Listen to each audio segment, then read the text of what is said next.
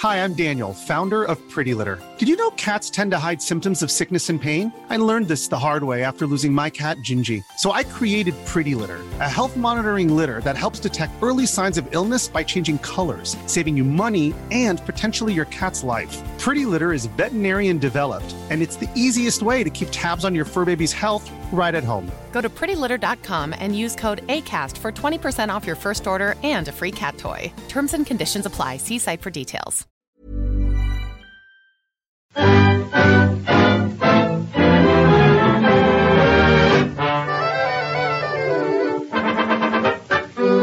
buenas, amigas y amigos. Bienvenidas, bienvenidos una semana más al podcast Reload, programa sobre videojuegos que hacemos desde anightgames.com.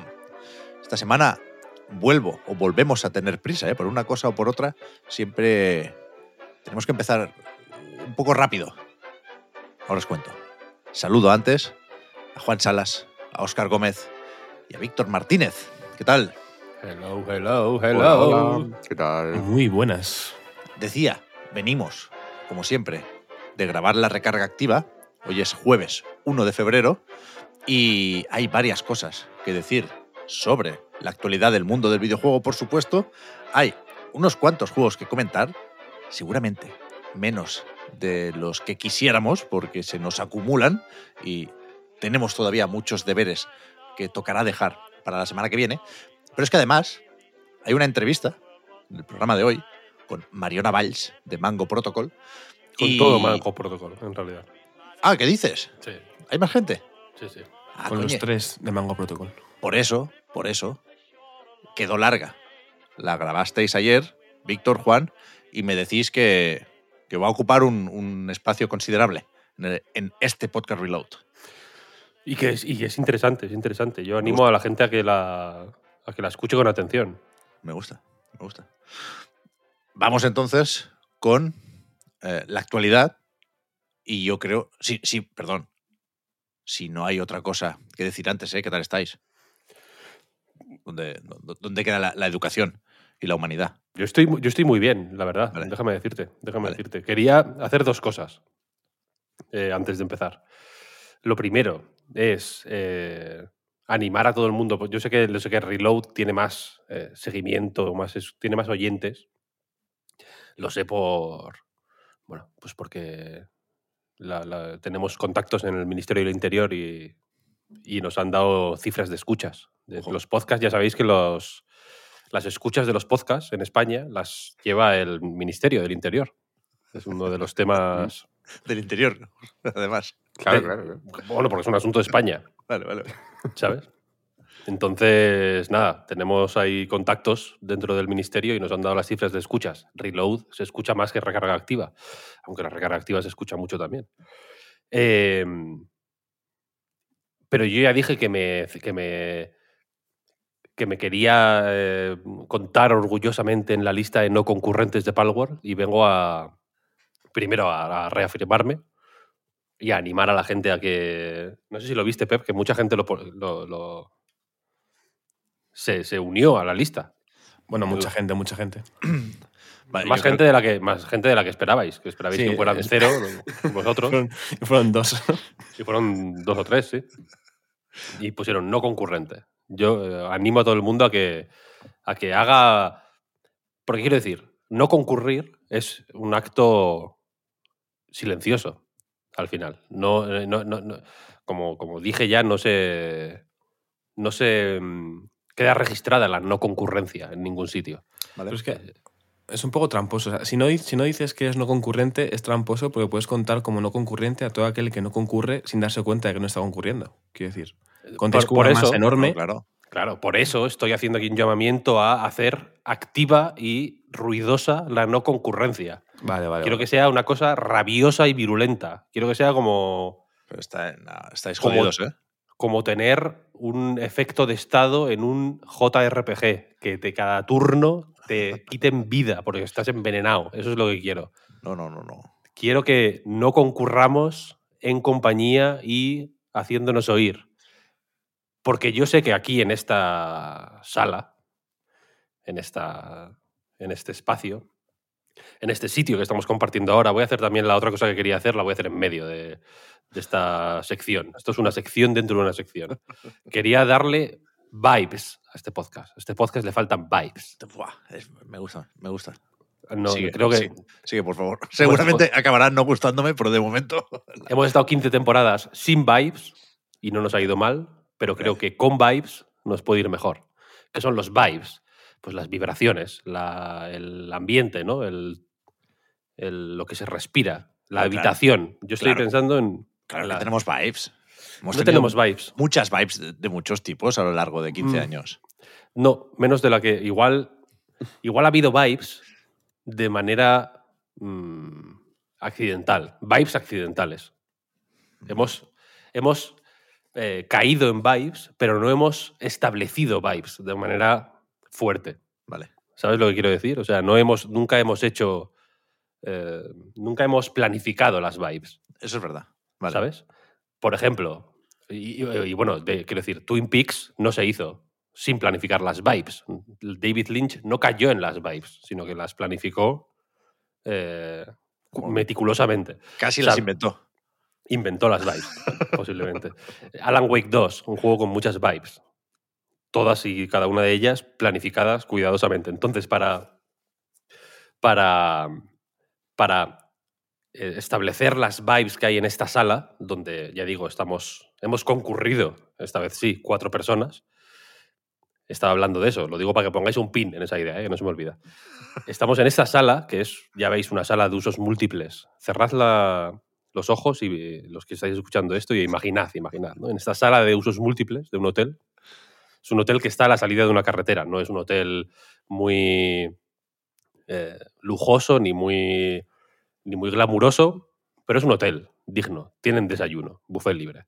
Y en esta sala de usos múltiples, como veis, ¿no? están las, estas sillas de plástico que hemos dispuesto aquí para que vosotros que estáis escuchando podáis sentaros cómodamente mientras nosotros eh, hablamos. Veis que allá al fondo hay una cafetera, recién hecho el café, ¿eh? hay unos vasos puestos boca abajo. Podéis serviros. En cuanto queráis un poquito de café, tenéis ahí también eh, unos botellines de agua, tenéis zumos, por si nos gusta el café, ni el agua. Aquí aceptamos a todo el mundo. Y si, y si estáis hasta el final de este podcast, como agradecimiento, quiero pues, bueno, an- anticipar ya que recibiréis una, un, como obsequio, un pequeño obsequio, una consola de videojuegos con eh, 99 juegos incluidos. NASA se llama la consola. Si, solo por venir, solo por venir a vernos. Muchas gracias por venir a vernos. Eh, y entonces en esta sala, que estamos, eh, una vez ya establecidas las vibes, estamos cuatro personas. Dijimos en cierto momento que íbamos a jugar al Palworld juntos.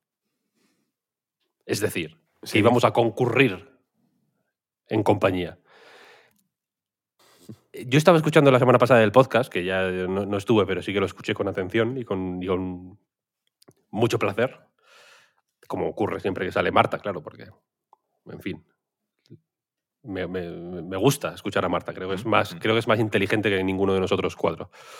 Y, y me gustó que Juan, aunque ahora está un poco anti-concurrencia, anti, anti-no concurrencia, perdón, allí te mostraste no concurrente, de manera muy, muy violenta y muy activa, y me gustó. Bueno, Pero es que la, la forma, la forma de que la no concurrencia siga adelante, Víctor, es ser críticos para que mejore. Si voy a favor de todo lo que dices, no, no progresaremos. Yo soy no Me gusta. concurrente. Yo soy no me gusta. pero- Eso es, pero. Eh, eh, Entonces, eh, gracias por no concurrir conmigo, Juan.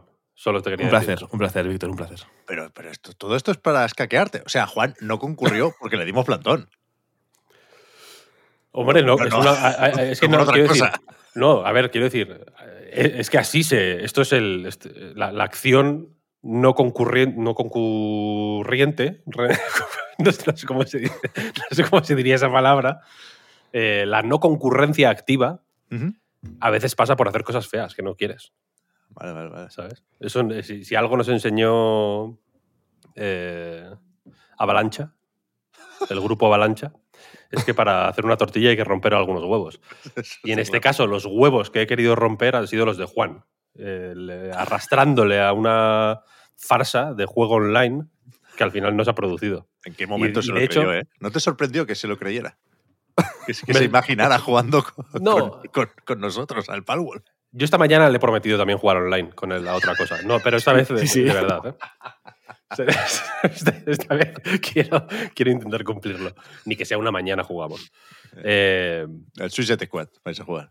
sí. No, no, era- Antes me suicido. Pero, pero también os digo que, que, que lo, Está del- bien, ¿eh? lo del plantón es relativo, ¿eh? Lo de que le dimos plantón a, Juan no, no, es no es, relativo. no es relativo, no es relativo para nada. No. Es No, absoluto, ¿no? Que- absoluto. Lo, digo porque, lo digo porque es verdad que yo ya me esperaba que no fuéramos a jugar, pero la realidad es que yo me lo bajé y dije, bueno, si en algún momento da la casualidad de que se dice, venga, va, vamos a jugar, yo estaba tan listo como Juan para hacerlo. Lo que pasa es que, bueno, también es verdad que lo probé y eso no ayudó a, a querer seguir jugándolo. Básicamente, yo creo que eso también te, te echa un poquito para atrás.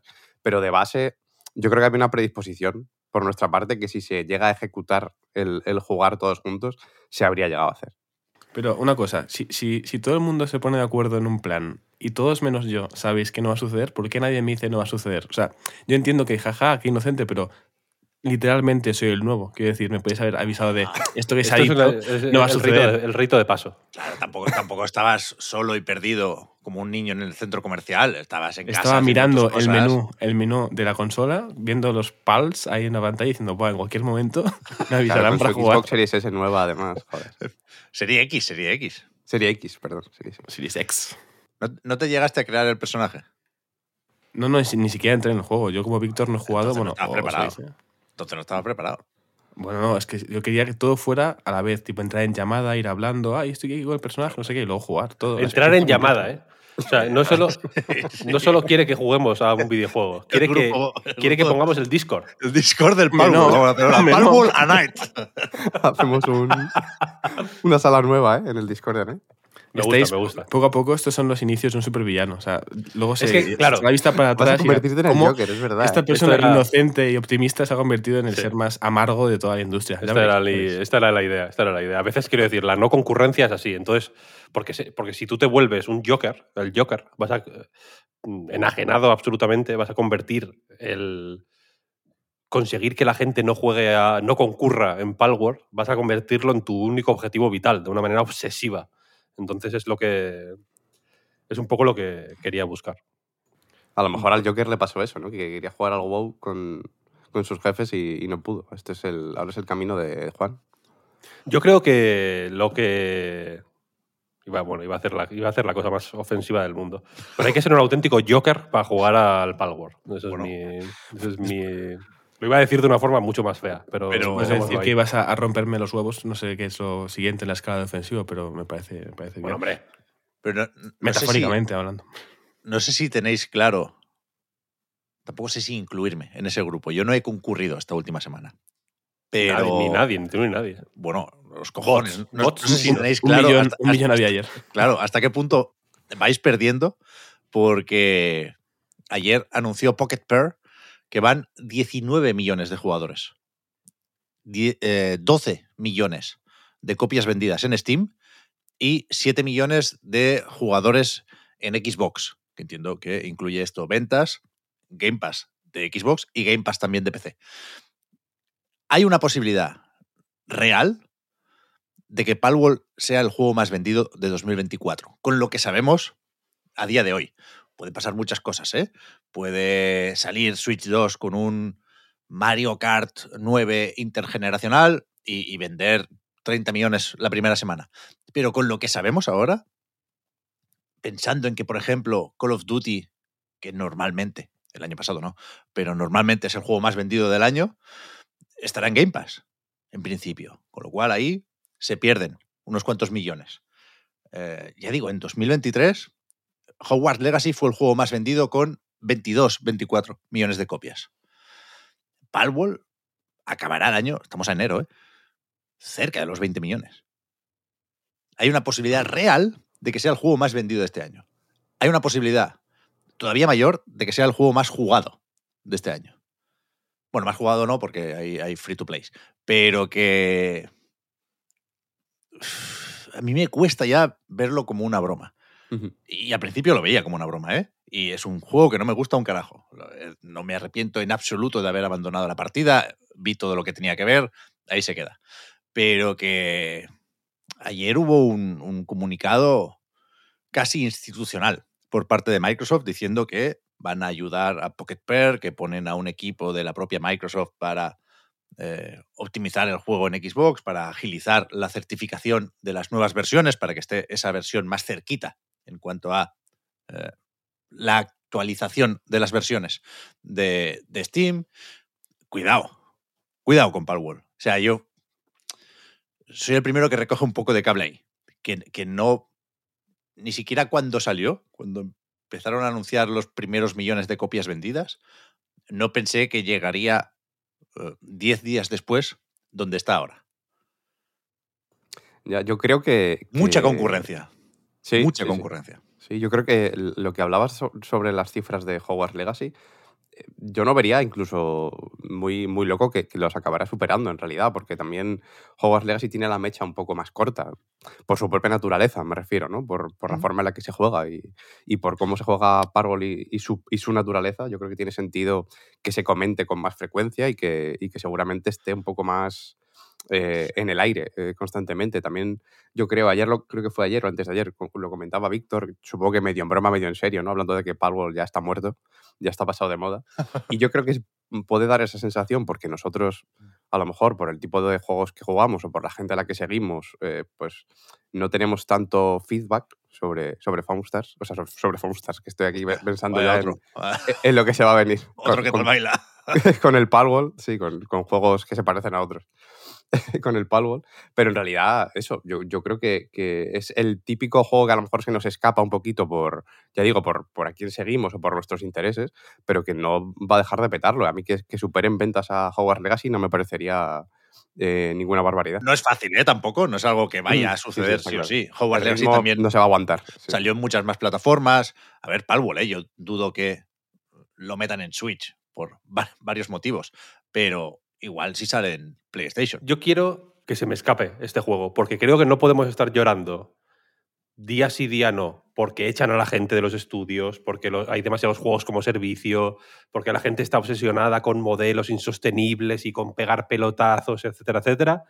Y ahora eh, ponernos perro chico con un juego que, que de verdad que es demencial. O sea, Bueno, quiero decir, está claro. es, es una, es, es un es un mal, es un mal ejemplo mm, para, la- para, la- para el mundo. Que, que un juego como este eh, lo pete. O sea, quiero decir, me parece eh, re- reprobable, reprobable. Es que me parece reprobable a nivel eh, social, industrial, cultural y, y- y moral, quiero decir. ¿Sabes? Me parece de, de un gusto lamentable a, ta- a tantos sentidos que creo que por mucho que venda, o sea, que venda no tiene que ser una, uh, nos han callado la boca, tiene que ser un- una preocupación de, hostia, eh, qué fuerte, ¿no? O sea, es, es muy fuerte ser Microsoft y con la misma, en la misma semana y con, las mismas, y con los mismos dedos manchados de, de- de- de sangre, teclear que vas a ayudar a la gente del Palworld a, a que el, el- el fenómeno chino más jodido y más cutre que ha ocurrido en, la- en los últimos fenómenos chinos, porque lo está petando más en China que en el resto de sé que Vale, el juego vale. japonés. Eh, que el, el- el- el- el fenómeno más rancio y chungo que ha ocurrido en los videojuegos en un cierto tiempo, vas a ayudar a que funcione mejor en Xbox mientras despides a 1900 personas que estaban haciendo otros juegos siguiendo directrices de, bueno, de petarlo de...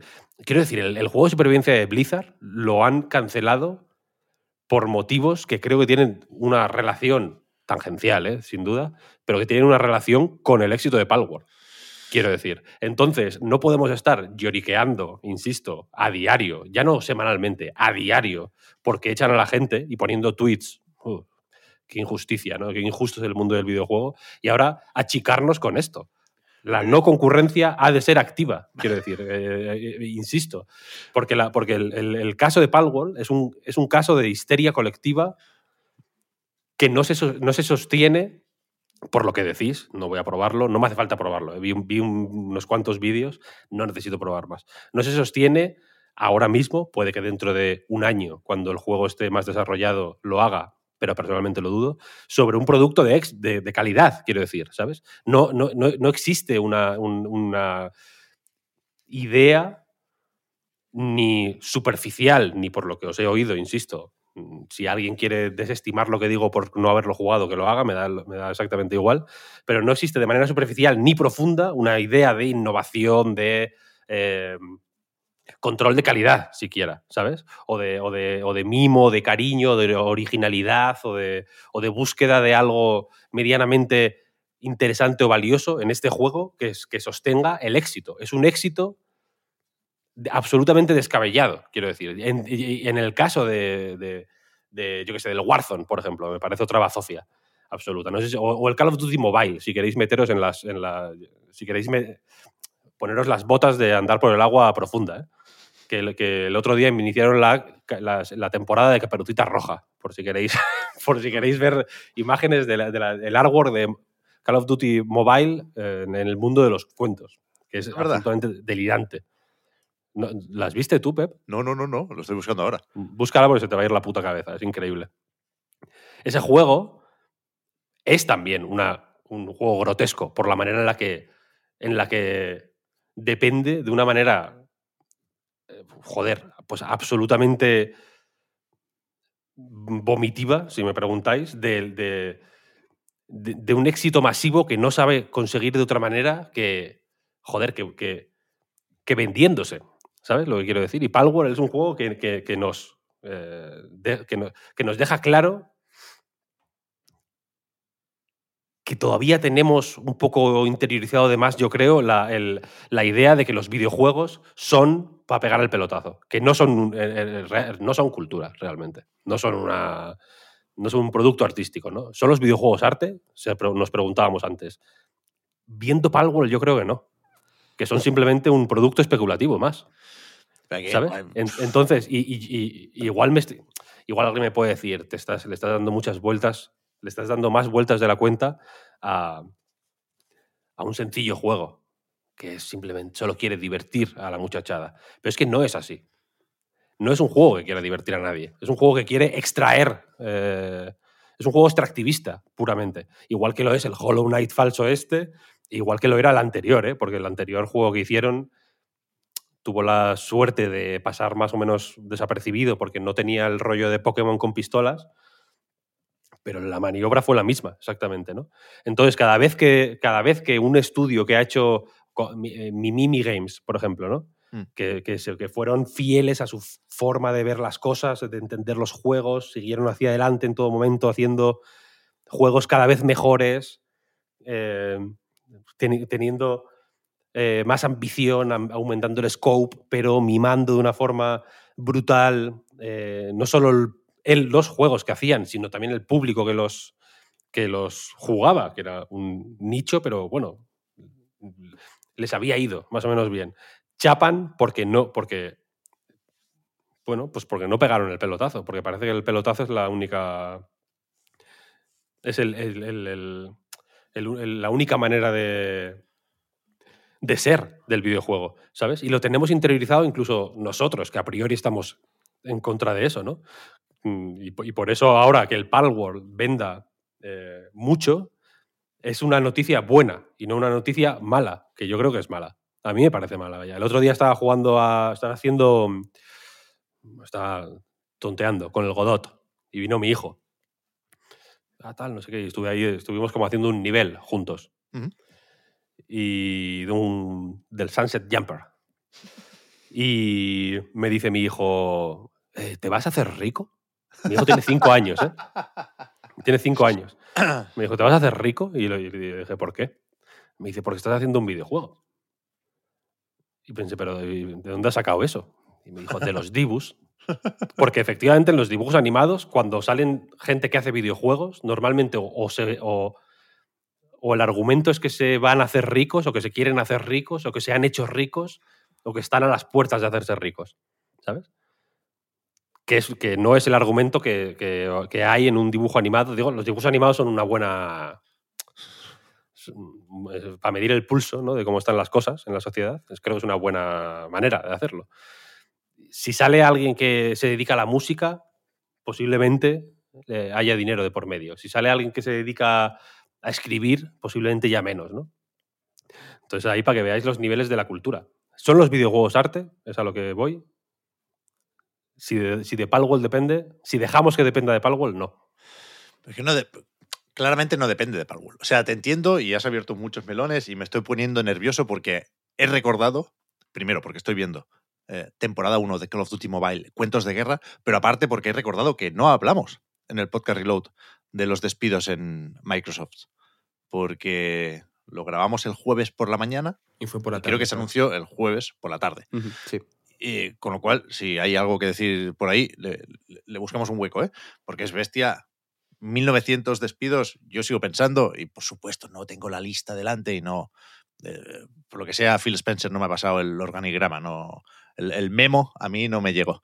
Pero que, que me cuesta creer que sea solo cosa de duplicidades, ¿no? De esos despidos aparentemente inevitables cuando hay una adquisición o una fusión, Molaría que, molaría que en el que despidan al- en, en- en Activision, ¿no? Es como, lo siento, pero es que tu puesto después de esta compra, ¿no? Diciéndoselo a la persona ahí en su, en su despacho, o sea, en su, en su cubículo, me lo imagino en un cubículo, es que tu puesto eh, aquí dentro de Activision ahora tiene una duplicidad, ahora que formamos parte de, de, de Microsoft, ¿no? Entonces te tenemos que dejar ir, como dicen los ingleses, los americanos. Sí. Y el hombre diciendo, es verdad, es que es, dentro de Activision tener un, un community manager de Bethesda al final era raro, claro. Entonces ahora con dos entiendo que no... Claro. Pero que, que, bueno, ha pringado todo el mundo, ¿eh? Blizzard, desde luego, quizás la que más, por lo poquito que sabemos, porque ha habido también la marcha de su presidente, Mike Ibarra, ya tiene sustituta, Joanna Ferris. Y, y- efectivamente, o sea, hay despidos también en, Toys for Bob, en varios estudios de Call of Duty, sobre todo Sledgehammer parece, pero, pero sí, sí, me, me cuesta imaginar, vaya, que el juego de supervivencia de Blizzard, este Project Odyssey, se pareciera mucho a o Palworld o State of Decay 3, por ejemplo. Pero bueno, eh, sin duda y por desgracia hablaremos más de despidos este año. Pero volviendo a lo que decías, Víctor, yo creo que ninguno de esos grandes temas de los videojuegos y de la vida eh, es culpa y o responsabilidad de Palworld. Y, y aunque entiendo el porqué de tu no concurrencia activa y puedo llegar a ver a Palworld como una, entre comillas, mala influencia, tambi- también creo que, que eso, que le estamos atribuyendo una serie de méritos y o, de nuevo, obligaciones que, que no toca, vaya, estos, o sea, estaban ahí un, grupo de chavales, querían, y, y así lo han dicho, ¿eh? su objetivo ha sido siempre eso, ganar dinero, eh, buscando una forma más o menos a saco de hacer ruido y de darse a conocer, han encontrado esto, y a partir de aquí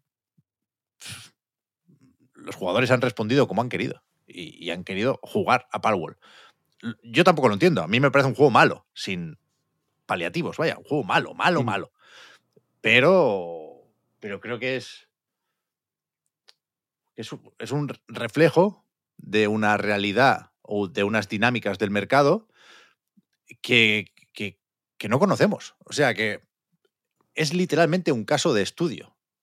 ¿Para qué? Bueno, para lo que uno quiera. Pero, pero una vez más, yo no me creo a nadie que vaya por ahí diciendo que lo del Palworld se veía venir. Que el, el- el de Pokémon con pistolas es un buen reclamo. Sí, por supuesto. Que esperabais 19 millones de jugadores a los 10 días. No me lo creo. No me lo creo. Entonces creo que hay una historia a, a la que se le puede prestar atención.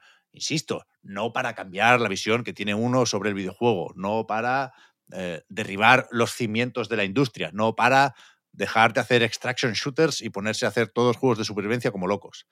Pero, Pero es que eso es lo que va a pasar. sea, por supuesto, por ¿sabes lo que supuesto, quiero pero no es culpa de Palworld, no es culpa de Palworld, es culpa de unos ejecutivos y unos productores que estos días han vuelto a demostrar que no saben lo que hacen. Mm, si- pues si no quieres eh, echarle la culpa, que, que te comprendo, es un concepto católico que deberíamos eh, retirar de nuestro imaginario. Gracias, Pep, por, por poner no. siempre no. por ponerla a esta. Simplemente, sin echar las culpas a nadie, considerando la situación, es un. eh, es una confirmación enve- envenenada de, un- de algo que es, que es falso. Porque efectivamente, nosotros no conocemos cómo funciona o cómo. no, no, no conocemos ciertos mecanismos de cómo funciona el mercado de una manera tan profunda, porque nadie posiblemente los puede conocer como para haber previsto esto, igual que no lo podían haber previsto los desarrolladores ni nadie. Pero lo que sí que podemos prever es que mm, cuando, cuando haya quien vaya detrás de este tipo de... siguiendo este, esta, esta movida en busca de... Los extraction shooters han muerto antes de, de tener tiempo de, de- Sí. de ser, de ser populares, ¿no? En cuanto echen a toda la gente que está haciendo el Fair Games, si, si alguien está escuchando esto y está haciendo el Fair Games, que se vaya ya, porque a la que Está se claro. vayan a tomar por el culo el Fair Games, se van a tomar por el culo ellos. Esto es así. Y va a pasar lo mismo con la supervivencia. ¿Sabes? Sí, sí. O- o- no, no sé si con la supervivencia, porque es un género que lleva suficiente tiempo funcionando como para que Palworld.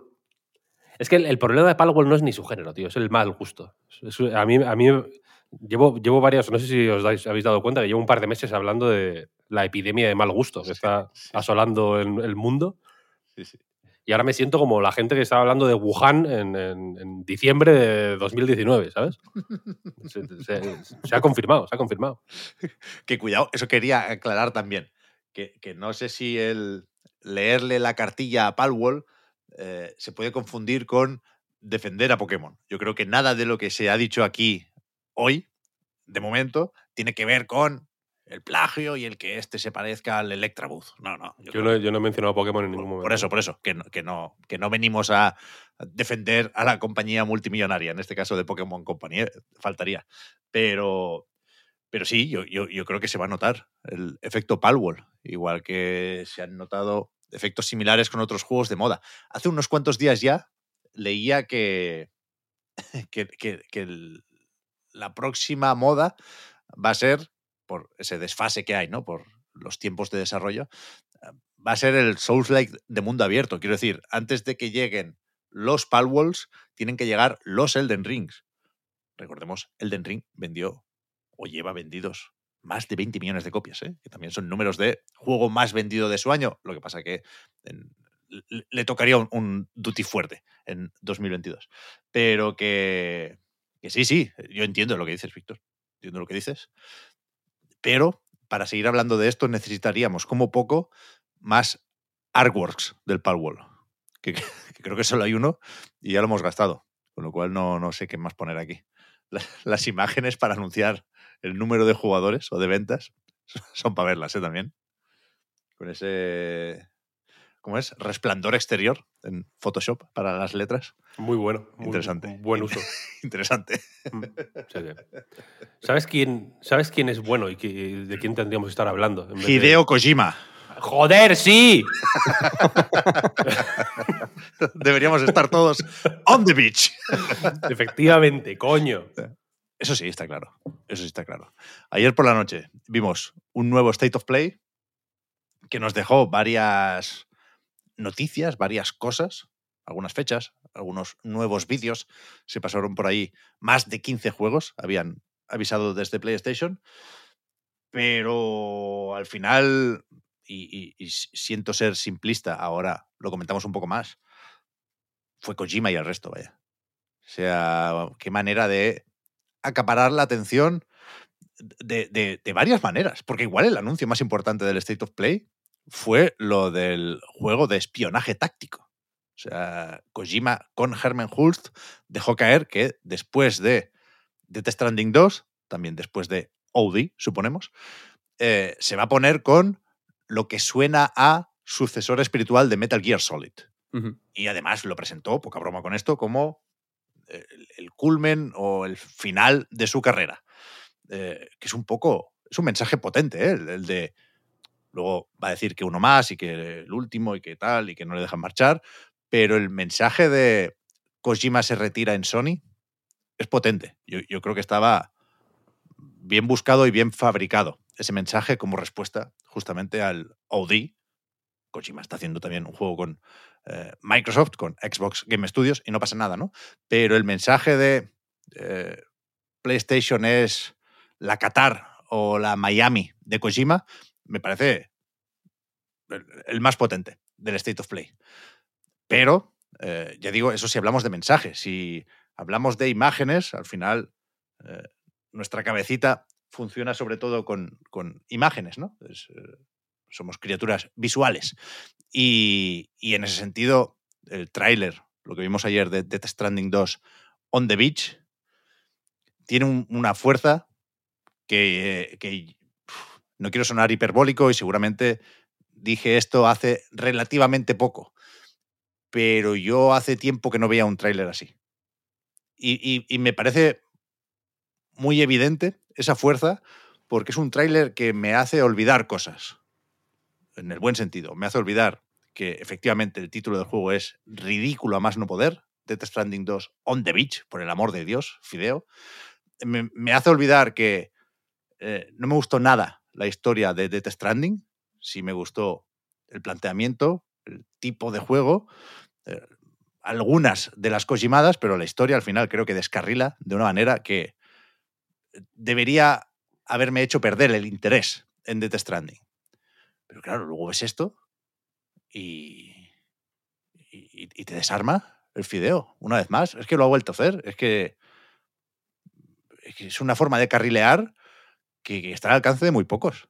Luego ya veremos qué pasa con el juego, ¿eh? Pero el momento eh, tráiler que para el mundo me parece de levantarse y aplaudir, vaya. Además es que eh, yo creo que, que lo, mejor de, de Kojima es, el propio concepto de autoría, ¿no? Eh, eh, y, y cómo esté donde esté, se hace notar de una manera increíble. Yo ya digo que el concepto este de, autoría cada vez le, le presto un poco más de atención o, le doy más importancia o lo valoro más. Y, sobre todo en un evento, dentro de que tampoco se puede decir para nada que, que todos los juegos fueran iguales. No, Ni muchísimo menos. Pero todos los juegos son muy juegos y luego está Kojima, ¿no? Y yo creo que, que lo que hace él dentro de que, de que no tiene por qué ser menos gamey y dentro de lo que cabe y, de lo que se ha dicho de, todos sus juegos también son muy gamey a, su manera, muchos de ellos.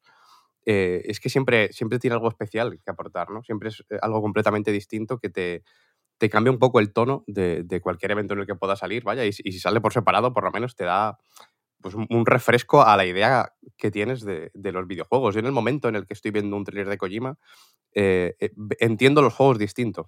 En ese momento concreto. A lo mejor acaba el tráiler, me pongo a jugar al, al Rocket League y, y- y de repente vuelvo a la, a la realidad por un momento. ¿no? Al Pero- Palworld, ¿no? O al Palworld, sí, sí. pero, pero tiene esa capacidad, Kojima. Y, joder, me parece que tiene un valor que, que, que es difícil de, de cuantificar. vaya. Es que, eh, joder, hay, un, hay un montón de cosas en los videojuegos que sabemos cómo tienen que ser, ¿no? O sea, un videojuego tiene que ser así, así así, y un videojuego de este género tiene que ser así, así, así, y tiene que tener esto y esto y esto. Y cuando presentas un tráiler, un tráiler tiene que durar entre esto y esto para ser para que su efectividad sea la máxima, ¿no? Y tiene que y el montaje tiene que ser así, así, asado, y tienes que mostrar esto y esto y esto y esto. Y el tráiler de Death Stranding de ayer es todo lo que no se puede hacer en los videojuegos. Es que yo me, yo me sentía como viendo algo prohibido. Sí, sí, sí, En plan, no, no, no, esto no está hecho para que yo lo vea. Estoy accediendo a.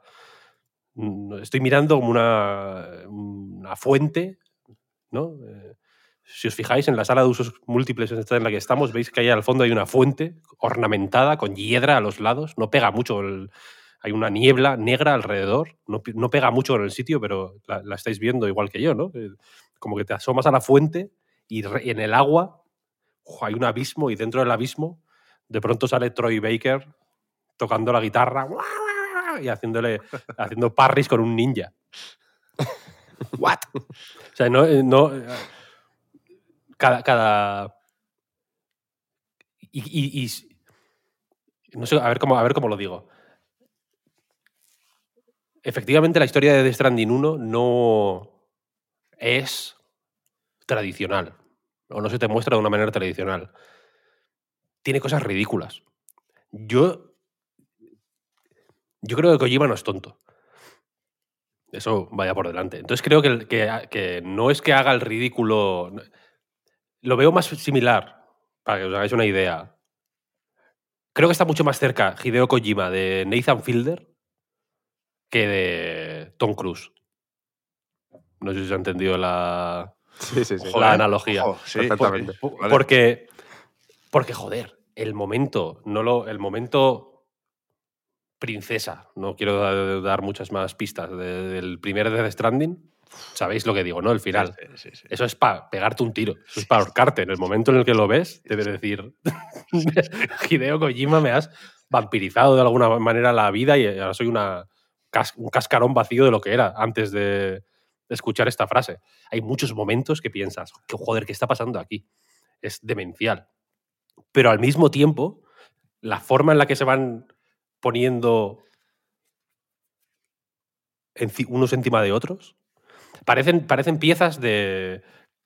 Otra metáfora visual, para ver si os, eh, si os lo veis bien. Parecen piezas de distintos sets de construcción, ¿sabes? Como hay Legos, hay Maxi Blocks, hay Playmobil, hay mecanos, ¿no? Hay, pero que de alguna manera cuando las apilas encajan perfectamente. Tienen un sentido, ¿no? Le dices, hostia, no me lo esperaba, pero han encajado perfectamente. Y viendo este tráiler era, era como, hostia, el Macario, ¿no? Uf, ¿qué, qué es esto? El momento, hubo un momento cuando, cuando sale, cuando, está- tiene- cuando tienen como la cara azul, el momento avatar, Sí, sí, sí, sí. era como, hostia, ¿qué está pasando aquí? Luego el Macario viene. Macario es increíble, vaya. Luego el Macario se pone a moverse. Pildorita del Macario, ¿eh? Luego se, luego se pone a moverse y, se- y va a otro frame rate.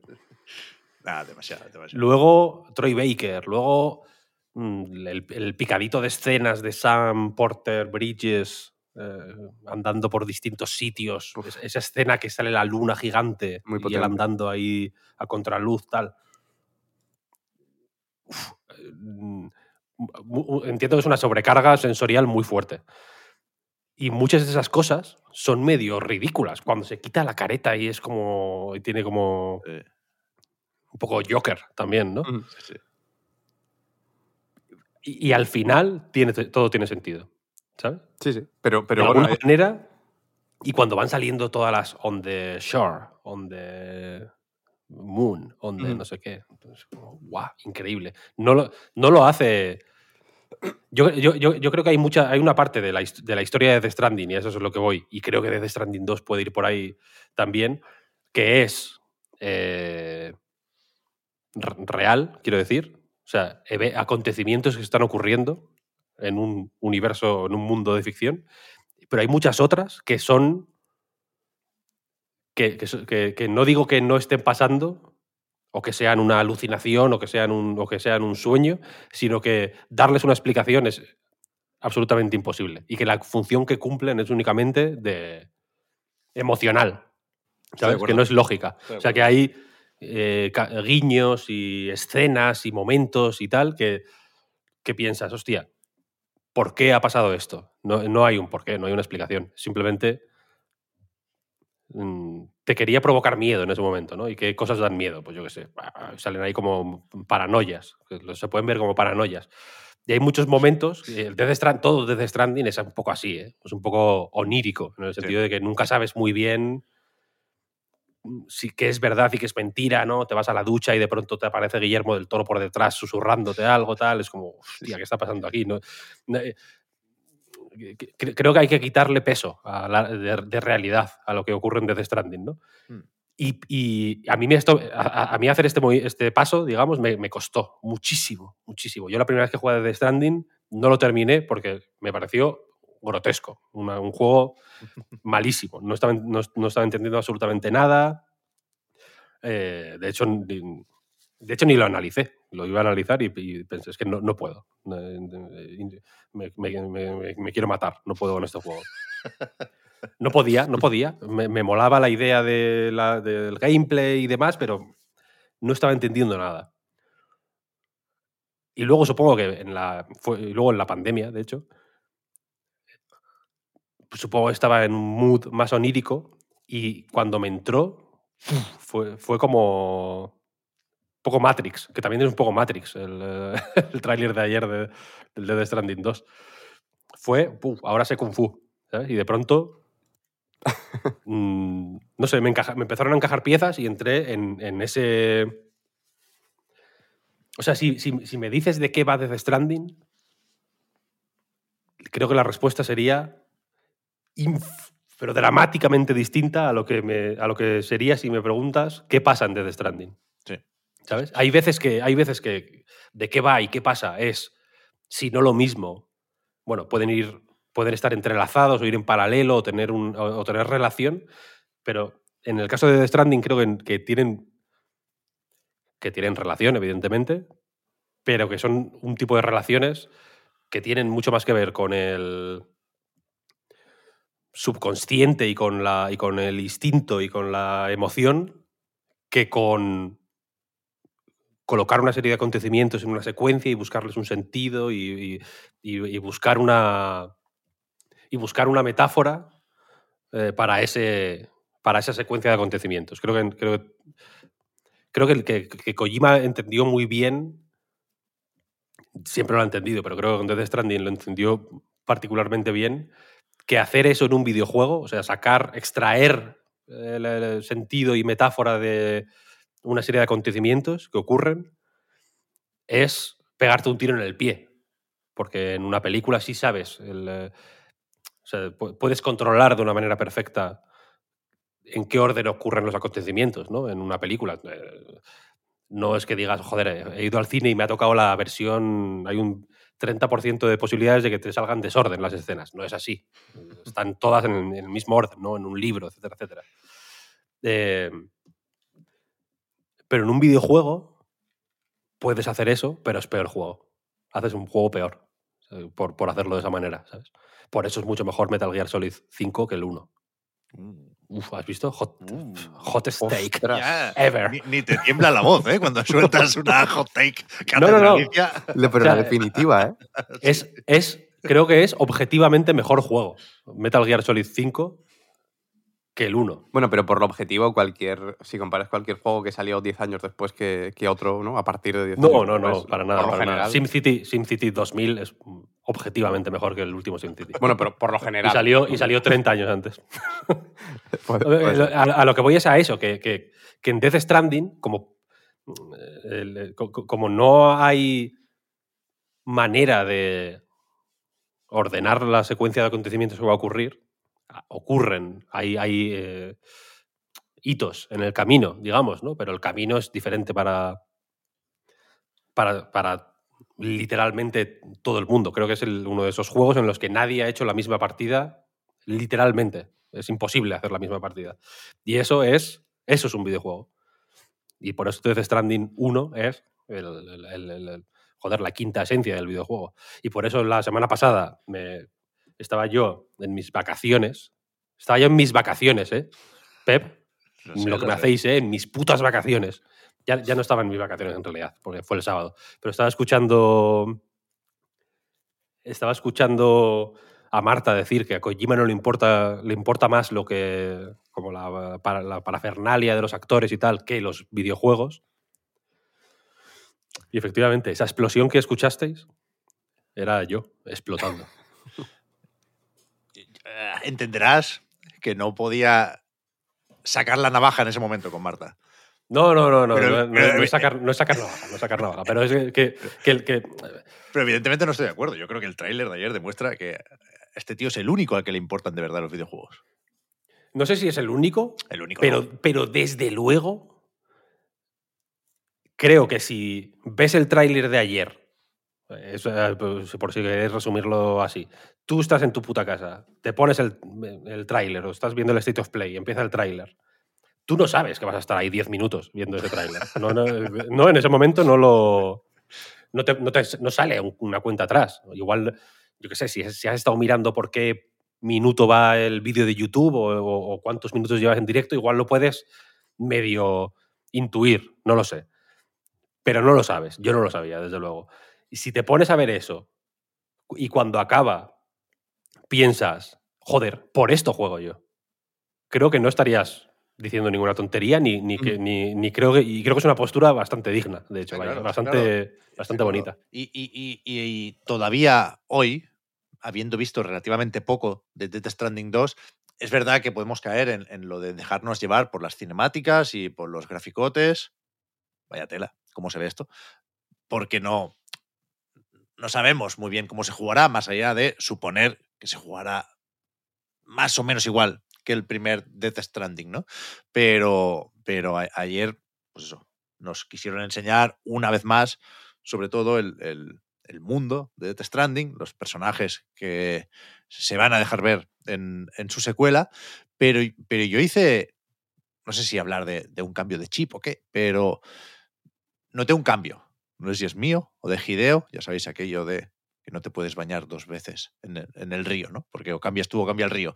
Pero que, que en- en otro momento, ahora me estaría preguntando por el papel de El Fanning, ¿sabes? La actriz eh, rubia que sale en cierto momento al final del tráiler como espiando y que parece, no sé si os habéis fijado, que tiene como unos hilos. Y tiene algo de marioneta. Hay un momento en el que la Mm. luz sí. le da a, está pues, escuchando. a una especie de hilo de pescar, o, ¿no? Como hay, hay- hay algo de títere ahí. Y, y- y en otro momento, pues me iría a los foros a, a preguntar qué significa esto, ¿no? Pero ahora no. Ahora me, me- me vale con la imagen y me vale con saber que aquí hay una visión. Y, y- y lo siento porque creo que le estamos quitando sentido a esto de la visión creativa, pero, pero entendedme. O sea, en el último preguntitas hablábamos de intencionalidad en los juegos o con los juegos. Y creo que el Fideo, aunque mu- muchas veces o muchas de esas cosas desemboquen en, efectivamente, chorradas y paridas, y hay que poder decirlo así, creo que es el rey de la visión y de la intencionalidad. Y, y- y creo, yo creo que no hay nada malo en la parida ¿eh? O sea creo que una parida puede tener la- exactamente la misma potencia y, Ah. y- si viene de como dices una intención y un conocimiento de lo que se está haciendo creo que puede tener el mismo efecto y el mismo impacto que el, que el mejor de los melodramas y que el mejor de, la, de, la- de los, de los misterios. por Por supuesto. eso, por eso por digo supuesto. lo de Nathan Fielder, ¿eh? porque por no, ha, no ha habido una serie mm, igual de impactante que los ensayos todavía y es de risa al final. Sí, in- Sí. incluso más con las chorradas, porque yo creo que se siente hasta más sincero que, hay- que haya Pero- alguna chorrada de vez en cuando. Sí, pero fíjate, yo todavía no he visto The Course, pero en los ensayos o en The Rehearsal, cuando hay que ponerse serio, se pone serio. Al final, cuando habla de una forma muy explícita de un tema en concreto, que no voy a decir porque es un poco spoiler, ahí se pone serio. Ese tema aparece también en Death Stranding. Es importante en Death Stranding. Y, y- lo que a mí me decepcionó, ya lo he dicho alguna vez, no recuerdo exactamente dónde, es que Ko- Kojima no, no puede contenerse. Y muchas veces esto es bueno, pero otras veces, eh, cuando, en mi opinión, por supuesto, y esto es discutible, tiene que ponerse serio, no puede evitar soltar la paridad. Yo creo que hay como mínimo un momento en Death Stranding en el que tenía que ponerse serio y es incapaz. Y, no sé si pasará esto en el 2, porque parece que, de nuevo, eh, hay cosas graves aquí, ¿eh? Con Lu, que, no sabe dónde está, el pobre Sam. Eh, veremos qué pasa con esto. Pero, pero, eh, lo, que me da la puta vida, tal cual, es saber que todavía hay juegos, y sé que Kojima no está solo en esto, ¿eh? pero creo que se va a entender lo que quiero decir, que hay juegos que se pueden permitir un tráiler así. ¿no? En el primer Death Stranding, ¿recordáis? Lo, conocimos con el famoso tráiler de la playa y del I'll Keep Coming. Y en, ese momento pensábamos que simplemente, mira, Kojima había escaneado al Norman Reedus, porque le gusta, y, ha hecho una broma con la canción sobre su vuelta a los videojuegos después de marcharse de Konami, ¿no? Y parecía eso, un guiño, una bromita. Es una escena que está tal cual en el juego que es crucial, que nos dio mil pistas, que soltó mil spoilers sobre el juego y que el, tío la tenía perfectamente clara en su cabeza años antes de sacar o de terminar Death Stranding, ¿no? Y, creo que hay un valor en eso, te guste más o menos lo que pasa con la historia y lo que significa la cruz en el estómago de Sam Porter Bridges, creo que eso es puro Kojimismo. Y, ayer creo que se vio de una forma muy, muy, muy clara, quizás demasiado clara, que Death Stranding era el único juego que se podía permitir un tráiler así. Insisto, cuando salga, en 2025, no lo hemos dicho, pero toca esperar un rato largo, eh, ya hablaremos de, de, qué tal ha salido. Pero creo que es prometedor, creo, creo que es un buen comienzo lo de poder permitirse un tráiler así. Nadie más en el State of Play se pudo permitir un tráiler así. Y a lo mejor hay juegos más divertidos, ¿eh? El tráiler no nos lo dice todo, ni muchísimo menos, faltaría más, estaría bueno que no nos dejaran jugar, pero que, que creo que es, bueno, que hay pistas ahí, creo que solo Judas parece lo bastante interesante como para poderse permitir, insisto, un tráiler no comparable al de, de, al de, de The Stranding 2, pero sí llamativo. Hubo mucho tráiler malo ayer, ¿eh? Mientras tanto, en Konami. Para, para, para, para, para, para, Silent para, Hill para, 2. para, para, para. Se lo tienen que hacer mirar, ¿eh? Pero... Ese juego hay que cancelarlo cuanto antes. Pero, buah, yo ayer, mira, ayer llegué a esa conclusión y ya paro, perdón, Juan, Oscar, os quiero escuchar también. Eh, el otro día dije que si Death Stranding 2 se llamaba On the Beach, rompía mi carnet de cosimista.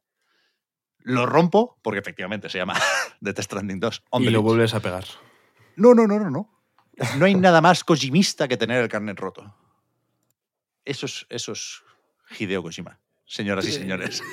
Hideo Kojima. Máximo, máximo histórico de kojimismo. Esto recuerdo positivamente que ya lo he dicho otras veces, pero vuelve a ser verdad. Nunca he sido más kojimista que ahora mismo.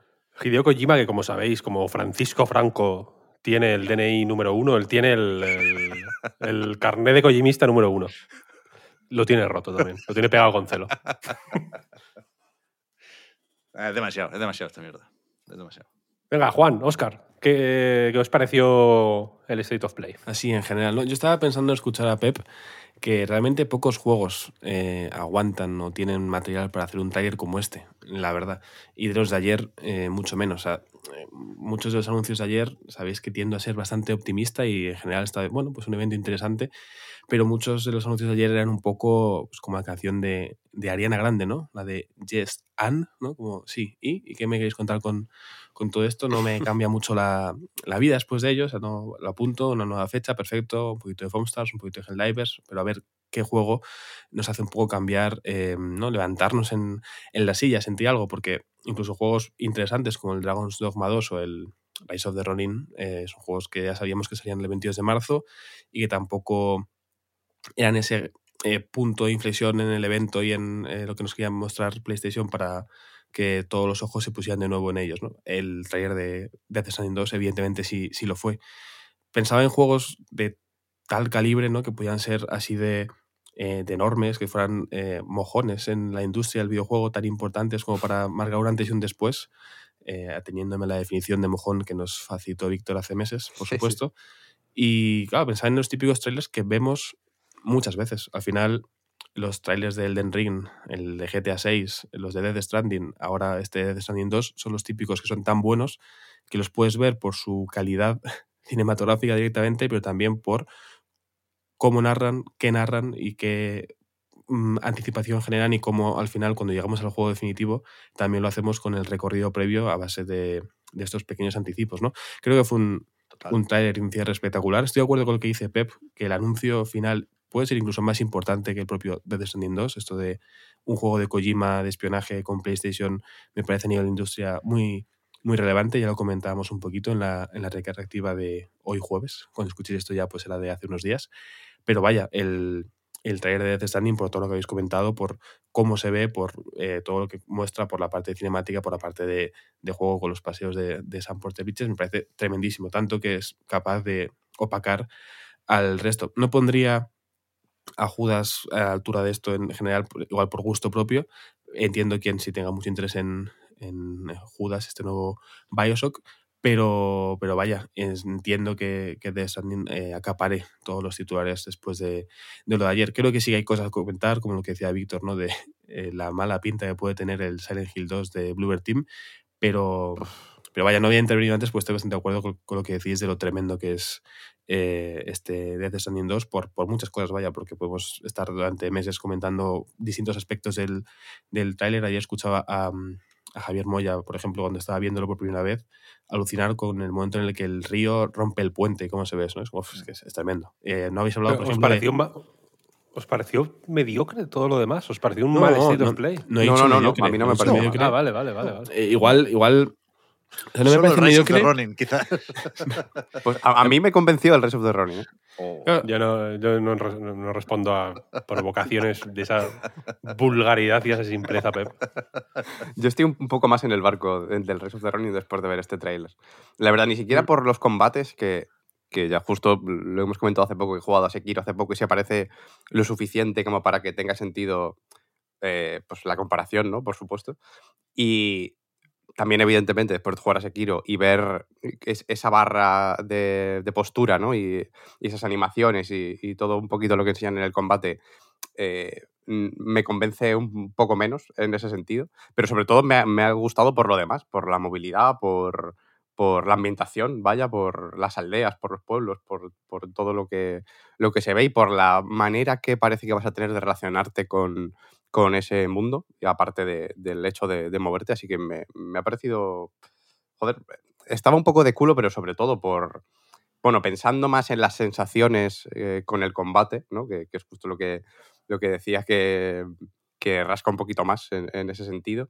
Y yo creo que al final eh, dependerá un poco de cuánto defina eso em, eh, la experiencia de Receive the Ronin, la forma en la que te, te relacionas con él. Pero, joder, de base por lo menos me, me ha dejado claro que, que el, el combate no va a ser tan central, ¿no? que no va a girar todo alrededor de eso como a lo mejor sí que pasaba más en, en Nioh o en Wolong. Entonces, eh, ya digo, si- sin tenerle de momento unas ganas locas, de hecho, yo creo que, que por las fechas en las que, en las que va a salir, 22 de marzo, eh, hay bastantes cosas interesantes que, que seguramente vayan por delante. Seguramente ya no por lo que salga en ese momento, sino por lo que voy a ir arrastrando desde, desde febrero también. Eh, pero bueno, más allá de, de este, eh, es verdad que, que, el- que por mucho que Kojima se haya llevado un poco el, el protagonismo del, del evento, yo no creo que el ritmo fuera, fuera malo. Empezó un poco. Bueno, eh, supongo que también empezar con Helldivers, ¿no? Por lo que tiene de, de, de anuncio prácticamente. Anuncio de forma literal, vaya, de, de Eh, publicidad casi. Cómpralo la semana que viene, está claro. Claro. Empezar así el evento, yo creo que es un poco bajón. Normal, ¿eh? Normal, se entiende. Sí, sí, por supuesto, por supuesto. Y también creo que, que- que son conscientes de ello, ¿vale? ¿vale? Y que lo tienen que poner y que dentro de lo malo, aunque sea un poco también la, la presentación, que también habría que, que mirar si, si, si eso sale a cuenta, ¿no? Pero entiendo también el punto de quitárselo un poco de encima. Yo, yo en ese sentido, que, que lo estuve que lo estuve cubriendo, vaya, dejé el resumen en, en A Night, lo agradecí. Y también yo creo que, que por el hecho de, de verlo de esa manera, no- la verdad que no sentí un ritmo, un mal ritmo, vaya, yo no necesitaba necesariamente ese, ese Death Stranding para levantar un mal evento. Pero Uh. sí que es verdad que desde luego al, al estar el, el Death Stranding 2 y, y enseñar lo que enseñaron se convirtió en un buen evento para mí. Yo, Es yo- que yo no, yo no entiendo este evento sin Kojima, ¿eh? Cuidado, o sea, lo puedo llegar a entender, por supuesto. Y si no tienes a Kojima, pones a Final Fantasy VII Rebirth. Claro, habría que, habría que hacer un para, ajuste ahí. para un State of Play aparte. Eso es. Pero, pero el tema es que sin Kojima habría sido un State of Play normal. Sí, uno más. con, Mm. con- con- con el que acabamos llegando a la conclusión, deberíamos haber llegado hace mucho tiempo, de que esto no es el E3, el State of Play sirve para repasar cómo van los desarrollos de juegos en su mayoría ya anunciados, sin duda, ¿eh?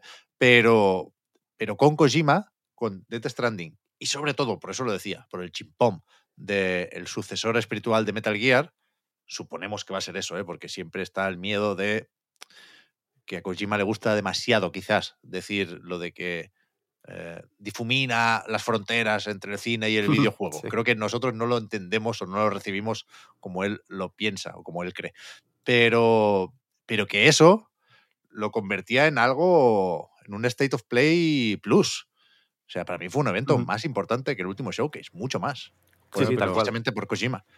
Tal cual, tal cual. Y, y- y bueno, eh, es verdad que lo de antes no me pareció mal y te puedo llegar a reconocer que me sorprendió para bien un Stellar Blade, aunque no veo aquí eh, a, a Camilla, por ejemplo, ¿no? Pero, pero hostia, hubo momentos. Vimos el V Rising, ¿eh? ¿No te gustó? En su momento lo llamaban, lo llamaban fenómeno también. Yo jugué al V Rising, ¿eh? sé de lo que hablo. Y bueno, hubo momentos durillos. El remake del Until Dawn, pues bueno, Sí, entiendo sí. que hay que hacerlo. Se, se lo están currando, parece, porque está rehecho con Unreal Engine 5. Van a cambiar algunas cosas. Pero, hostia, había de todo. Había de todo. Vale, como siempre. No pasa Pero nada. claro, de todas norm- formas- Normalidad. Pero. Nadie ha dicho que sea mediocre precisamente por eso. Simplemente que un State of Play normal, que con Normal. el anuncio Claro, de hasta, Kojima se normal. vuelve tan destacado que pasaron unos años y diremos, ¿os acordáis de aquel State of Play donde se enseñó? Donde salió el. Sí, sí. Es lo que hace Sí, que sea algo memorable, que se grabe en, la, en el recuerdos, en vez de ser un, un State of Play rutinario, que está muy bien, con un juego que te puede interesar más o menos, con unas actualizaciones interesantes a nivel de lanzamientos para los próximos meses, bastante cercanos la mayoría. Alguno ya se va hasta otoño, como el Sonic y Shadow Generations, pero Es verdad. bien, un State of Play eh, al uso, bien, que cumple. Mm. Pero con esto ya me parece un, un evento de los que te levantas el día siguiente con, con alegría para hablar de, de videojuegos. Sí, el, el Stellar Blade, la- verdad que también me, me gustó. Sí que me, me gustaba de antes. No, tampoco tiene, no sé, supongo que por lo que tiene de poco pulido, a lo mejor. Dentro de que técnicamente se ve muy bien, hay momentos en los que no sé si es que, si es que rasca o simplemente se ve, se ve mal el vídeo. Lo tendré que volver a ver con calma en, en 4K, con, con tranquilidad. Pero dentro de que, de que tampoco estoy eh, completamente a tope y en el barco, me, me gusta que sea un poco menos bayoneta y que sea un poco más Nier. Salvando un poco la- las distancias y la comparación, ¿no? Que lo decía antes con un poco de, de Rintintín, eh, Víctor. Pero bueno, yo creo que se entiende de lo que hablamos, ¿no? Cuando hablamos de que, de que es un poco más Nier, yo creo que se nota nada más verlo si Sí, sí. jugado Nier Automata mismamente, ¿no? Por cómo son los escenarios, incluso hay una zona como de campamento de, de descanso que se Sí, parece bastante a, a- Nier Automata en particular. Sí, sí. Yo creo que se Y, y nada, sobre, sobre el eh, Judas, quería comentar que, que- que no, me, no me gustó nada, ¿En sinceramente. serio? Sí, sí, sí. Yo, la verdad que ¿Por ser sobre- muy, muy Bioshock o qué? eh, yo creo que es mm, demasiado Bioshock. De hecho, el, el modelo, yo no sé si esto se ha comentado por ahí o no, pero el modelo de la chica esta que sale con el pelo blanco, la cara es Elizabeth, ¿no? O, sea, Sí, o- o me he sí. vuelto yo loco, ¿sí, no? Bueno, eh, bueno, que claro, aquí depende de lo que quiera cada uno confiar o no en Ken Levine, que es verdad Claro. que está un poco de modé. Pero yo creo que conviene recordar varias cosas aquí. Que, primero, que no- con Bioshock Infinite nos la quiso colar por la escuadra. Es uno de los juegos con más downgrade que yo recuerdo eh, respecto, o sea, comparando el, ju- el juego que pudimos jugar con algunos de los vídeos promocionales que lo presentaban. Pero, pero yo no sé hasta qué punto hay intrahistorias aquí. Porque esto es un juego de Ghost Story, que es un estudio de Take Two, pero en 2K están haciendo un Bioshock. Que lo desarrolla Cloud Chamber, que no sabemos muy bien de dónde sale, no sé si ha pillado gente de Hangar 13 o qué, sabemos poco sobre eso, pero, pero es muy raro que Take Two esté haciendo dos Bioshocks. Es raro que Ghost Story, según estuve leyendo ayer en la nota de prensa, vaya a editar este juego. No lo edita 2K. O sea, Ghost Story hace de sello editorial para publicar su juego. No sé si es para no pelarse con el otro Bioshock o qué, pero me puedo imaginar a Ken Levine queriendo decir que este es más Bioshock que cualquier Bioshock que pueda hacer 2K. ¿Sabes? O sea, no, no sé si se entiende esta pelea. Yo es verdad que veo conflictos en todas partes, ¿eh? pero, pero vi algo de eso. Vi algo de eso. Es, o sea, es claramente Bioshock. No sé si tendrá que hacer concesiones, porque en principio es un desarrollo más pequeño que los de Irrational en su momento. Yo no sé por qué me imagino un roguelike aquí. Hablan todo el rato de cambios y yo creo que habrá que jugar varias veces la misma escena para ver cómo la llevas hacia un lado o hacia otro. Pero, pero bueno, creo que yo sí estoy un poco, no a tope, pero sí compro la idea de un sucesor espiritual de Bioshock. La verdad es que sí. La verdad es que sí. Lo entiendo. A ver, el, el- El tráiler yo creo que es mejor. El, el tráiler de haber sido de otro estudio o de haber tenido detrás a otra persona que no fuera Ken Levine, pro- probablemente se habría recibido mejor. O, o- bueno, no es que se haya recibido mal en realidad, No. sino que igual habría sido más ilusionante. ¿Sabes? Ken Levine tenía más prestigio antes. Sí. Ahora ya tenemos, yo, al menos yo, vaya, no me quito de la im- cabeza esta idea de pues de sus desarrollos así un poco erráticos, de que toma decisiones Ujú, tal cual. y luego las cambia constantemente y que eso dificulta mucho trabajar con él, etcétera, etcétera. No sé si algunas de estas historias tienen que ver con Judas ya directamente, pero bueno, la, siempre ha tenido un poco esa fama. Mm, Han salido varios reportajes que hablan sobre eso. Él mismo lleva dando la brasa con el tema de los legos narrativos suficiente tiempo como para que no tener una presencia, ya no te voy a decir principal, pero bueno, ni que sea anecdótica. Esta idea de los legos narrativos en, un vídeo como este, que nos presenta el juego de una forma un poco más amplia y un poco más tal, pues bueno, me, me hace sospechar, ¿no? Que sí que darle tantas vueltas a la a una serie de ideas que parecían tener una, pues bueno, un, ti- un tipo de ambición que en este vídeo no se ve y que luego el vídeo sea, pues eso, el Bioshock eh, con otra skin, en realidad, es un poco chungo. De nuevo, si lo llega a hacer, si llega a sacar este tráiler de Judas un año después de que saliera Bioshock Infinite, que como dices ya empezó yo creo a agriar un poco la, la imagen de Ken Levine, Mm. posiblemente habría sido mucho más ilusionante. Ujú. Pero en este, in this day and age, uff, Bueno, y todavía sin fecha, ¿eh? A saber cuánto queda. y sin fecha, sin fecha. Claro, claro, claro. Es que además se ve igual. Yo no sé si. O sea, entiendo que, que la memoria juega malas pasadas y seguramente se vea mucho mejor que Bioshock Infinite, pero no sé si es tema del motor o de simplemente el estilo del diseño de los personajes, pero es que se ve exactamente igual. Yo lo veo exactamente igual. A, eh, a- a la vista, ya digo, o sea, de una forma literal. O sea, me parece que es el mismo, el mismo juego, pero cambiando un poquito lo que, lo que haces dentro de él. ¿no?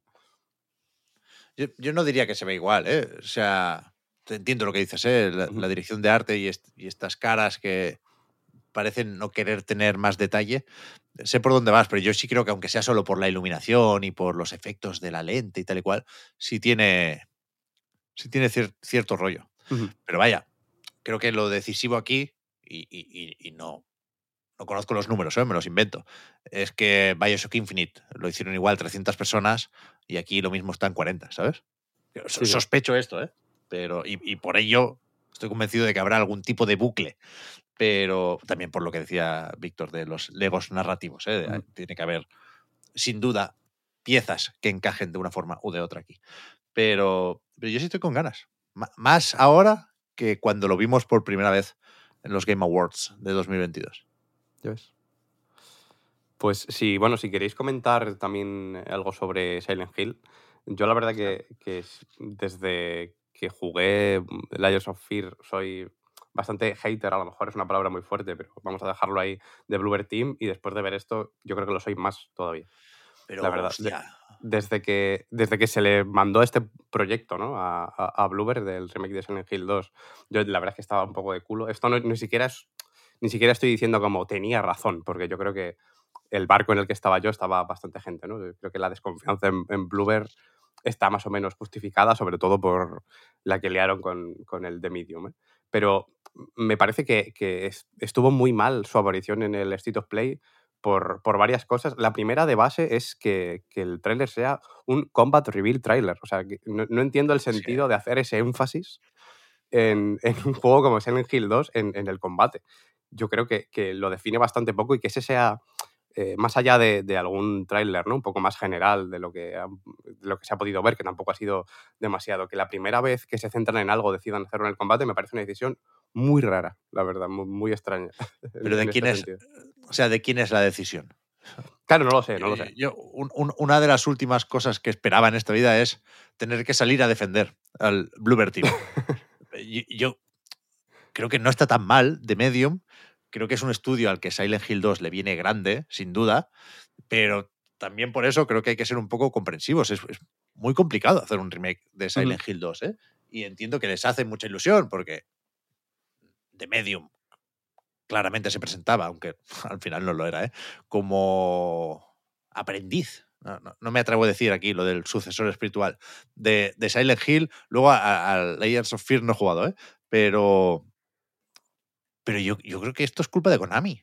¿no? Es Konami quien decide eh, Fíjate, cómo, sí, sí, cómo va el marketing del juego. Y, y creo, o sea, la primera mitad del tráiler no estaba tan mal. O sea, el, el- el pelo hay que mejorarlo, pero has- hasta que se presenta como el Resident No, Evil no, 4 de no, baratillo, yo, yo creo que estaba Muy mal. aceptable. Aceptable Se ve, tráiler. se Sí, ve a ver, a ver. muy rígido, James. eh, Daba, daba pena verlo. ¿eh? O sea, es, se es impensable que el juego sea peor que el tráiler. Creo que el- Fíjate. el, problema aquí es del vídeo promocional. Fíjate, si la han liado, que Konami ha tenido que hacer un juego. Llevaban ce- 35 años aproximadamente sin hacer un juego y han tenido que hacer un juego y regalarlo a pedir perdón anticipadamente por, por el tráiler que iban a poner. Creo que, creo que no lo hace Konami, ¿eh? que lo hace Exadrive, que es Bueno, un pues estudio tenido- japonés. Pero sí, sí. te Ha tenido, que, ha tenido que pagarlo. Es verdad que El costaba tráiler- encontrar el el- logo. ¿eh? El tráiler del Resident Evil 2 es demencial. No, eh, y, y no, y no está ni medio bien. Del Está- Silent Hill 2. O sea, del Silent Hill 2. Está mal eh, al Muy mal, completo. muy mal, muy mal. Es que el sea, momento es- Quick Time Event, el momento de la X que aparece de- en medio de la varias pantalla. veces. Varias veces lo ponen además. Es Sí, sí, como. has- estás- ponlo otra vez, ponlo otra vez. Que, no- que- que creo que no se han se vea que hay que fijado pulsar la si- X. Claro, que si te agarra un enemigo, tienes que darle muy fuerte a la X. Ponlo otra vez. Otra, otra, otra. Porque sale mil veces, tío. Vale, guay. Qué, qué, qué- momentazo, ¿no? ¿no? Cuando tú estás. Tú, tú te acuerdas de Silent Hill 2, ¿no? Que dices, hostia, me acuerdo aquella Cuando vez que me la tan X. fuerte a la X, muchas veces seguidas. Y el, el- y encima, la- el orden de factores aquí yo creo que sí que ha alterado el producto, porque yo estaba viendo el, el, prim- el primer juego, que no, cuando no sabíamos qué era, y estaba pensando, hostia, se lo han currado en el Bluebird Team. Sí, sí. Mira qué pintón tiene esto, ¿no? En realidad, Mm, parece una interpretación libre, bastante libre de lo que es Silent Hill, pero hostia, muy mola, ¿no? O sea, pintón, súper atmosférico, momentos ahí de, joder, muy inquietantes, miedo, ¿no? El- evidentemente trazas de PT, hay que fijarse en los, en los mejores siempre. Y luego cuando salió el otro tío que parecía, por favor, del PC Gaming Show, eso. ¿No? Sí, un sí. poco sí, un poco sí. Completamente. Hostia, de, de locos, ¿eh? O sea, es que no puede ser, no puede ser. Ese juego, de verdad, va a ser un, va a ser un problema. Nos va a meter en problemas a todo el mundo. En general, quiero decir, es un problema que, que tenemos ya co- como, como sociedad. Nos, vamos a, nos va a meter en, en faena. Las visitas a las webs de piratería de ROMs van a aumentar un si- 7000% para que la gente, la gente buscando el ISO del Silent Hill 2 original. eh, lo- lo- los, los fans del original eh, lanzando cócteles Molotov por la calle a los que dicen que este no está tan mal. El Bluebird Team, mientras tanto, desaparecidos en combate, ¿no? Me imagino que tendrán que pedir asilo, asilo político de alguna manera. Un, drama, un drama. Es que no, que no. Es que no. es- no- lo, lo de la, la par- lo- evidentemente, ya cuando se ponen a, a pegar tiros a los muñecos ya es un desfase. Pues son los peores tiros que se han visto en un juego de acción en la historia de la humanidad. Pero, pero lo anterior es que tam- tampoco está bien. Es un tráiler muy cutre. Es un, es un juego que, que es que no está hecho. No sé qué han estado haciendo todo este tiempo, ¿no? ¿No os da esa sensación? De que, de que- está muy excesivamente verde, anormalmente verde. No digo excesivamente como si les estuviera pagando yo el desarrollo. Digo es anormal la, la- el, el aspecto que tiene un proyecto así a estas alturas. Que no. Hostia, que llevamos con esto a, las espaldas años, ¿eh?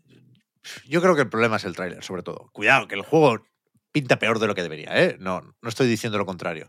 Pero sí que hay. El, el tráiler enfatiza cosas concretas que, están mal y, que hacen que el resultado parezca peor. Eh, Lo digo pensando sobre todo en el meneo de la cámara. las animaciones no, son maravillosas, se las podrían haber currado un poco más, pero el problema es el screen shake, o sea, el montaje eh, empalma y acentúa una serie de meneos de la cámara que están mal hechos, o sea, claramente mal hechos, desde el punto de vista de quien tiene que jugar a esto. Y, y- y- y por eso es, es demencial el tráiler, demencial, pero de, de- de, bueno, de no saber hacer tu trabajo, no pasa nada. Hay gente que no sabe y que le toca y que hace lo que puede, faltaría. Pero que, que sí tiene un problema, Silent Hill 2, está claro. Está claro. Y, y por eso iba a preguntar yo por el otro, más bien, por el short message. ¿Alguien lo ha probado? Este se filtró hace mucho tiempo y ya, ya llamó Hostia, nuestra sí. atención. Este ¿no? vino de, de la de filtración, sí, de Sí. todo esto cuando se habló por primera vez de, de hecho, de lo de Blueber y de, El y de Annapurna, llamaba que estaba por ahí también, ¿no? En ese momento, sí. Sí, creo que lo sacó VGC, esta, esta información. Sí, yo, yo lo he probado, he jugado, jugué solo 15, 20 minutitos porque ya era un, un poco tarde, pero la verdad es que me fui a la cama asustadito, ¿eh? Tengo que decir, Sí, no ¿no? llegué a encontrarme con ningún momento en el que ¿no? hubiera un conf- conflicto real, pero con el tema de la ambientación sobre todo, que es hasta donde he podido probar, se lo han currado bastante, se ve muy bien y la sensación esa de, de opresión que tiene que tener un juego de este estilo eh, mola bastante. Todavía, si, si tiene algo de PT en el sentido de, de los bucles ¿no? que, que había en PT, eh, no he llegado a, a ese punto, así que tampoco puedo decir exactamente eh, hasta dónde llega, pero bueno. Sí que puedo deciros, por cierto, que el movimiento de la cámara es un poco raro. que tiene el, el típico, como que va un poquito tarde, ¿no? Con respecto a cuando tú la giras y que también acaba de, de moverse un poquito más tarde.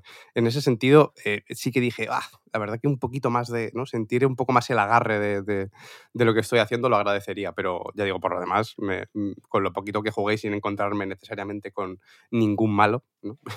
Eh, la verdad es que, se, joder, la, la ambientación y, y- y cómo se sentía todo, mm, muy bien, muy bien. Muchas ganas de, de seguir. se hace un poco raro, y y sabiendo eso, ¿eh? que es un- un- una demo o una experiencia gratuita y que nadie le amarga un dulce, faltaría, ¿eh? no me estoy quejando, no empecéis. Pero que, que se hace raro jugar a esto, que es claramente un PT, sabiendo que no habrá sorpresa al final, ¿no? Recordemos, Mm. cuando salió PT, no sabíamos que era un Silent Hills en ese momento. Y, y- y pasarse el juego, en cierto modo, eh, implicaba descubrir eh, ese misterio. Aquí no creo que pueda haber misterio, ¿no? No, no, no creo que en un post-it se anuncie la vuelta de, yo qué sé, eh, Frogger, ¿no? De, de repente. Cuando, cuando te lo pasas, el Silent Hill The Short Message, fundido a negro, y aparece un mensaje en la pantalla. Development for the Silent Hill 2 Remake has ended. Please be calm. ¿verdad, eh? Tal cual, sí. Yo, yo la verdad que tampoco creo que lo haga, pero eh, que lo haya, pero me, me pega que tenga un punto de, de experimento, vaya, de, de prueba, de ver un poquito lo que pueden hacer. Sí que, ¿qué, qué estudio decías que, que lo estaba desarrollando, Pep? Yo, yo, yo vi en algún sitio que era Exadrive, que es una compañía japonesa más o menos mítica que ha hecho sobre todo de estudio de apoyo. Ha colaborado en muchísimos juegos. Claro, es que aquí en el, lo, único que salía en el, en el trailer, no sé si os acordáis, era en colaboración con Konami, pero claro, es un poco raro porque no, no salía qué estudio lo estaba haciendo, entonces, ¿cuál- ¿qué, qué es Konami en colaboración con Konami? Porque la IP es de Konami, ¿no? no, yo no entendía muy bien el, el- mensaje en el tráiler. Pero bueno, más o menos parece que, que hay una implicación mucho más directa de, la propia Konami que en el, remake de Silent Hill 2, seguramente, ¿no? Entonces, eh, a la hora de, de desarrollarlo en concreto, quiero decir. Entonces me pega que pueda tener un poco eso de, de- de experimento, de prueba, a ver qué se puede hacer con, la saga. Ya. Ah, ¿Cómo era el, otro Silent Hill? O sea, no, recuerdo el nombre ni, ni del juego, ni del colega que lo estaba escribiendo, que tiene este nick raro, pero que es el de, eso sí me lo sé, Higurashi no Naku Koroni. Silent Hill F. Tengo por aquí. Igual conecta con ese, de alguna forma. Eso tampoco Puede ser, sabemos quién puede lo hace en realidad, ¿no? Ya. Es verdad que era, la F esta era, que era como rara, ¿no? Que parecía la F como de una función, más que... Sí, sí, sí. Recuerdo el trailer. Pero es curioso, ¿no? Que al final lo que tiene que salgan dos juegos de, de Silent Hill, pero el pequeñito Shadow Drop gratuito, que en teoría es una cosa como menor o debería serlo, nos resulta más interesante, más atractivo, sería mejor, la gente lo está jugando ya, estamos pensando en, en conexiones con otros juegos, mientras que el que debería ser el principal, que tiene más nombre, que nos puede apelar al recuerdo en muchos casos, eh, se queda en algo flojo, decepcionante, que más se ve, que trailer más malo. Quiero decir, eh, bien por el primero, ¿no? Por este short message, sin duda, pero que mal enfocado por parte de, ¿no? de Team o de quien haya hecho este tráiler para que al final deje un sabor de boca tan, tan malo o, tan poco esperanzador. Vaya. Sí, sí. Eh, o sea, igual es el juego que, que se está comentando más en negativo del State of Play, ¿no? Quizá Sí, seguramente. El que más está señalando. Ya ves, vaya liada, vaya liada. Pero bueno, Konami, ¿eh? Tampoco... Lo, lo- lo raro, lo difícil e, era lo otro. Que no sé si habéis visto algo de Silent Hill Ascension, ¿eh? Pero lo, difícil es, es tener fe en esta gente, ¿eh? No sé si con esto podemos dar por comentado el State of Play. ¿No tienes nada que decir de Sonic, Pep, por cerrar? No, no, me, me parece aplaudible, una vez más, el, el- el que tengan que inventarse lo que sea para ganar tiempo con Sonic. Es decir, si, si- si- si tuvieran más o menos claro qué hacer con el erizo, quizá tocaría ya, bueno, en ningún sitio está escrito que tenga que salir un juego de Sonic en cada año, ¿eh? pero sabemos que Sega quiere eso. Pero que, que supongo que no les ha dado tiempo de hacer el Frontiers 2 y han dicho, hostia, hay que hacer otro en 2D, en, en 2D, nen. Y ya hemos hecho el Manía, el Superstars, ya hay que, hay que pillar algo que ya, que ya tengamos hecho, ¿no? Y, y, y, joder, tenían a mano el Generations, pero aún así ya da una vuelta que nadie había pedido para incluir niveles nuevos con Shadow. o sea, creo que la idea aquí es celebrar Shadow the Hedgehog. O sea, no el personaje, el puto juego, que es un horror. Me parece lo más Sega, una vez más, que se puede hacer. Por supuesto, día uno y ojalá lo saquen en cajita. Y, y pensaba, Juan, que me ibas a preguntar por el Zenless Zone Zero. Mm. ZZZ para los amigos, que me parece, o sea, en Hoyoverse, lo digo ya como exjugador de sus juegos. Ahora mismo no estoy metido ni en Genshin, ni en Honkai Impact Third, ni en Honkai Star Rail. Creo que no saben anunciar cosas. O sea, cuando sales en un evento así, sie- siempre parece que, que- que tengan que anunciar una fecha, ¿sabes? O de una beta o de lanzamiento o algo. Y al final solo dicen, bueno, recordad que estamos por aquí. En este caso, sale también en Play 5. Bueno, coño, ya lo sabíamos, joder. Joyovers. Y, y- y se van y te dejan con las ganas. O sea, imagino a alguien esperando un Shadow Drop cuando empezó a ver el juego. Y qué va, fue un, ya te contaremos. Uno más de mi joyo que, que- quiere estar en todos los eventos, por alguna razón. Esto es fascinante, ¿eh? Sé que mucha gente aprovecha para ir al baño, pero en los Game Awards siempre Hoyoverse pone todos sus putos juegos, uno detrás de otro. Pam, pam, pam, pam. Un dineral. Bueno, eh, que lo gasten como quieran, que suyo es. Pero no... No sé qué más destacar. Ya digo. Eh, Dragon's Dogma 2 no lo hemos comentado, creo. ya, pero ya está aquí. Ya... Sí, sí, o sea, no, no por nada, ¿eh? no, no porque Valor seguro. noticias, pero Sí, desde sí. luego el tráiler guapísimo. Sí, muy guay. Sí, muy está guay. bien, pero ahora estamos mosca, ¿no? Con lo de los 30 frames en consola. Sí, ya ves. Parece que, que no está asegurado el modo rendimiento.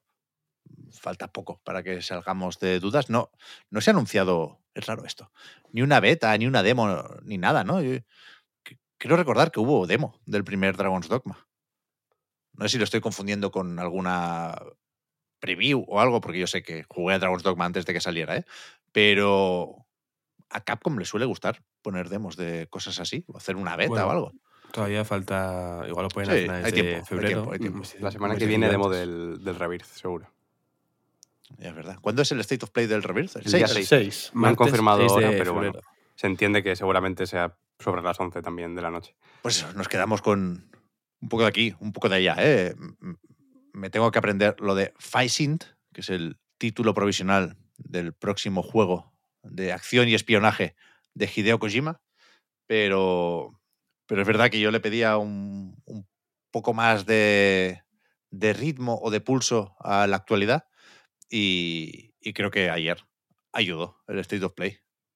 Creo que, es, que estuvo guay y que veníamos ya del Developer Direct de Xbox, con lo cual le toca a Nintendo hacer su Direct. Seguramente va a ser uno de esos eh, en el que se tendrá que decir en esta presentación no eh, habrá información sobre hardware. no van a dar pistas con el nombre tampoco. Pero, pero bien, bien, bien, bien. Entre esto y los informes financieros, yo estoy bastante tope. Bastante tope. Yo espero que, espero que, no, haga, que no haya un, un direct. ¿Qué dices, hombre? ¿Por qué? Porque me va a resultar absolutamente insoportable escucharos decir que Mario versus Donkey Kong es cutre Bueno, ¿Qué va, qué va? Porque, y pero, que es un lanzamiento de segunda regional. mientras, mientras, mientras decís que Palworld es el mejor juego del año. Y que os gustaría darle un beso en la boca a, a la persona, al amante de las armas que metió armas en Palworld. Justo lo que veo diciendo en acariciar vuestra carpeta del colegio con las fotos de los desarrolladores de Palworld mientras os veo ir a la parada del autobús con florecillas alrededor de la cabeza acariciando los rostros de cantantes de J-pop de los, de los desarrolladores de Palworld y mientras desde una esquina detrás de una señal de stop Mario y Donkey Kong miran ¿Por qué ya no nos quiere? Los, los apuntes, ¿no? Los libros de texto con, con, Sí. con pals ahí dibujados en Sí. las esquinas. Sí, Oh. sí, sí, sí, sí.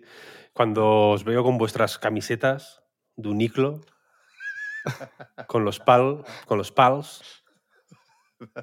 Joder. Pokémon with Gans. Cuando os, cuando os veo ah, embobaos mirando la tele, viendo una y otra vez Palworld Concierge en Netflix. No puedo, no puedo, de verdad. No puedo. Pero te, o sea, te Cuando veo a Ed Sheeran te vas a en daño, ¿eh? concierto y veo en la pantalla gigante de atrás aparecer los pals. Te vas a hacer daño tú solo, Víctor, sin necesidad, ¿eh? No, bueno, simplemente quería. Vale, vale. Yo, eh, de verdad, que pues, va a ser activa mi, campaña de ridiculización a Palworld. Y, y el daño que me tenga que hacer. ¿Sabes cuál va a ser el último daño que me voy a hacer? Inmolarme. Hostia. Para. Para. li- Para liberaros. ¿Sabes? Vale, vale. Va a ser como en Akira. Yo voy a estar en mi trono diciendo, haciendo chistes malos sobre Palworld y tú vas a llegar y, yo, me- yo- y- y vas a decir, "Eh, has llegado demasiado lejos. Y de pronto, pero es que- una explosión, una bomba va, va a arrasar Neo Tokio. pero es que no, es que no hace falta, Víctor, que de verdad que a nadie le gusta Palworld aquí. A nadie le gusta. Pero es que yo creo que a nadie le gusta en el mundo, Sí, ¿no? en el es mundo real. sí, En el mundo sí, en el mundo sí. A nadie, a nadie. Yo- Sí, es la- que si es, diez- como, es como, mira, es como, es como. Si llevas 10 días jugando es que te gusta.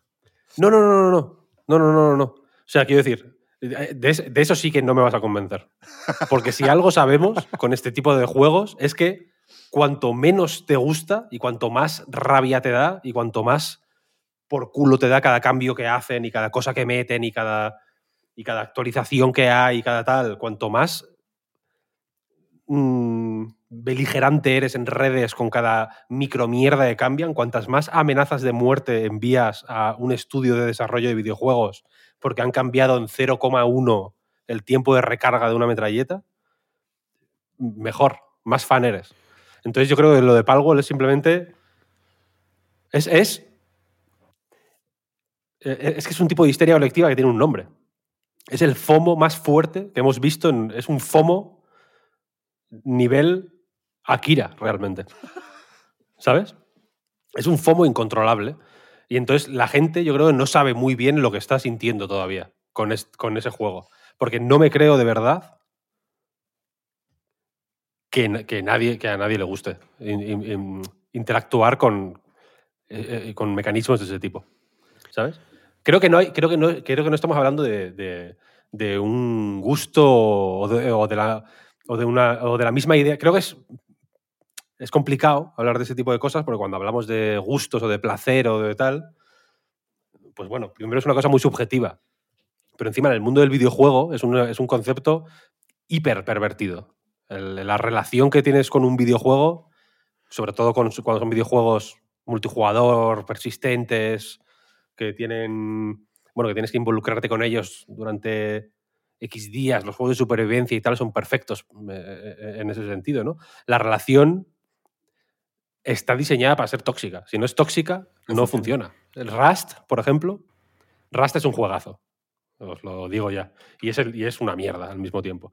Pero Rust es un, es un juego que establece contigo una relación de, de, de maltrato psicológico, puro y duro. Es un juego que no te permite dormir. ¿sabes? Es un juego que, sabes que mientras tú estás dormido te están, te están asaltando. ¿sabes? Te tienes que poner alarmas. Yo he conocido a gente que, que, que durante un tiempo, por gracias a Dios están fuera ya, dormían con el, con el sonido del móvil puesto, por si les llamaban, para defender su base. Pero en Palworld también te pasa esto, ¿eh? Te pueden raidear también. Ah, no me digas. Sí, sí, eh, han comenzado las raids estas de quemarte las casas de madera y esas cosas. Esos, esos son juegos que, que no, no- el placer y el gusto no, no entran en juego. Es otro tipo de relación. Es una relación que, que tiene otras texturas, ¿eh? Y, tiene, y, y no digo que todos los juegos tengan que ser placenteros o, o- o demás, pero que, no, que, que de verdad que no hay, no hay 12 millones de personas a las que les guste Palworld. Claro, pero sí que Hay muchas menos, hay muchas menos. Si ahora mismo hay un millón de personas jugando, 800.000 no saben por qué lo están haciendo. Mínimo. Y los otros 200.000 han consumido una cantidad de drogas que es que, no- que les enseñas una foto de su madre y no lo reconocen. Ese es un poco mi... Es como yo veo la situación.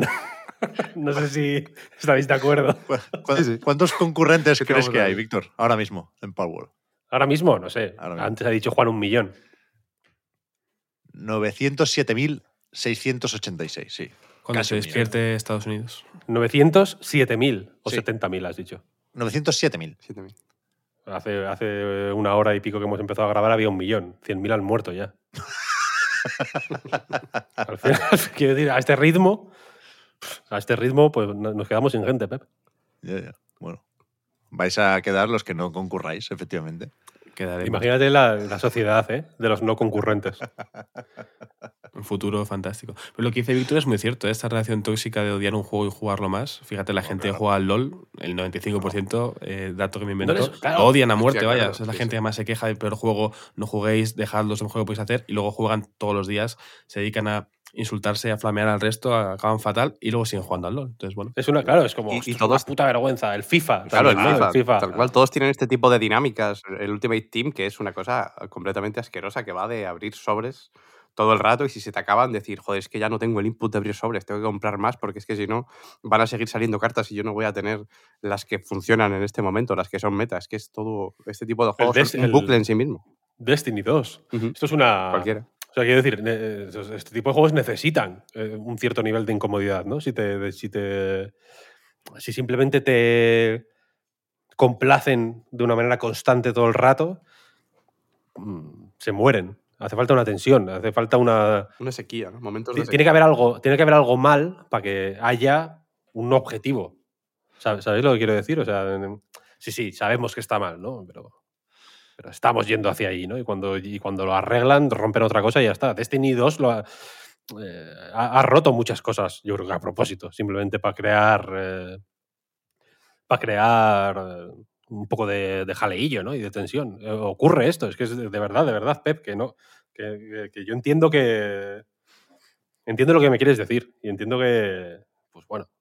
Que crees que me estoy haciendo daño, que me voy a hacer daño. Pero es que el daño Bueno, se lo están haciendo 907.000 personas ahora mismo en, No, pues son, en delante, de nuestros, delante de nuestros ojos. son un, un grupo, un grupo muy grande de chavales que están jugando ahí con efectivamente eh, su Discord y sus movidas, picando piedra.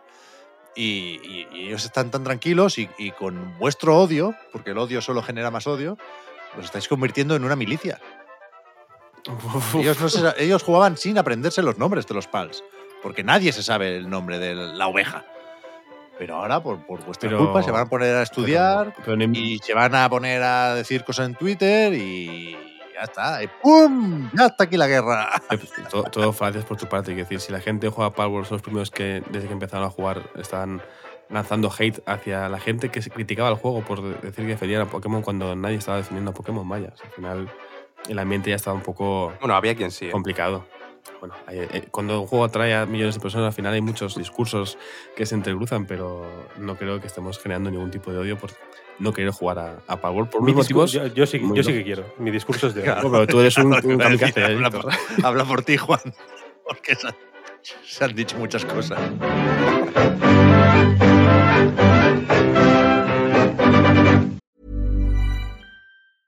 Hey, I'm Ryan Reynolds. Recently, I asked Mint Mobile's legal team if big wireless companies are allowed to raise prices due to inflation.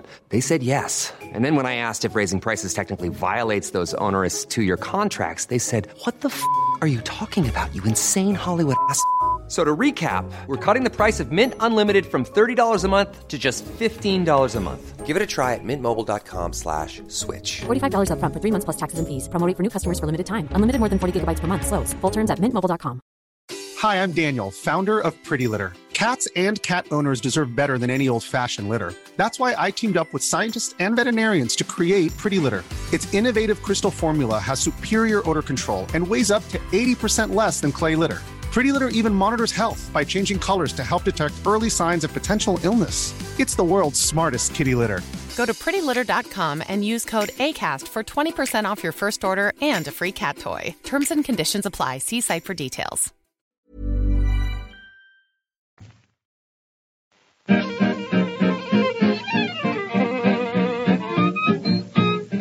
Hoy tenemos que hablar de Laika Dragon, Infinite Wealth, de Gran Blue Fantasy Relink.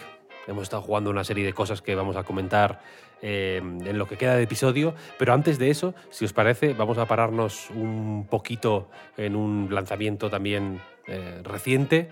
Y para ello vamos a hablar con sus, eh, con sus creadores, con la gente que lo desarrolla.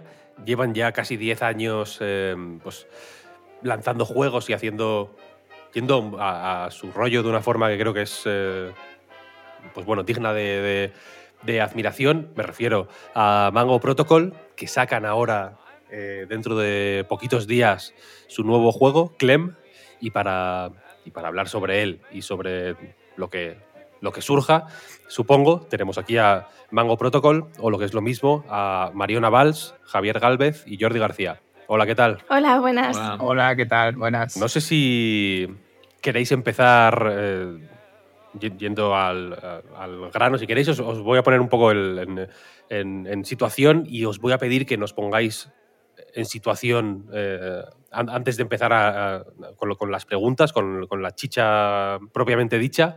Mariona, tú eres la directora de arte del estudio y, de- y del juego. Sí, así. Javier, tú has hecho aquí un poco de. Has llevado varios sombreros porque te has enca- encargado de la, de la narrativa, de la. Has sido productor también en este proyecto. Jordi, tú te has encargado del diseño.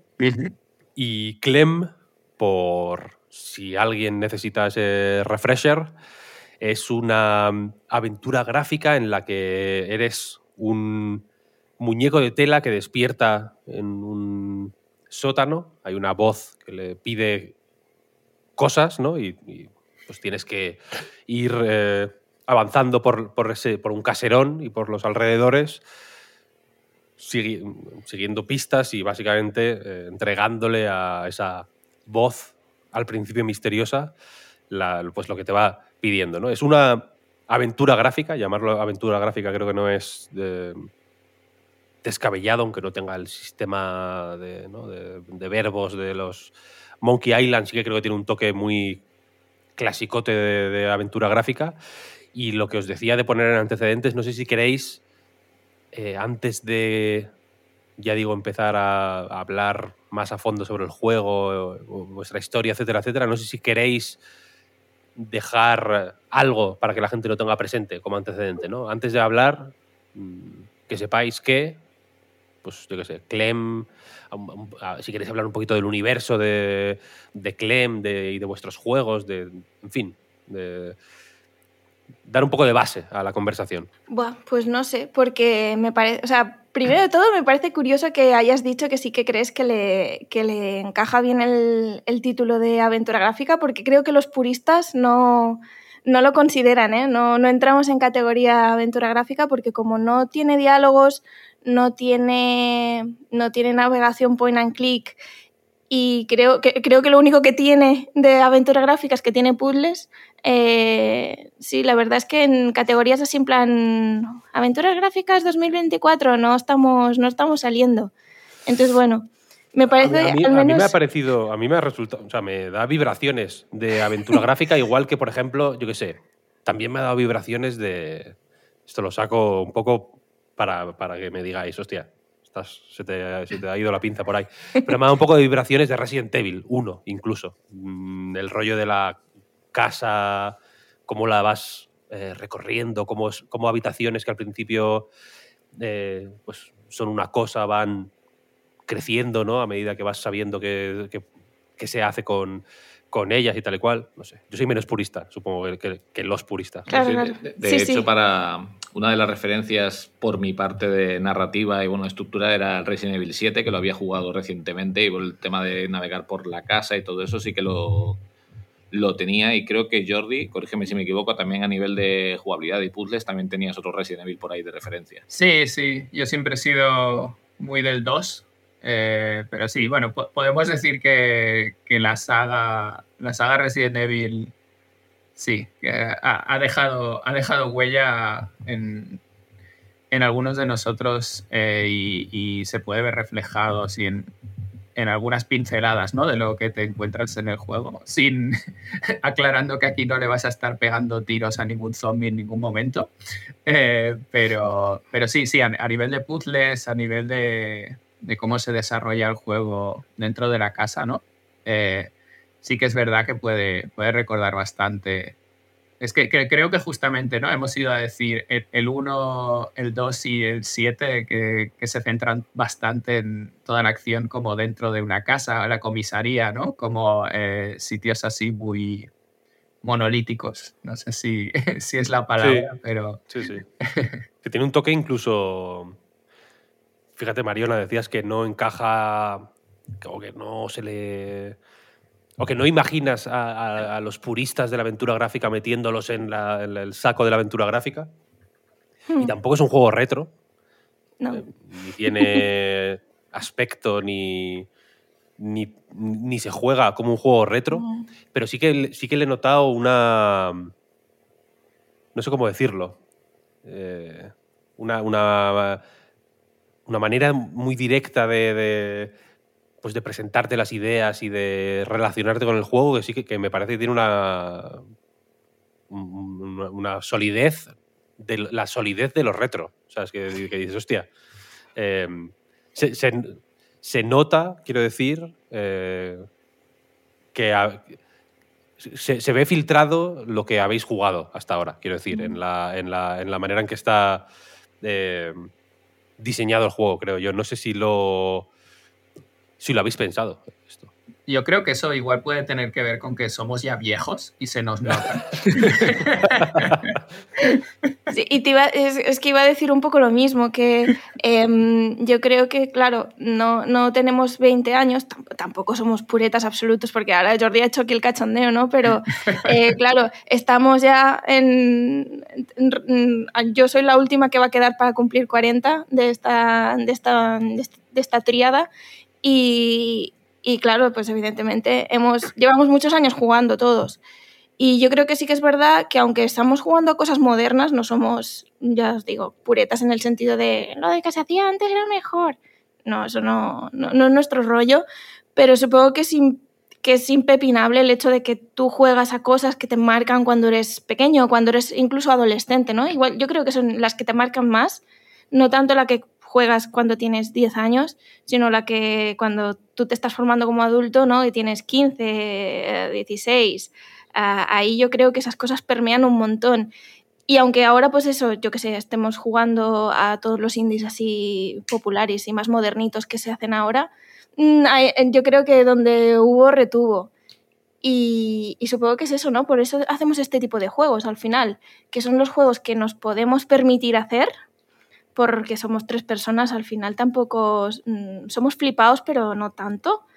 Y, y eso, y, como los equipos de antes, los equipos de antaño eran equipos mucho más pequeños, eh, siempre yo creo que es un buen espejo en el que reflejarse para poder eso, sacar ideas y sacar conceptos para luego aplicar tú a tus juegos. Entonces, claro, eh, yo creo que por eso igual se nota ese cierto sabor uh, vintage nada Mango Protocol, porque es eso, porque somos un equipo pequeño que buscamos maneras eh, eficientes y resultonas de hacer juegos que la gente que hacía juegos antes eran bastante duchos en ello. Has tocado varios temas que tengo aquí apuntados, de hecho, para, para comentarlos. y mm, uno de ellos tiene que ver, si quieres, eh, bueno, cuando empezasteis no teníais o no, o supongo, igual estabais en los 30. Sí, sí, nadie sí. Tenía, nadie tiene 50 ahora, o estáis No.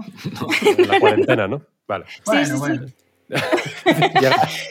Se está Mentalmente no cuenta. el tren se está acercando a la estación, pero todavía en, los 40, ¿no? Eh, cuando empezasteis, no, hace ya un buen tiempo. Y lleváis casi, bueno, 10 años. Igual, no lo sé. El primer juego creo que es de 2015 o 2000, Ujú. ¿no? 2015. Sí, sí.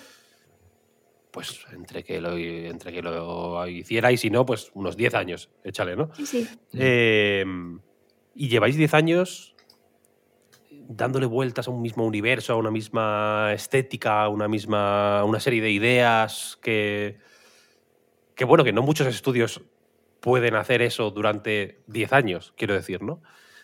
Eh, por un lado, me gustaría hablar de qué relación habéis desarrollado en estos 10 años con, esta, con, este universo y, estos personajes y estas ideas.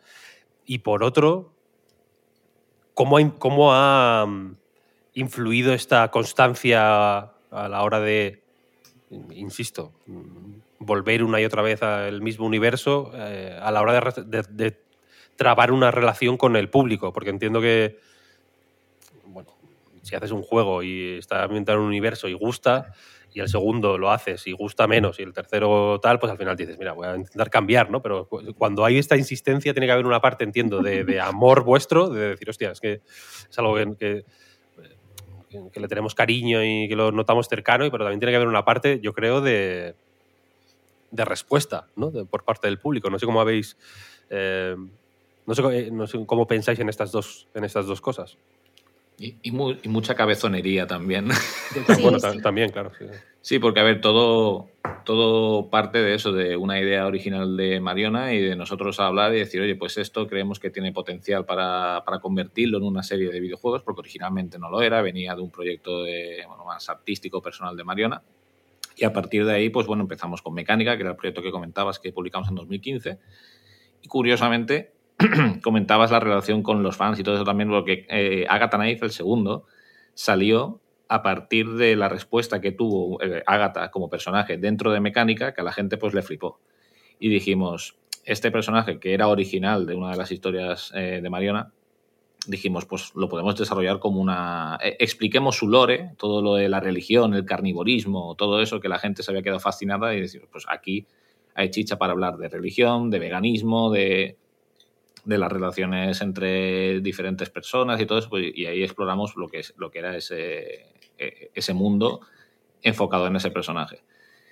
Pues Porque cancelamos, de hecho, un proyecto que teníamos en ese momento que no nos estaba convenciendo tampoco cómo iba a tirar después de Mecánica y empezamos Agatha. Y, de hecho, hasta la fecha, que esperemos que Clem lo, sobrepase, pero Agatha eh, ha sido el proyecto que más ha gustado también y fue como respuesta a eso, a, la, a la propia respuesta de los fans a un personaje que habíamos creado, un personaje, un NPC que había por ahí que tenía su, su atractivo. Y a partir de ahí también, pues como decíamos, algo de cabezonería, de decir, ostras, es que a nosotros nos gusta, nos gusta este estilo, tanto a nivel eh, visual como las historias que contamos, que intentamos eh, explicar. no, nosotros siempre decimos que partimos de, lo que queremos contar y a partir de ahí se, se, se hace el juego a nivel de género. Por eso tenemos dos aventuras gráficas más clásicas que serían las primeras, porque las historias daban para ello, o así lo, enfocamos nosotros. El otro era un juego más de acción, Colossus Down. El tercero ya era en plan, bueno, esto hay que destruir el mundo y destruir el mundo nos pedía un juego de acción y pensamos en un beat'em up con tintes de otros tipos de género. Y ahora, pues cuando estábamos en Clem, también pensamos en, bueno, ¿qué personaje tenemos por aquí que nos gustaría contar su historia? Y encontramos una historia, otra de estas historias originales de Mariona y a partir de ahí desarrollamos todo un, un lore particular que sigue estando conectado en el universo Psychotic, ¿vale? Que es el universo de nuestros juegos. Hay, hay una relación, o sea, la gente que lo juegue verá que está conectado de cierta manera, que no podemos desvelar porque es un juego principalmente de misterio y queremos que se vea todo al final pero eh, la idea es esa, seguimos en el universo porque nos, a nosotros nos gusta mucho, hemos visto que hay cierto público que, le gusta, no lo hemos petado, eso lo sabemos, pero, pero sí que nos basta y nos sobra para salir adelante con, el público que tenemos y creemos que, con Clem pues va, vamos a... Creemos, tenemos esperanza de que, de que guste también al, público y que atraiga también a mucho nuevo público. ¿Y vuestra propia relación con el universo cómo se ha ido desarrollando, porque eh, ya digo, no, no, me, resulta interesante porque pues, tiene este punto, como bien dices, de, de cabezonería, pero 10 años son 10 años, ¿no? que, la, vida da muchas vueltas en 10 años y tener esta constancia... O sea, lo digo como una cosa de, de, virtud. A mí me la... Yo soy una persona muy inconstante, no, la constancia no se me da nada bien. Juan lo, Juan os lo puede confirmar que, lo que más admiro de él es su racha del Duolingo. Me, parece absolutamente alucinante tener 775 días ya. Joder, no me digáis. Tres años prácticamente dándole al Duolingo todos los días. Es increíble eso. Y, entonces estar 10 años, me imagino como un tablero de estos de corcho con, con, hilos rojos, ¿sabes? Poniendo venga, pues este aquí, pa, pa, pa, y vamos a seguir por aquí y tal. Crear estas conexiones a mí me resulta absolutamente fascinante y no sé cómo lo habéis vivido en estos 10 años, ya digo, de, cómo, cómo, han acompañado vuestros cambios personales eh, o cómo han ido en paralelo con, la, con el desarrollo de vuestro universo, ¿no? Yo aquí diría ¿no? que, al menos, claro, voy a hablar un poco a nivel personal, eh, porque no, no puedo hablar ahora por los tres, cada uno lo habrá sentido un poco diferente, pero yo sí que creo que como para mí al menos tiene una base autobiográfica, una base que tiene que ver en que todo esto se empezó a gestar en el año, cuando yo no estaba haciendo videojuegos, en el año 2006, cuando estaba todavía en la universidad, eh, me ha acompañado el universo, antes de que fueran videojuegos, me ha acompañado prácticamente pues, mm, la mayor parte de mi vida adulta. Y, para mí pues siempre, claro, es una cosa que está ahí, que es como, es como un bebé, es como, bueno, es como un hijo, ¿no? En, este caso son bastantes hijas y, las tengo ahí para cuando las necesito, cuando necesito sacar algo, eh, son, son, mi, son mi canal. Y bueno, y también entiendo que también es el canal de Javi como, como director de narrativa cuando tiene que escribir y también es el, el canal de Jordi para, digamos, para ponerle una, un, envoltorio a las cosas que, que diseña. Entonces, la relación que tenemos es un poco, iba a decir tóxica, porque creo que hay bastante, o sea, como que dependemos emocionalmente de, ello, por lo que decía Javi, también que hay cierta cabezonería de, seguir insistiendo, aunque no lo hayamos full petado, aunque no, no refleje quizás eh, todo el amor y todo lo, lo, lo, que nos, lo que nos remueve a nosotros por dentro el, su éxito mm, comercial. Pero creemos tantísimo, tantísimo en ello de que es nuestro, sí, que es nuestro canal, que es nuestro, mm, nuestra vía para, para, contar cosas, que, que bueno, que, nos, que, eso es nuestra terapia. Al menos para mí, es mi, en mi relación, o mi resumen es que, que nuestros juegos mm, son, son mi terapia. Me ha sacado de sitios feos eh, durante todos estos años y espero que me siga, que me siga ayudando a tirar para adelante Em, todos los próximos 10 años o más que, nos quedan de dar, de dar la tabarra con las Psychotic Adventures. Hombre, igual un éxito comercial puede ser más relativo, pero sin duda creo que es un éxito solo por lo que cuentas ahora, ¿no? Mariana, me parece que ya eso es algo más que meritorio y también yo creo que se puede considerar un, un éxito por cómo gusta a la gente que, que, le gusta vuestro trabajo, ¿no? Creo que Clem, por ejemplo, en los distintos eventos en los que ha estado, eh, la gente con la que he hablado le ha gustado bastante. O sea, creo que el seguimiento igual no es algo eh, a gran escala, pero la gente que lo sigue lo sigue con mucha pasión, creo yo. Em, no sé estos últimos meses, en función de la demo que salió de Clem o de vuestra presencia en eventos como el Indie Dev Day, qué tipo de feedback habéis recibido, pero yo creo que son muchos los que esperan con ganas ¿no? la llegada de Clem este, este 6 de, de febrero. Sí, sí, y yo creo que, bueno, no lo creo, lo sabemos los tres, que la gente nos ha dicho, ahora que, se- que si, si están mintiendo o no, eso ya no lo sé, pero que es el mejor juego que hemos hecho, o sea, que se nota que hemos dado un paso adelante en muchos, en muchos aspectos, eh, técnico, em, no sé, supongo que también ¿no? a nivel de, de historia, que es mucho más seria. eh, no, no sé qué hace exactamente que la gente mm, perciba que es mejor en todo, pero sí que sí que hemos, no- nos han dicho esto, no es solo una percepción de que la gente viene y, su, su feedback es que que qué guay, que el juego está que el juego está muy guay, más como en plan más guay que lo que habíais hecho antes. Entonces, bueno, tengo, por eso Javi y bueno, y Jordi también, los tres tenemos bastante fe en que, en que este juego, pues, em, va a llegar a, o bueno, es, es factible que llegue a mucha más gente. Porque, porque sí, porque la gente, la gente nos pone menos pegas. Lo que tú decías, Juan, ¿no? En los eventos, igual la gente cuando jugaba los otros juegos Em, más gente se levantaba y se iba sin decir nada, supongo, para evitar decirte en plan, madre mía, ¿qué es esto? En plan, no entiendo el humor o lo que sea.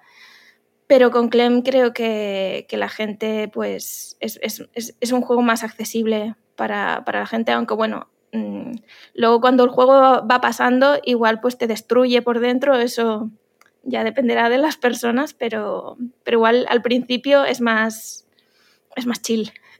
Sí, o sea, enti- entiendo que simplemente con el inicio, la parte que se podía jugar en, en la demo, que es el, el primer, el primer capítulo, iba a decir, como si hubiera capítulos, ¿no? Pero al final la primera entrega que tienes que hacer en este juego eh, es suficiente para ver cómo se va a jugar, pero creo que cuando va avanzando sigue creciendo, ¿no? Bueno, para empezar, agradecer, cosa que no es tan habitual, que hayamos podido jugar a Clem con suficiente tiempo, que a veces los juegos no llegan con mucho margen y para luego hablar de ello o entrevistar a los creadores es más complicado por no tener eh, tanto tiempo para haber profundizado en él, ¿no? Pero bueno, creo que sí, que puede, que puede funcionar mejor. Yo eh, no tengo igual tanta experiencia en el género, tampoco creo que haga falta fiarse tanto ¿no? de los más puristas de este género es este o es el otro, da igual al final. Creo que el juego en sí es lo, importante, pero mmm, si os sirve de algo mi, mi, feedback, al final creo que la, la, atmósfera que tiene Clem es suficiente para no querer salir de él. ¿no? Yo por lo menos pierdo un poco la noción del tiempo cuando estoy jugando, lo cual me parece que es, que es bueno. Y hablabas de lo serio que es el juego, pero realmente igual por el tipo de humor que tengo, ahora que gracias al juego este, la Málaga Jam de, de Cosuk Team, Chuso y Franchurri hemos descubierto qué tipo de humor tenemos,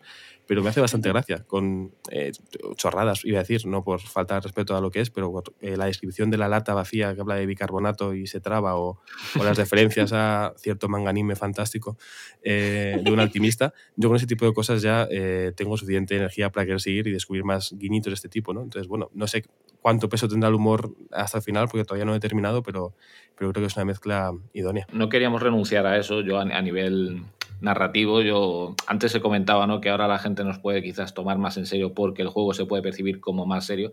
A mí eso me da una sensación agridulce, porque de alguna manera, por un lado, digo, vale, eh, podemos escribir otro tipo de juegos con otro tipo de historias, sin dejar de lado al humor, como decías ahora, por varios ejemplos, ni las referencias a, las cosas que nos han influenciado de una manera u otra. Pero por otro lado digo, ostras, ¿por qué, no encajaba el, humor que teníamos antes? Que no, no, encajaba, sí que encajaba porque obviamente teníamos un público y, también las referencias estaban ahí y todo eso, ¿no?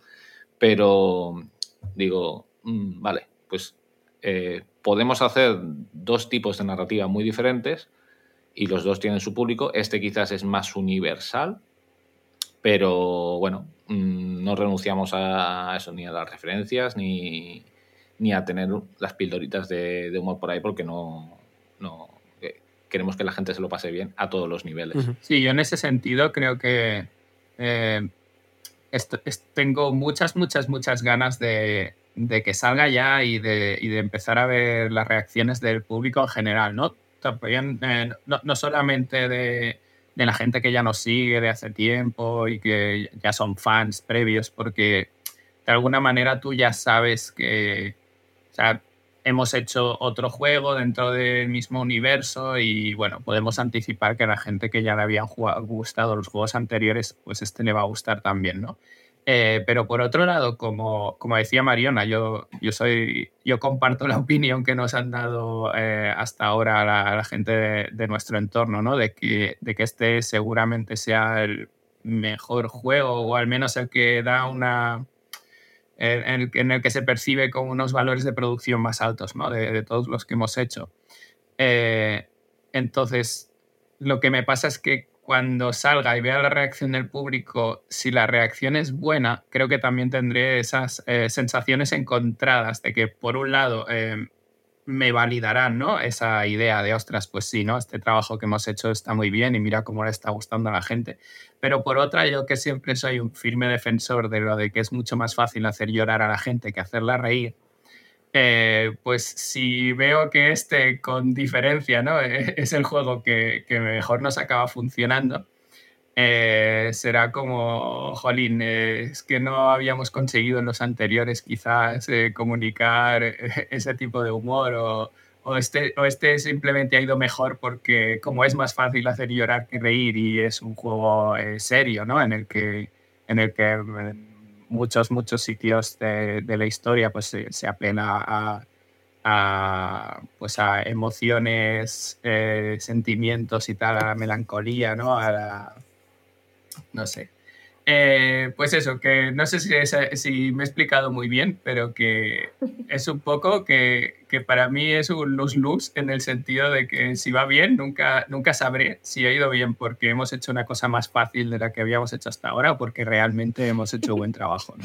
Como siempre somos unos... un- siempre pensamos en positivo. Sí, sí, sí.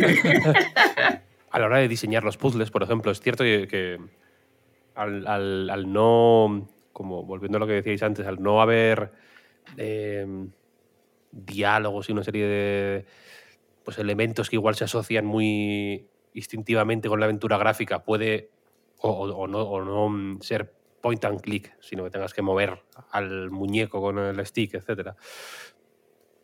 La, asociación con la aventura gráfica puede ser eh, más de aquella manera, pero los puzzles al final son de, ¿no? de separar cosas, combinar cosas, usar cosas en otras cosas del escenario. eh, a- a- al final igual eh, sale más el, el puzzle, pero en estos juegos también hay una parte de de que el humor no tiene que ser simplemente que las situaciones sean chistosas, quiero decir, ¿no? Hay, hay una... mm, eh, lo digo por este miedo a que... A que, bueno, a que, a que os hayáis vendido a la pena. Hay, una, hay un sentido del humor o una, una- una forma, yo creo que, pues bueno, que tiene toques humorísticos de acercarse la- al diseño de los puzzles, ¿no? A, a- a- a cómo metes a, yo qué sé, la- sí, a, cómo se diseñan los puzzles, las, las, las, secuencias de acciones que tienes que hacer para cumplir tus objetivos, ¿no? Eh, no, sé, cómo es en vuestro caso eh, plantearos que tengan, sobre todo en un juego como este, que, como decís, no hay, hay palabras, pero no hay, no hay muchas, no, no es un juego super parlanchín. Entonces, la, mayoría, la mayor parte de la comunicación que tenéis con la persona que está jugando va por ahí, ¿no? Por la, por la interacción con el inventario, con el escenario, etcétera, etcétera. Entonces no sé cómo. No sé si en ese. Porque sí se ve, por ejemplo, otras. Algunos guiños que sí que pueden ser más. O, que- o estar más en el. eh, tener vibraciones más de humor, de, risa o de o cómicas, en yo sé, guiños a. Sale Bill, ¿no? De Gravity Falls, en cierto. Me- me- creo, creo recordar, en cierto momento. Sí. Hay una. sale- o sea, aparece una figura de Bill. Em, que me encantó, por cierto. Em, pero, pero, la, pero la. No, no sé cómo eso, cómo os planteáis esta manera de, de- de comunicaros con el.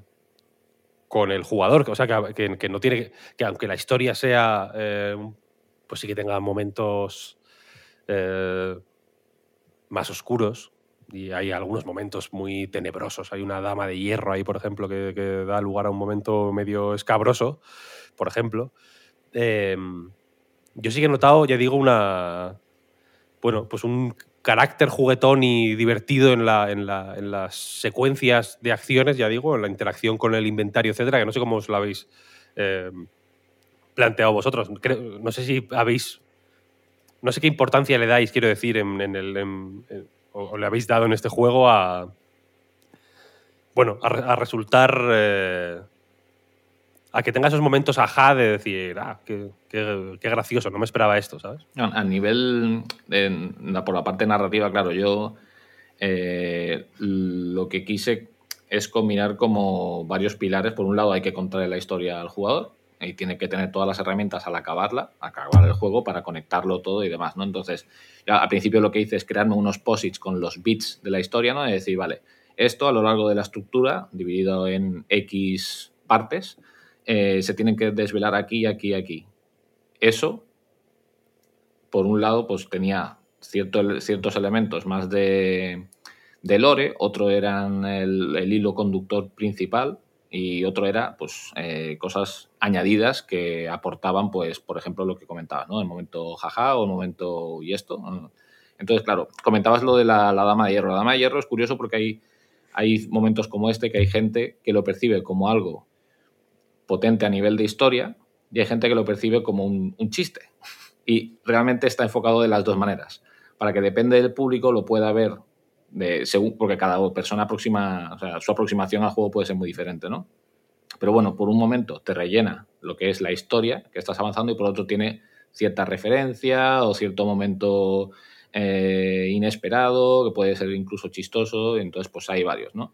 Entonces, yo desde el principio mm, planteé, no quería dejar de lado el humor, eso sí lo tenía claro y luego hablamos los tres y estábamos de acuerdo que no tanto quizás por marca de la casa, porque hasta ahora siempre se nos había conocido mucho por los juegos de humor negro, humor sarcás- sarcásticos y crítica social y todo eso, y bueno, va- vamos a, a tener algo de esto, pero la historia, como comentábamos antes, ¿no? nos pedía un cambio de tono pero ese cambio de tono, pues ah, también no- queríamos renunciar a lo que eran las referencias, las referencias cruzadas con el humor y los momentos, pues que, que aliviaran, ¿no? La curva de tensión que fuera subiendo y bajando según cómo, Entonces, eso es lo que comentaba antes, cogía los posits y los acababa ordenando, decir, vale, esta es la secuencia que creemos que puede quedar mejor para que el jugador tenga un viaje agradable, divertido, tenso en ciertos momentos y demás. Entonces, esa es la, la manera de cómo se enfocó, por lo menos desde mi punto de vista a nivel narrativo. No sé, Jordi, por otro lado, cómo lo, enfocó.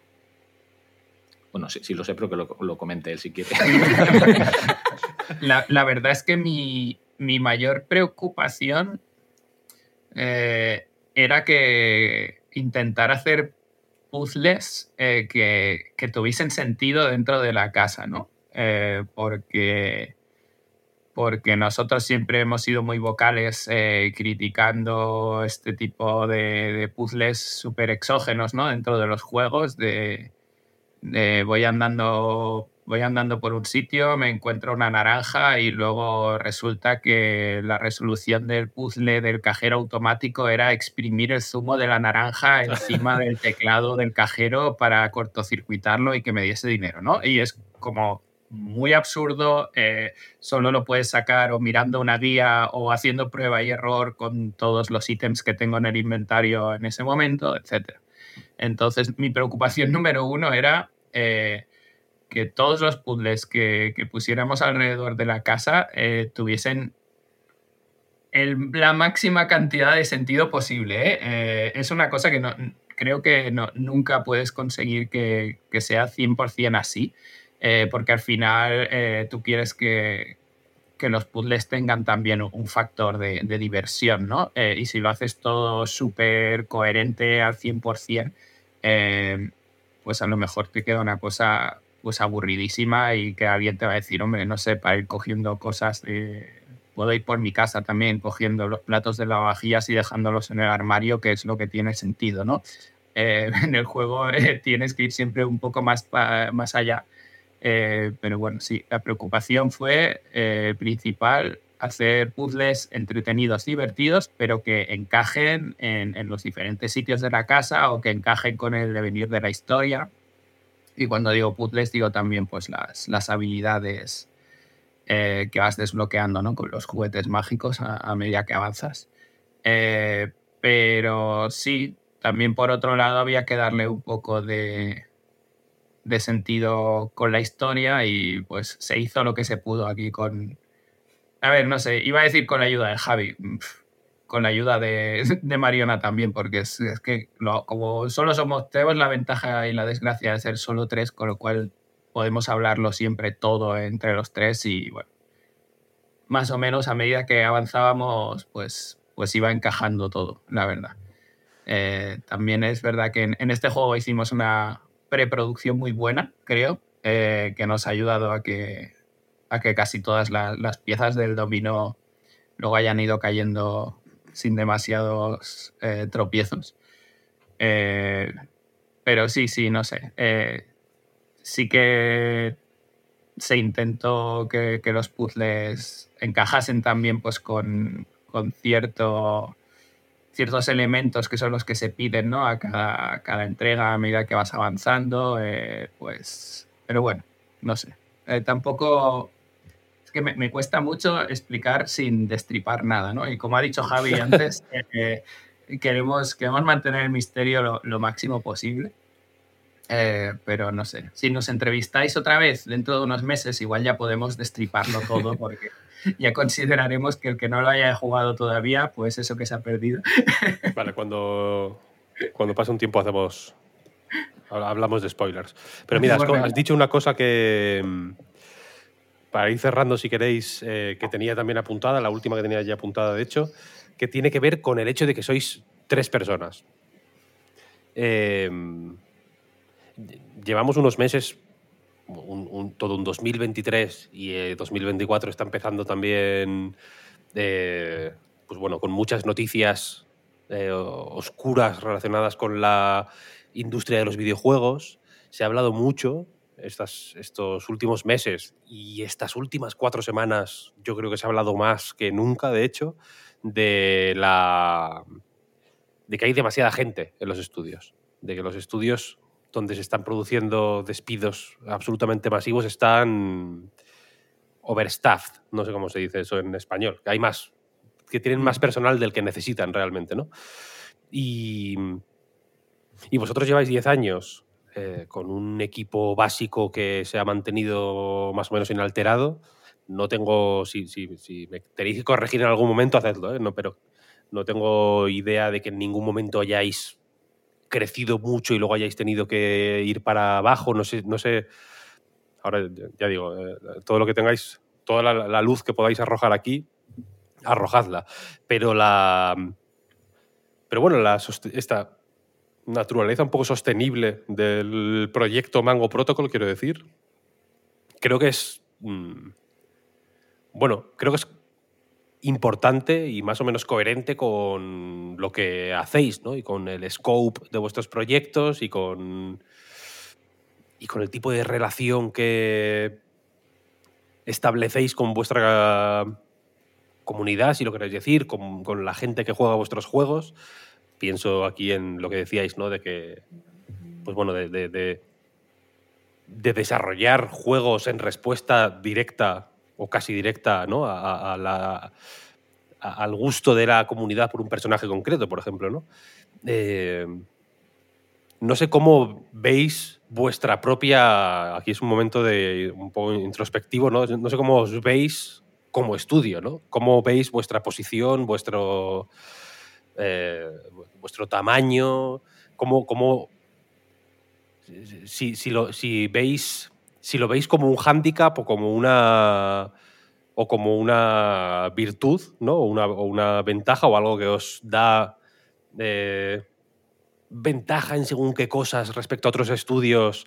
Pienso, por ejemplo, en Lince, ¿no? Que el Lince tampoco era un estudio excesivamente grande, pero fue creciendo poco a poco, ¿no? Entiendo que sus proyectos también eran de otro de otra naturaleza, pero que es muy es muy en el libro blanco, por ejemplo, de los videojuegos, se habla de Dev, se habla mucho de que los estudios son demasiado pequeños y que, ta, ta, ta, y que, habría, y que no hay estudios que tengan capacidad para, eh, pues para crear eh, decenas de puestos de trabajo, etcétera, etcétera. Pero hay una cuestión aquí, eh, joder, que es un poco la- la dolorosa realidad a la que creces, o sea, a la que creces de tres a seis personas, por ejemplo,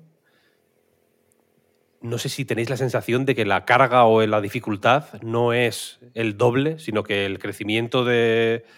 Aunque el crecimiento de, la gente que trabaja en un estudio sea lineal, el peso es exponencial de alguna manera, ¿no? Como que de pronto la. Ahí hay una presión de que. Pues yo qué sé, el, el ritmo al que se.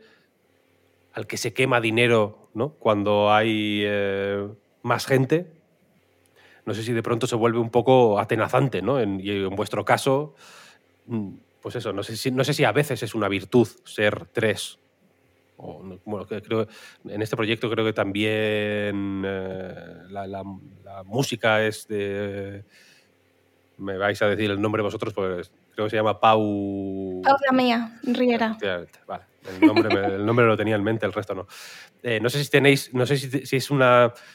Bueno, no sé qué relación tenéis con esta, con, con vuestra eh, situación en relación a, ya digo, a todo lo que está pasando en, la- en el, en el mundo de- y en la industria del videojuego y en, y en relación a, pues bueno, a, a lo que se espera. No sé, no, no sé quién ni, ni, ni, ni sé si es cierto que se espera esto, ¿no? Pero lo que se suele esperar de una empresa o de un estudio, ¿no? Que normalmente se piensa todo el rato en crecer, crecer, crecer y, y, y no sé cómo os relacionáis vosotros con esa idea del crecimiento. Bueno, yo eh, primero anotar, o sea, mm, que nosotros hemos sido más de tres personas. Nosotros hicimos un amago de crecimiento. Eh, eh, Durante- esa, es la, esa es la aclaración que yo necesitaba, claro. sí, de- pero no te he querido cortar, digo, luego lo explico y ya está. Nosotros ah, llegamos a ser cinco, eh, nosotros tres más otros dos empleados, y luego también am, hubo gente eh, freelance haciendo trabajo que también se tenía que gestionar. En total, pues alrededor de, de 11 personas trabajando en el juego, eh, aparte de nosotros tres, ¿no? Gente en nómina y gente que no. Eh, entonces nosotros, eh, por, por lo que sea, hicimos, digamos, esta maniobra, que era lo que tú decías antes, Víctor, de lo que se espera. Eh, porque nosotros, que me parece una, una cosa muy curiosa también, Lince eh, y nosotros fuimos participantes de una incubadora que hay aquí en Barcelona, se llama Game BCN. Ellos edición 1, nosotros edición 2. Em, en esa incubadora, yo creo como, y como en todas, em, lo que te meten un poco en la cabeza es que, es que hay que ir para adelante, o sea, no se puede ir para atrás, o sea, hay que crecer. Em, y mejor deprisa que despacio. Entonces, bueno, claro, nosotros teníamos esa perspectiva de que si habíamos publicado dos juegos, nosotros tres, lo que tocaba era que el juego 3, pues más gente, y el juego 4, más gente, y así sucesivamente, ¿no? Entonces lo que hicimos cuando salimos de la incubadora, pues evidentemente que fue mm, eh, contratar a gente. Y eso nos llevó a una de las épocas más duras en el estudio, eh, dos amagos de concurso de acreedores, y eso a nosotros al menos nos hizo aprender a las malas de que quizá lo que nosotros hacemos no es sostenible en el esquema grande ¿no? de, de que se supone que es una eh, empresa exitosa eh, que da trabajo aquí en España. Entonces, bueno, con toda la pena de nuestro corazón decidimos tirar para atrás, de dejar de tener una oficina en Barcelona, eh, dejar ir a la gente y, y básicamente quedarnos nosotros tres y que si teníamos problemas nosotros tres, pues seríamos nosotros tres los que teníamos problemas y no tener que volver a, a sufrir, a pedir um, créditos para pagar nóminas, porque fue de las cosas más horribles a las que nos hemos visto metidos en el, eh, haciendo videojuegos, claro. O sea, en vidas personales pasan cosas más horribles que esa, ¿no? Pero teniendo una empresa, eh, de las peores preocupaciones es la de pagar las nóminas Y entonces, claro, nosotros llevamos, le llevamos unos años de ventaja a todo esto de la crisis de, los estudios, porque claro, como nos dimos cuenta en- a finales de 2020 que no, que no era para nosotros, que nosotros no íbamos a conseguir ser 20 personas haciendo Psychotic Adventures, em, después de nuestro luto, de sentirnos unos fracasados em, a nivel empresarial, no, no a nivel personal, pero sí que sientes ¿no? que, la, que la sociedad empresarial te va a juzgar en plan, mm, ibas para adelante y ahora realmente has tirado para atrás. Pero eso nos ha permitido eh, a- desarrollar y acabar Clem, con lo cual para nosotros es una prueba de que hemos hecho lo correcto y, vamos ya ahora ya lo tenemos confirmado que es nuestra nuestra fórmula es hacer proyectos que podamos am, seguir haciendo nosotros tres em, y, si eso y luchar para que eso sea sostenible para nosotros tres de aquí a, nuestra jubilación. Y, y ya está porque realmente ver cómo nuestros compañeros cierran da mucho miedo. Y ya conocemos unos cuantos que, que bueno, que ellos pues por lo que sea pues no han podido o no han querido em, tirar para atrás. Y, y realmente ves que no, que, no, que no se van a salvar. Y, bueno, y acaban cerrando, como el caso de nuestros amigos del INCE. Por suerte, por ejemplo, ahora yo ya he podido hablar con otra gente em, que le ha pasado cosas similares y, ya hay gente que, a pesar de que socialmente, como digo, no es la cosa que está mejor considerada, hay peña pues que está re- reduciendo para poder sobrevivir y, y a ver si el mood general cambia y la percepción general cambia, más gente pues decide tirar para atrás porque realmente esto había llegado a unos niveles de especulación casi como la inmobiliaria, ¿no? De, de compras de, de- de eso, de estudios, de presupuestos de millones y, y ahora se está yendo todo al carajo.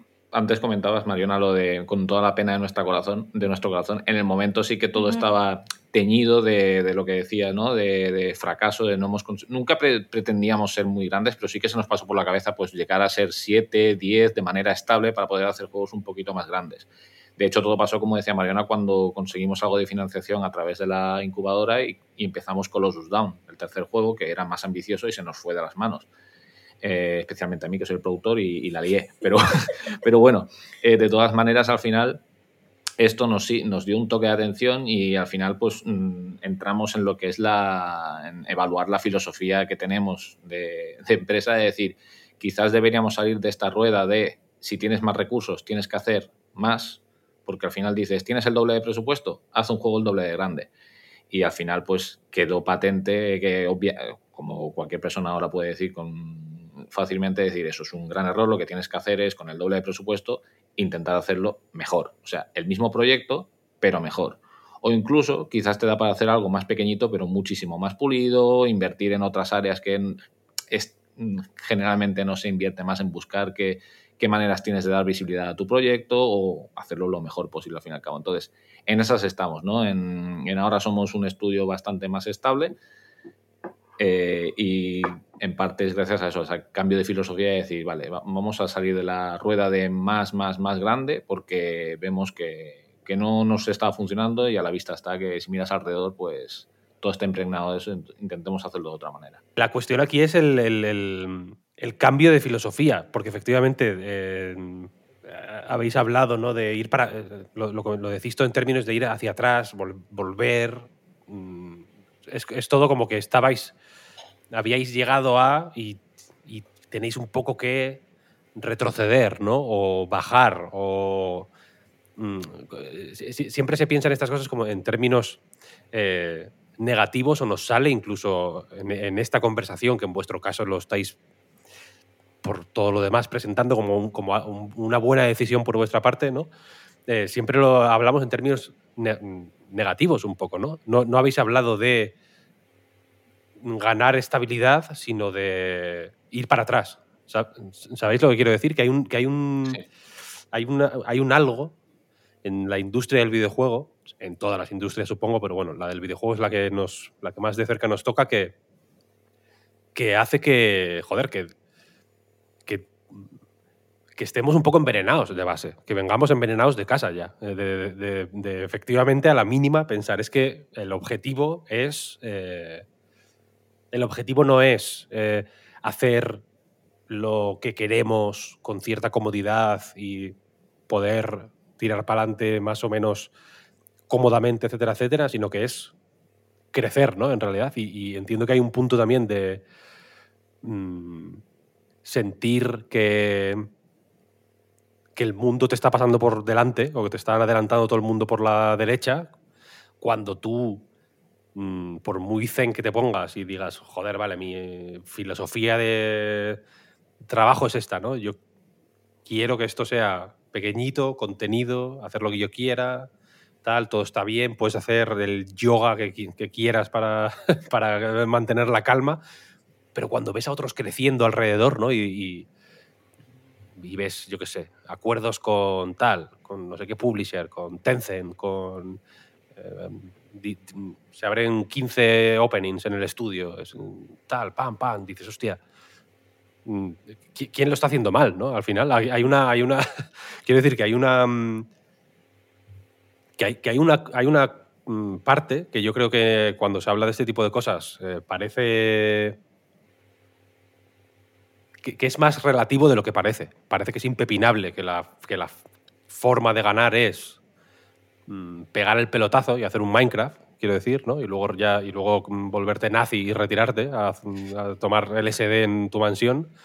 Eh, pero es que en realidad igual lo otro también. Yo recuerdo, pienso mucho en una charla que vi, en la GDC de un estudio que hace juegos de rol isométricos con gráficos del- de los años 90 que lleva, que ha sacado, son un matrimonio, un señor y una señora que tienen 50 y pico años ahora, hacen, eh, llevan haciendo esos juegos 25 años igual. Tienen los mismos gráficos, todos los juegos. No han mejorado nunca. Creo que, la- creo que estaban ahora haciendo los como remakes con gráficos ligeramente mejores, en el sentido de que están en a 1080, quiero decir. eh, na- nada más. Y, y tienen un público reducido, pero fiel, que, que- que compra lo que hacen. ¿Sabes lo que quiero decir? O sea, a ellos les encanta hacer ese tipo de juegos. No han, no han querido nunca hacer nada más. Y, y- y vendían su historia, esa charla, si no la conocéis os la recomiendo, vaya.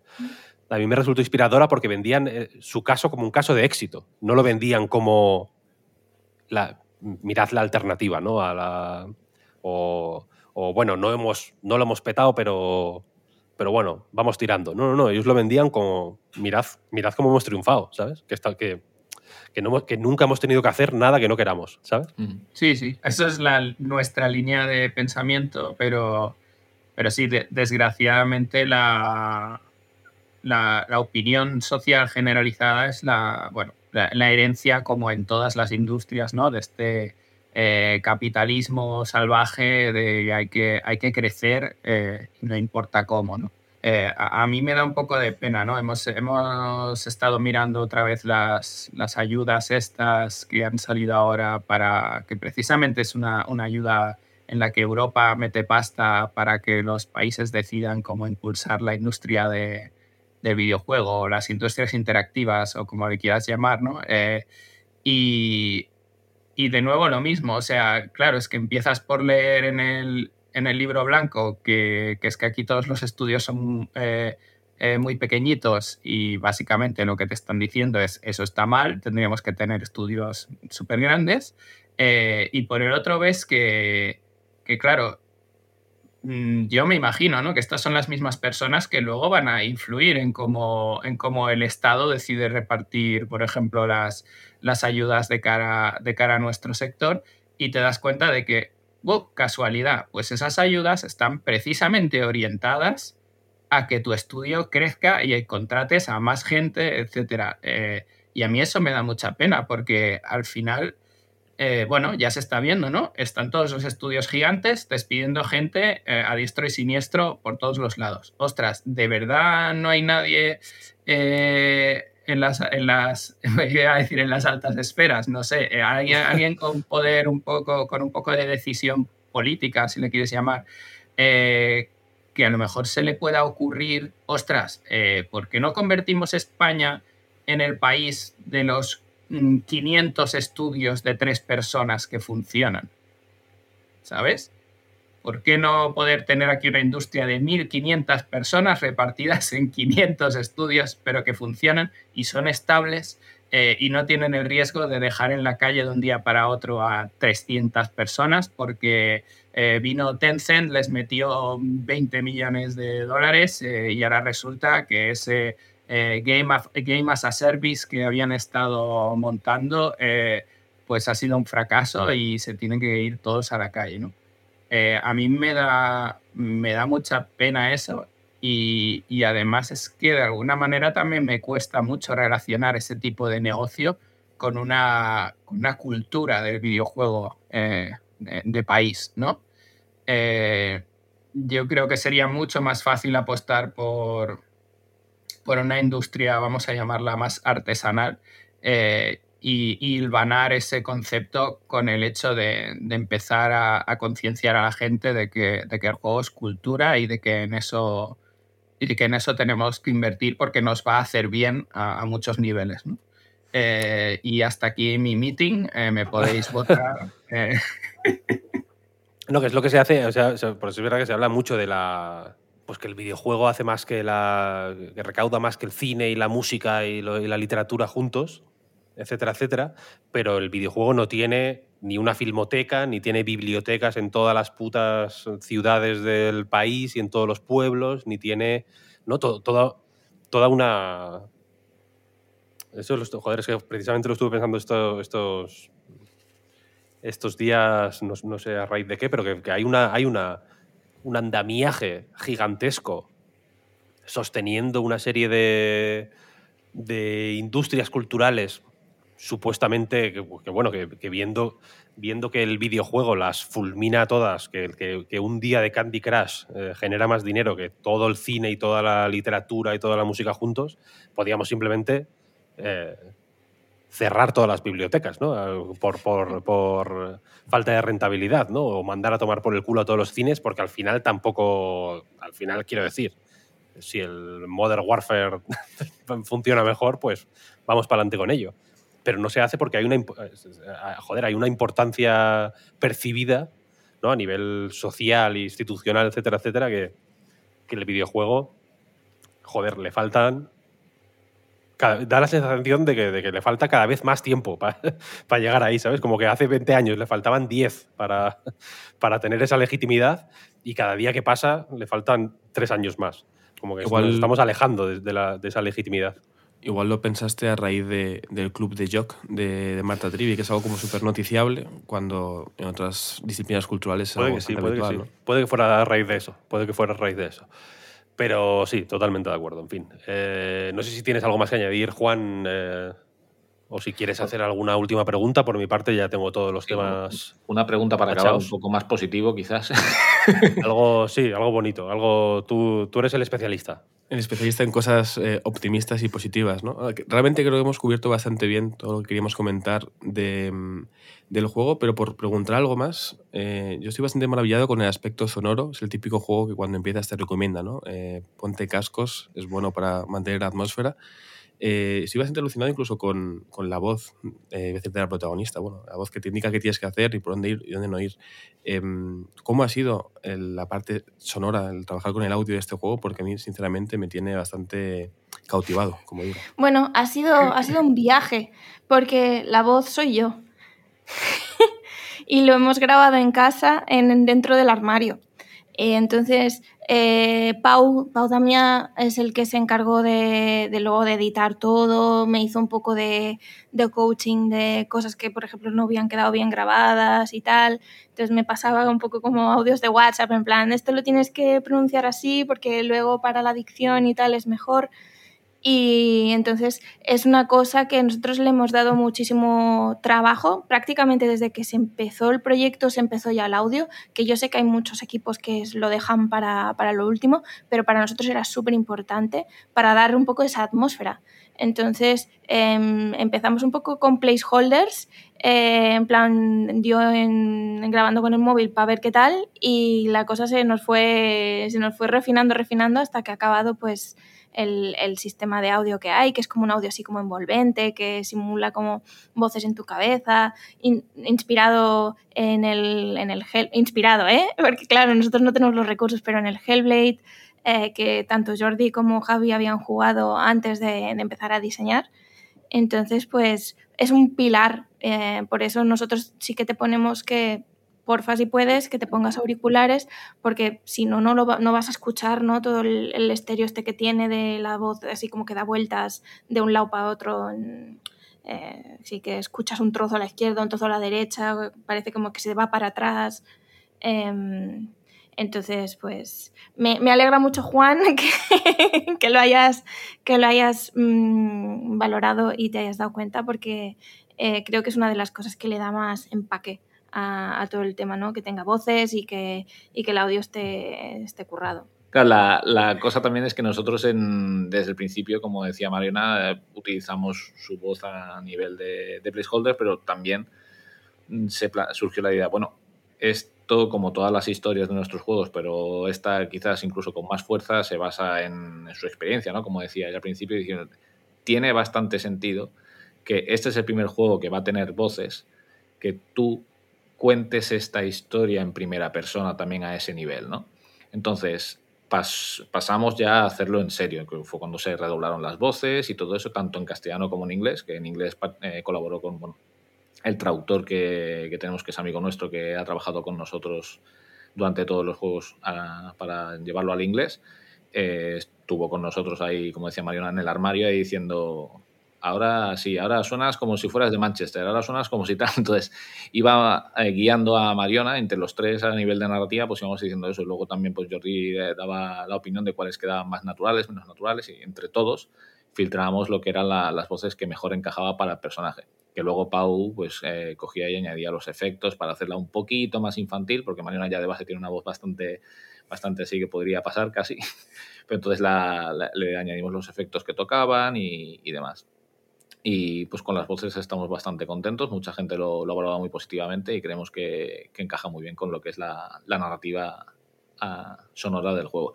Y luego para la música, que creo que también la comentabas, también se ha encargado Pau y también eh, lo hemos enfocado de la misma manera. Desde el principio teníamos, pues bueno, pues empiezas con la belleza, ¿no? Pues entonces nosotros hablábamos eh, con Pau de decir, vale, pues tenemos que generar un hilo sonoro que te evoque belleza de alguna manera, ¿no? Que tenga un aire misterioso, que tenga estas referencias de otros juegos. Por ejemplo, hablábamos de Bull Boy o de Frank Bow como una de las referencias más allá de nuestros juegos que se pudieran coger como, como base para desarrollar la música. Y esto a medida que cambias por la. navegas por la casa, pues se van añadiendo y quitando capas que hace. No, no es adaptativa 100% a nivel técnico, pero a nivel perce percibido sí que al final acaba siendo. Pues ahora sales al exterior, pues tienes una música que es un poco más alegre, un poco más abierta, te da cierta amplitud. Ahora te metes en el pasillo, te oprime la voz, es más tensa. Entonces, todo eso, como decía Mariana, ha sido un viaje por, en todos los sentidos porque hemos tenido que, que, ajustarlo y hemos trabajado codo con codo con Pau para que eso pudiera estar desde el principio al fin en todo el juego, las diferentes partes y tal.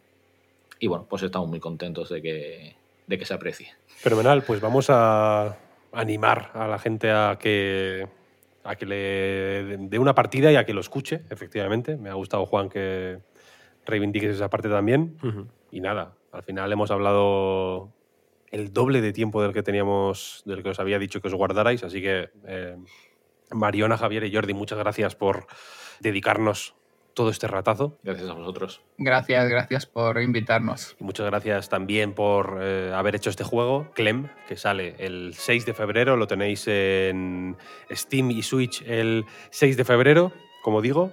Y no me olvido, eh, que antes hemos dicho lo de los spoilers, a ver si en, algún, en cualquier momento os, os, llamo otra vez.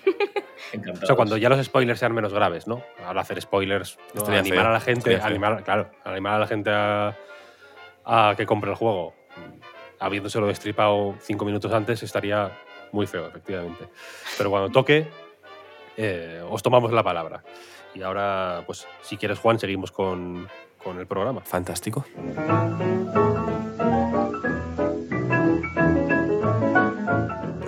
6 de febrero probaremos Clem, si nos dejan el resto de juegos, ¿eh? porque hay unos cuantos, se nos acumulan y ya sabéis que cuando pasa eso en el podcast Reload tenemos ciertos problemas para dar salida a todo lo que hemos probando estos últimos días. En ese sentido, sé que Oscar, Juan, tenéis también algunos juegos medio a medias, luego lo repasamos, pero eh, me apetece, y creo que no estoy solo en esto, preguntarte a ti, Víctor, ¿qué tal Like a Dragon Infinite Wealth? Porque llevas un buen tiempo jugándolo, nos Sí. lo mandaron con antelación, pero no estabas en el podcast de, de la semana pasada, y, y- y déjame preguntarte algo, para empezar. ¿Por Me lo qué? estoy viendo venir, me lo estoy viendo venir. No, bueno, no sé, ¿eh? No voy a hablar de la puerta de Ah, entrada. vale, vale, no, entonces no, entonces- vale, vale, vale. Iba a, a- a preguntarte por qué, eh, cuando salieron los análisis, leímos tantas veces aquello de que es el mejor Yakuza, o el mejor Like a Dragon, o el mejor Ryuga Gotoku. Llevamos ocho ya, sin contar spin-off, con lo cual no es poco decir que este es el mejor, ¿no? Eh, es una cuestión de iteración, de perfeccionar la fórmula, que cambió hasta cierto punto con la entrega anterior, ¿eh? con el estreno o la presentación de Ichiban, o, o hay un ingrediente secreto que no es muy evidente si no estás más o menos metido dentro de esta franquicia de Sega. Yo creo, que, yo creo que es acumulación. Es cierto que si lo pienso, sí que me atrevería a decir que es el mejor. Yo cuando lo- estaba leyendo los análisis, que por cierto, no sé si me confundí yo o salieron o, alguien se confundió. Cuando, cuando hay una confusión, suelo pensar que soy yo el que se ha equivocado porque me equivoco Sí, mucho. Yo también, yo también. Eh, pero yo pensaba que salían el jueves y salieron el martes y me pillaron súper a contrapié. Y, eh, y estaba leyendo mucho entusiasmo y, y me estaba pareciendo razonable porque es un juego extraordinario. Y estaba leyendo mucho lo de que es el mejor Yakuza, etcétera, etcétera. Yo llevo unos meses jugando mucho a Yakuza. He jugado a otras cosas, pero la mayor parte del tiempo desde septiembre hasta aquí la he dedicado a jugar a Yakuza. He jugado mucho a Yakuza, a muchos Yakuzas mm, distintos y eh, estoy muy metido ahora en la, en la saga, entonces tenía miedo de no...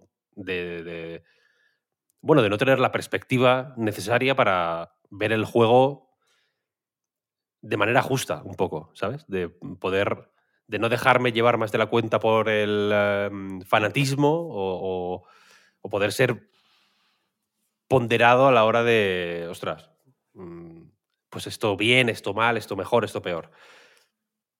Y yo- pero eh, eh, aún así el entusiasmo me estaba pareciendo un poco exagerado. Porque a mí me, me pillaron los análisis fuera de casa. mm, Llevaba mm, cuatro o cinco días sin jugar al, al juego, que por otro lado es lo que había estado haciendo durante un par de semanas a diario, mu- muchísimas horas al día. Y cuando volví, pensé, venga, vamos a, vamos a ponernos. Me lo, me lo terminé, que no me lo había podido terminar antes de irme de vacaciones. Y desde entonces he vivido en un proceso mm, kafkiano de intentar dejar de jugar y no poder. No, no- no sé cómo, no sé qué está pasando, pero no puedo. Ayer no quería haber jugado, por ejemplo, para que te hagas una idea, y dediqué en paralelo eh, mi, noche de ayer a terminar de ver Las Chicas Gilmore. Que ayer, ayer vi el último episodio por enésima vez. Y a jugar al Mahjong en el puto Like a Dragon. Porque de alguna manera me, eh, obsesioné con que tengo que aprender a jugar al Mahjong. He estado haciendo todas las misiones secundarias, he estado mejorando trabajos, he estado haciendo minijuegos, he estado mm, peinando el mapa para arriba, para abajo, de mil formas distintas. He estado haciendo una serie de cosas que, que leyendo los análisis, y aquí no lo, adelanto porque no quiero pecar yo de lo que de lo que voy a semi-criticar ahora, vaya, pero leyendo análisis leía cosas que, que me sonrojaba pensando, ¿cómo pueden estar hablando de esto que, de, que, que tan bonito me resultó a mí cuando lo viví como sorpresa. Es un juego que está petado de cosas que te dejan loco y que empieza, si quieres para entrar ya en harina, un poco como continuación directa del anterior. Efectivamente, esta es la segunda aventura de Ichiban Kasuga en solitario.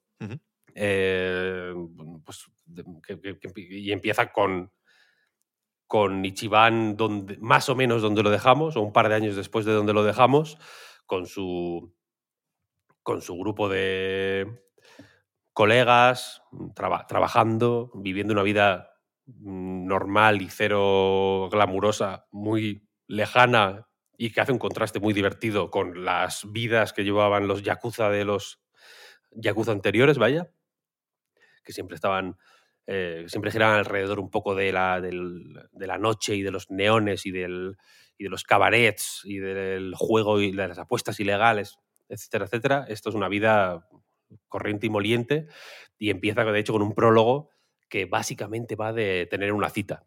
Es un prólogo hiper largo, muy gracioso, pero que yo pienso, ostras, anticipando ya esta, incorrectamente, como hemos visto, esta pregunta sobre la puerta de entrada que suele caer cuando se habla de Yakuza, como decimos siempre, pensaba, joder, esto es una puerta rara. Esto es la puerta del Imaginarium, pero, pero con forma, ¿sabes? Que tienes que entrar, aparte, como poniendo los brazos de una manera concreta, porque los personajes tienen mucho ya, tienen un RPG detrás ya, ¿sabes? Tienen una... una- es, un bagaje que tiene el peso y el- la, la el scope de un JRPG entero detrás ya. Entonces, viendo esa escena, que es una escena divertidísima, que, en la que ya se ve.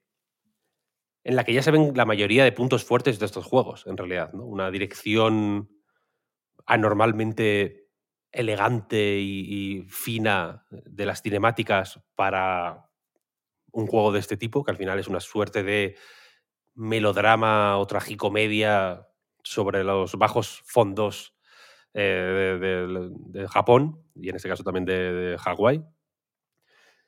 Tiene también una escritura divertida, tiene un toque de comentario social que al principio yo creo que, o en algunos juegos, o cuando juegas unos pocos juegos, yo creo que puede, ser un- que puede caer un poco como casualidad, ¿no? O sea, si, obviamente si escribes una historia sobre, yo qué sé, la, la- vida nocturna de un barrio de- o de un distrito de una gran ciudad, posiblemente te, y sobre bandas de vagabundos y sobre un, el crimen secreto y las organizaciones secretas que hay en los bajos fondos de Japón, al final entiendo que tiene que caer un poco de comentario social, de- ni que sea de rebote, pero que poco a poco yo creo que, la- que los Yakuza han demostrado que quieren hablar de cosas, ¿no? De la burbuja inmobiliaria, de, de la- del sistema judicial, de, de la, pues bueno, de la, de, la, mm,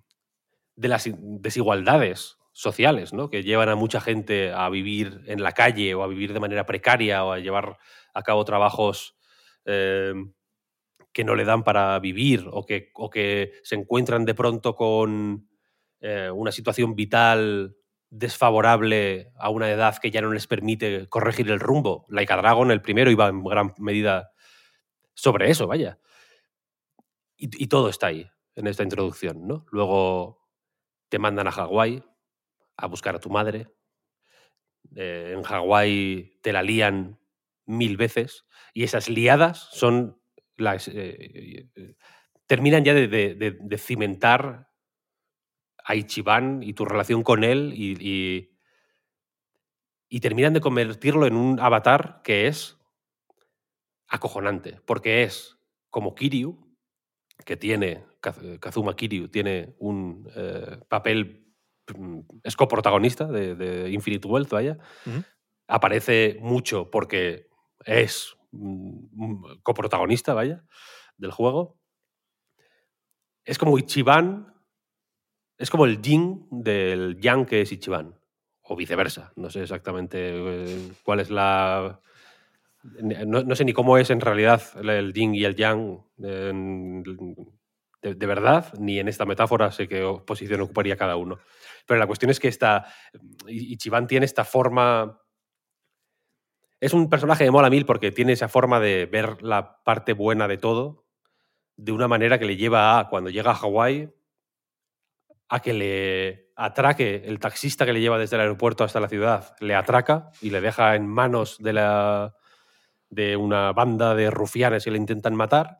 Y luego, cuando va a buscar a su madre, la empleada de- doméstica de, de la casa donde, estaba, donde supuestamente vive su madre, eh, básicamente le emborracha, le roba todo el dinero y le deja desnudo en la playa, que es la escena esta del tráiler famoso donde está el Sí. tío en pelotas en la playa, y le, pues, la policía le, le arresta por mm, indecencia pública o nudismo o, o lo que sea el, el- el delito. Y aún así, esos dos personajes, el taxista que le atraca y la empleada doméstica que le, que le emborracha y le deja vendido a la policía en pelotas en la playa, son los dos compañeros principales del juego. Porque eh, a lo largo de un, uno o dos capítulos vas viendo cómo Ichiban les perdona y cómo se hace amigo de ellos. Es, una, es un juego que hemos dicho varias veces que va sobre el poder de la amistad como medio de coña, pero es que va sobre el poder de la amistad, efectivamente. Va sobre la, esta idea de que si tienes suficiente capacidad como para ver lo que hay de bueno en las personas, las personas de forma natural te dan la parte buena y, descartan la parte mala, ¿sabes? Eh, tú puedes hacer bueno, parece que nos dice Ichiban, tú puedes hacer bueno a alguien si eres bueno con esa persona, ¿sabes? Si te imaginas que esa persona es buena, al final acaba siendo buena. Igual que si te imaginas que los villanos con los que te vas encontrando son eh, pues, eh, enemigos de un JRPG, en tu cabeza se convierten en villanos de un JRPG. Porque esto al final es un JRPG, como decías, ya no es un beat'em up como los anteriores Yakuza, sino que es un juego de rol por turnos con sus magias, con sus equipos, con sus equipos de su, eh, su equipación, con sus atributos, su- sus niveles, etcétera, etcétera. Y, aunque no es el JRPG con el combate más eh, complejo del mundo, sí que creo que ha pegado un salto que hace que sea mucho mejor que el, que el anterior. El anterior es un JRPG más o menos básico, que sí que tiene alguna idea guay, que, que se deja jugar, que no, no, no, no me atrevería a decir que es un juego malo, tiene combates muy interesantes, algunos son muy complicados, no es un juego que use el JRPG como una coña que, que la explora superficialmente y ya, es un JRPG.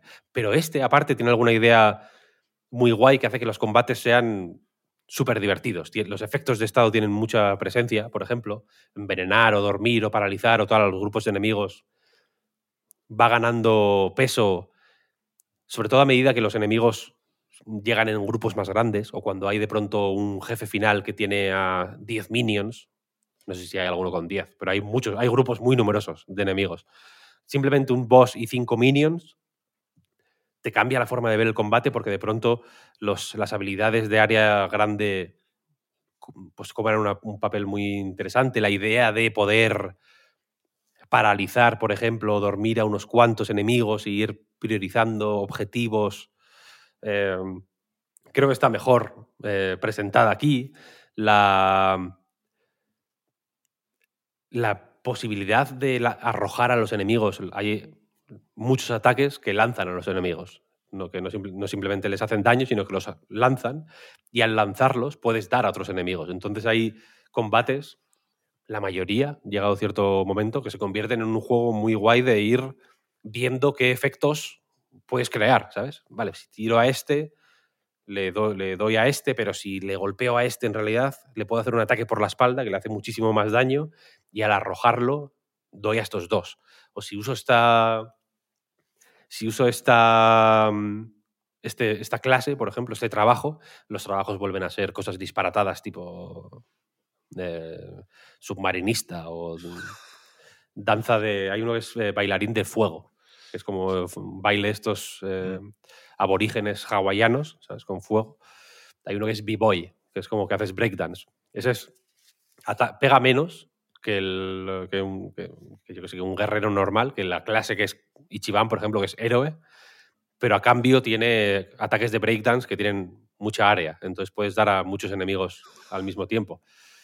Y son pequeñas decisiones que le van dando al combate, joder, un dinamismo que es muy guay. Es muy, se vuelve muy divertido. Y hay algunos combates que son eh, muy exigentes también, pero ninguno, ninguno piensa, se han pasado aquí, en realidad. Hay, cua- cuando hay desequilibrios, normalmente pues te puede resultar frustrante y te puede molestar haber llegado al desequilibrio y encontrarte con él, pero, pero nunca te lo ha presentado el juego como un- una barrera insalvable, ¿sabes? No hay un momento en el que digas, este boss está claramente mal, está desequilibrado. Si, si hay un momento en el que necesitas tener nivel 25 para pasarte un jefe, el juego te lo dice, en plan, aquí nivel 25 avanza bajo tu propio, o sea, con, tu propio riesgo. Hay otras, yo hay alguna misión secundaria que igual te mete con un enemigo muy fuerte sin que, sin que lo puedas anticipar, ¿no? De pronto hay un nivel de un enemigo nivel 40 y, y-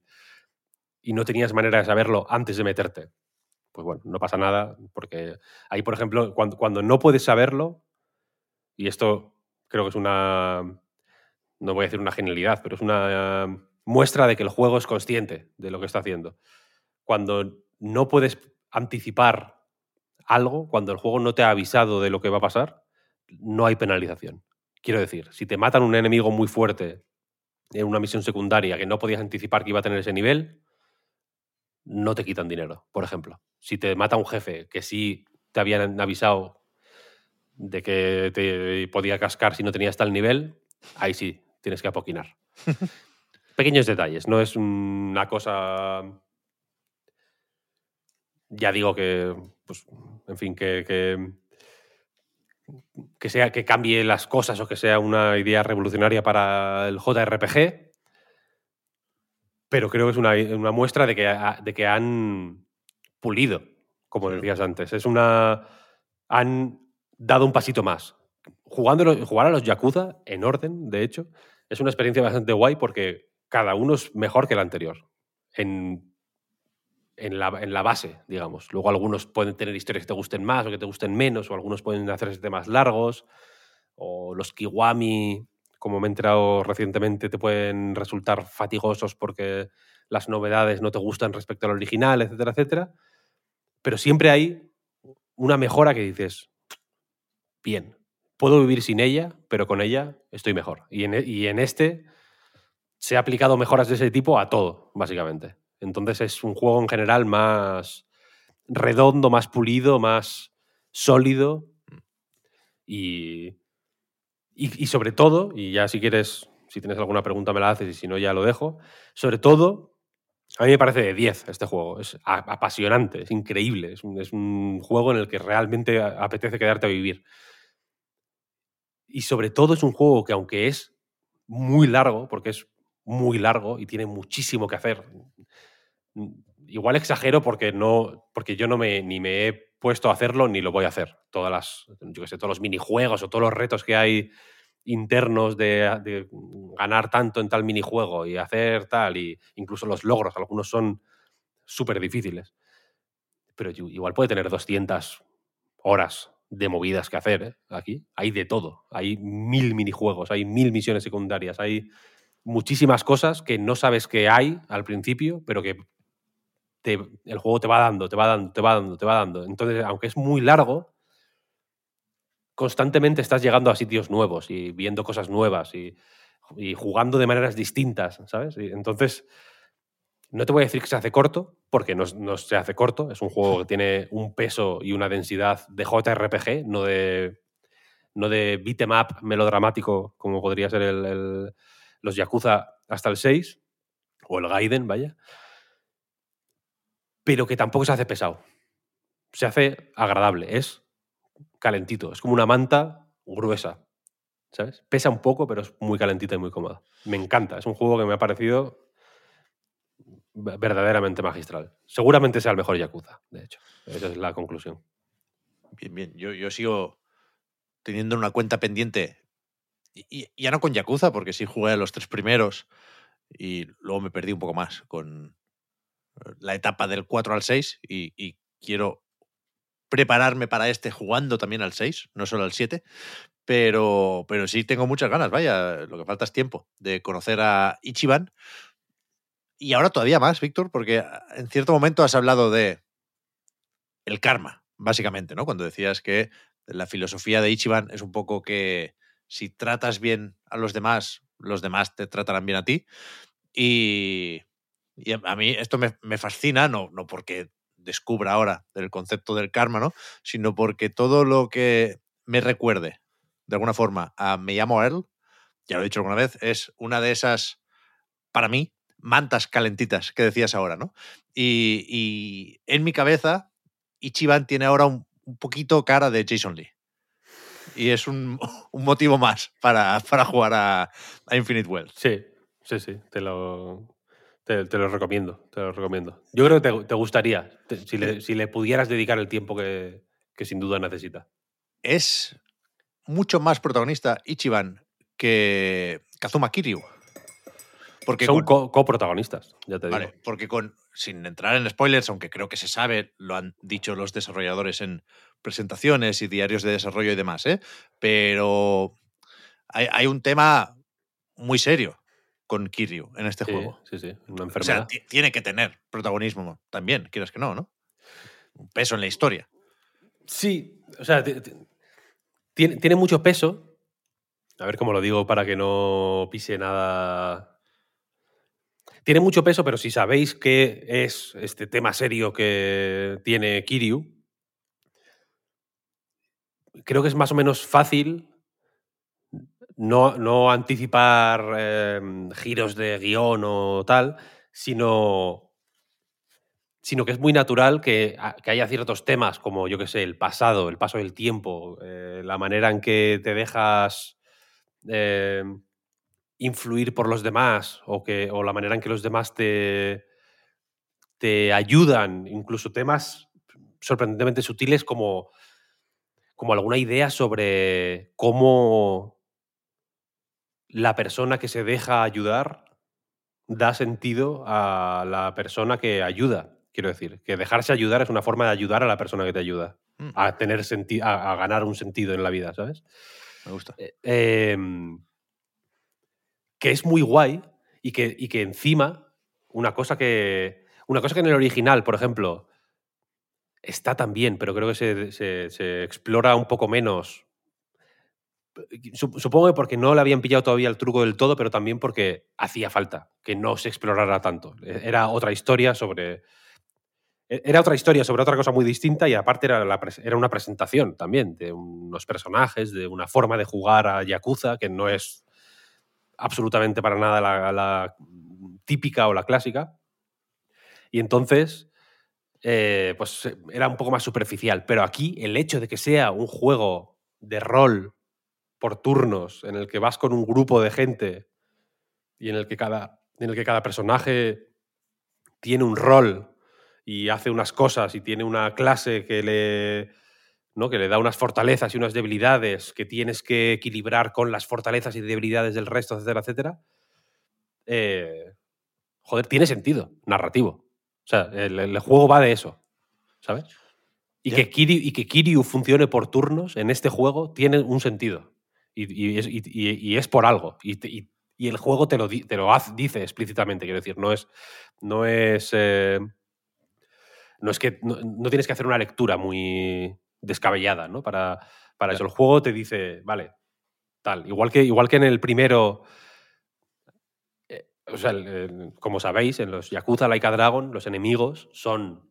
Pues como, igual que en los Yakuza normales, te- tú vas por la calle y hay como macarras por ahí, ¿no? Y punkis y. Y. eh, Pandilocos, vaya, de, de todo Pandilo- tipo. pandi- pandilocos de toda clase, pero o sea, no solo pandilocos, sino también, yo qué sé, oficinistas enfadados, Sí, sí, sí. borrachos, mm, como, ¿sabes? Eh, Joven, universitarios que han bebido de una copa de más y que te los encuentras y que hay una pelea de pronto, ¿sabes? Ese tipo de cosas en los yakuza normales son así, en, en estos yakuza de Ichiban es así también, son oficinistas y son pandilocos y son... eh, gente con malas pulgas, etcétera, etcétera. Hay un tipo de enemigo que se llama capullo. Para que os hagáis una idea del... Es mi, mi enemigo favorito. Porque cuando salen, la, cuando salen las... Cuando hay un combate sale el- como un cartel que te dice qué tipo de combate es, ¿no? Y hay unos que, que- hay algunos enemigos que piensas, joder, este es un gilipollas, que, les- que le estoy escuchando hablar o le estoy viendo la cara y pienso que capullo es. Y de pronto pone capullo. Ok, perfecto, gracias por confirmarlo. Pero aquí Ichiban tiene, un gran, tiene una gran imaginación. Ichiban es un personaje fascinante porque se crió en un prostíbulo, básicamente, eh, no huérfano, y por un crimen que no cometió, básicamente, por encubrir a una, a una persona a la que consideraba su mejor amigo, va a la cárcel. Pasa toda su vida en la cárcel, básicamente, y a los cuarenta y pico años sale. Entonces es un personaje que tiene un poco arrested development, que se llama, ¿no? O sea, que es, que infantiloide. mm, El momento, los momentos en los que tenía que haber estado viviendo experiencias formativas y que hubieran forjado su carácter y que le hubieran dado una educación normal, entre comillas, los ha pasado o en un prostíbulo o en la cárcel o cuidando de, un criminal, básicamente. Entonces no tiene una educación normal. Y es un tío que le encantan los JRPGs y que, tiene, y que le encantan los videojuegos y que le encanta el manga y que es un otaku mm, reconocido y que tiene una gran imaginación. Entonces él se imagina a los enemigos, a los oficinistas borrachos y a los surferos con malas pulgas y a los capullos. Cuando entras en combate con ellos, se convierten de pronto en, en monstruos de JRPG, entre comillas, que son versiones un poco desquiciadas de, de seres humanos normales, que en este juego son los Sugimon, que es la, el spin, el, como el, la parodia de Pokémon que hay aquí en Laika Dragon, son los Sugimon, que son los enemigos. Te puedes hacer una Pokédex de, de- de todos los tipos de enemigo que hay, son descacharrantes la inmensa mayoría. Y es ese tipo de personaje, ¿sabes? Que, que se, que, que lucha como un JRPG porque, porque se lo imagina así él, ¿sabes?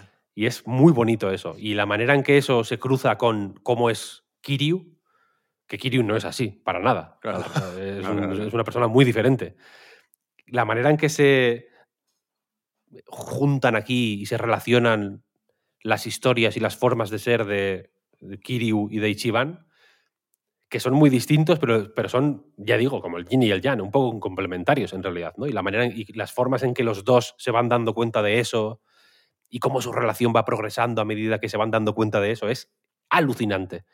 Alucinante. Es un juego muy con momentos muy estúpidos, ¿eh? Hay misiones secundarias muy, muy, muy surrealistas, muy tontas, a propósito. Hablábamos antes de las tonterías de Kojima.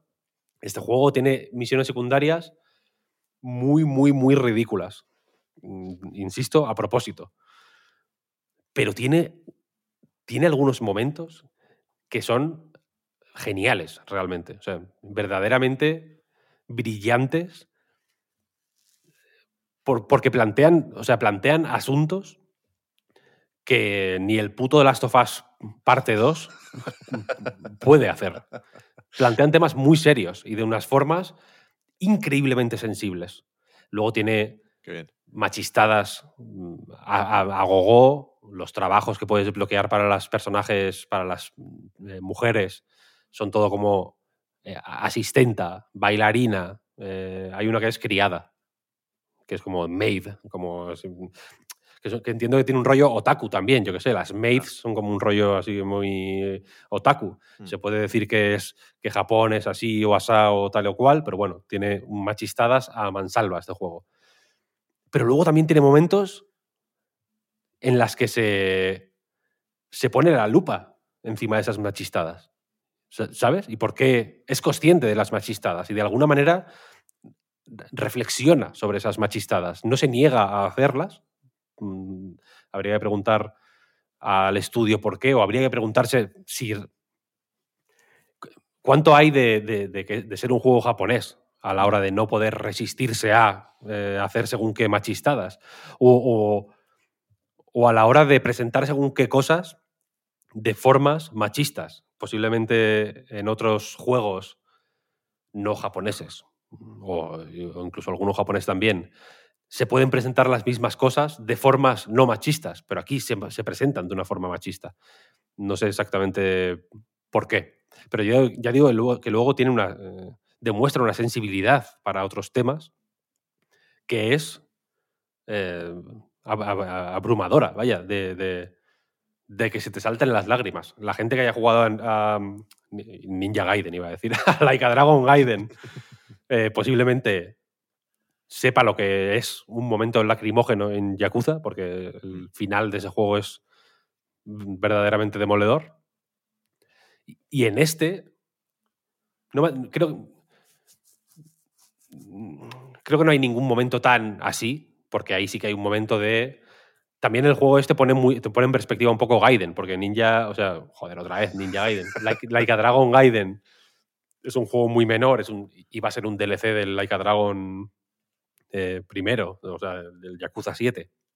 Y al final se hizo un juego independiente por el motivo que fuere, seis meses de desarrollo, bla, bla, bla, ya sabéis la historia. Y jugando a este, yo pienso, joder, menos mal que jugué a ese, porque, me, porque quiero, me- o sea, me, me- me alegro de tener, a- de, de saber, de conocer o de haber podido conocer de primera mano esa, una parte de Kiryu que, que obviamente puedes haber conocido a lo largo de todos los anteriores Yakuza. En el Yakuza 6 ya se, por cómo ac- acaba Yakuza 6 ya conoces esa parte de Kiryu, pero verla representada o descarnada de esa manera como la ves al final de Like a Dragon Gaiden, eh, joderlo, ya digo, lo agradezco para haber recibido al Kiryu de eh, Infinite Wealth de la manera que lo he recibido. Y relacionado con Kiryu hay una serie de ideas que considero spoiler o que me... O que, me yo, las he recibido como una sorpresa y no me gustaría chafarle la sorpresa a otra gente, así que no las voy a decir, que también son fenomenales, brillantes, y que demuestran de nuevo una, una inteligencia y una sensibilidad increíbles, y que se presentan de una forma tan simple y tan humilde al final, que parece que, que, que parece que igual sorprenden más de lo que deberían sorprender, ¿sabes? Porque un juego, de nuevo, como The Last of Us o God of War o estos grandes juegos prestige, son, o sea, cuando tú te metes en una catedral, mm, pues bueno, esperas ver vidrieras impresionantes, ¿no? Porque es una puta catedral, en realidad. Pero si te metes en un, yo qué sé, en un garaje y de pronto hay una puta vidriera impresionante, igual te impresiona más por el contraste, ¿sabes? Y este, y este, y este juego tiene esa, nat- esa naturaleza y esa forma de ser humilde y más o menos... mm, y poco, ost- un, po- un poco ostentosa, en realidad, que, que, que hace que cuando hace según qué cosas digas, ¿qué? ¿Por qué? ¿Por qué no, no, no estábamos hablando de esto? ¿No me estabas haciendo reír por lo que sea? ¿Por qué ahora me quieres colarme este tema aquí de pronto mm, súper profundo? ¿Y por qué? ¿Y por, y, por qué lo haces tan bien? ¿Sabes? Porque las cinemáticas, por ejemplo, son hiper largas, pero eh, llega un momento que te das cuenta de por qué son largas. Es un juego con un sentido mm, cinematográfico muy desarrollado, ¿eh? muy, muy, muy, muy, muy desarrollado. Ya, joder. Tengo que buscar tiempo como sea, ¿eh? Porque necesito esto, Infinite Wealth en concreto, pero me, me fascina y ya es algo que hemos comentado varias veces, ¿eh? El, el propio Ryuga Gotoku Studio. Es decir, eh, lo que decías de la catedral, Víctor, me ha hecho pensar en que quizá al mismo estudio no le acaba de salir, aunque son perfectamente conscientes porque lo han hecho ellos, ¿eh? del trabajo que conlleva, no, no le acaba de salir el vestir esto de super evento, de juego o lanzamiento de esos que, una vez más, paran el mundo, porque es que en un año va a salir, ¿qué? Otro Judgment. Quiero decir que no, que no para la cosa, están ya con el siguiente o con los dos siguientes. Van a hacer un evento y van a anunciar dos juegos, no uno. Sí, hombre, claro. claro. Y- Y un remake. Claro, Que tienen, Entonces- uno, tienen uno de zombies que no ha salido todavía Sí, por aquí. si, si, si no hay ese espacio de cinco o seis años para que repose muy mucho la entrega última y se preparen las ganas del siguiente, pues es difícil construir esa catedral. Pero, pero no se puede dudar de, de la importancia de los Yakuza por el hecho de que salgan muy a menudo, ¿no? Es, es más o menos único ahora mismo esto en la industria. Yo, yo tengo la sensación de que les da igual. Que, que tampoco quieren ser una catedral, ni un evento. Ya. Tienen esta, esta. No sé si es de Picasso la- o se le atribuye a Picasso la frase, ¿no? De que la inspiración te pille trabajando. Yo tengo la sensación de que es, es su lema. ¿Sabes? Simplemente van haciendo. Y es un juego en el que se nota que hay pocos descartes, ¿eh? O sea que cualquier idea la hacen. Como, eh, supongo que tampoco tienen tiempo para pensárselo mucho, quiero decir. O sea, tienen que descartar o ir con todo rápido. porque, porque, como dices, ya seguramente en medio año tengan que sacar otro juego. O en ocho o nueve meses. Entonces, eh, esta manera de trabajar hace que muchas ideas muy tontas las desarrollen muchísimo. En este juego hay muchas, hay, hay minijuegos, hay, luego hay, hay mucho heredado, ¿eh? hay muchísimos minijuegos que llegan, llevan siendo iguales 20 años.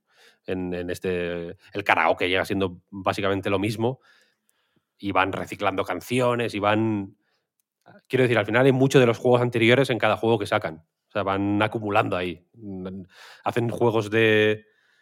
O sea, la, base de la que parten para hacer Infinite Wealth, por ejemplo, es ya un juego de 40 horas igual. Luego tienen que meterle 60 más de historia, pero ya tienen 40 horas de minijuegos y, y un framework para hacer las misiones secundarias, etcétera, etcétera, que, está ya trilladísimo y que lo usan bien para, para proponer eh, cosas nuevas todo el rato, quiero decir, pero que se nota que hay, hay un minijuego de repartir comida, por ejemplo. Es una parida, es una estupidez como un templo, pero está mucho más desarrollado de lo que necesita. El, el- minijuego de los Sugimon, por ejemplo, que es, ya, digo, como una especie de, de Pokémon, se juega en grupos con equipos de tres Sugimon, que puedes ir capturando tú. Hay entrenadores, hay una liga Sugimon, hay, hay un. eh, hay unos, eh, tram- hay unos eh, tranvías, ¿no? Eh, trolebús, trolebuses por, por Hawái, que si te subes en ellos puedes hacer fotos a Sugimones. Es el Pokémon Snap. Pokémon Snap, ¿no? Sí. Hay, o sea, hay en el mismo juego, en el mismo juego, ¿eh?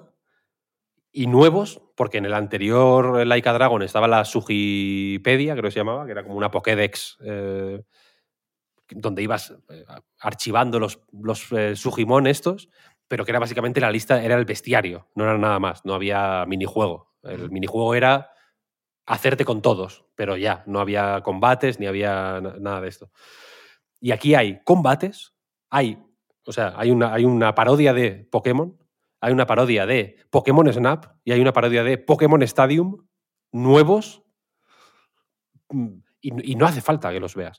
O sea, no, no, a, a mí no me gustan demasiado, de hecho. Me, me alucina que esté ahí. O, la- o la, la famosa isla, que no- ni la he mencionado, si te- no sé si te has dado cuenta hasta ahora.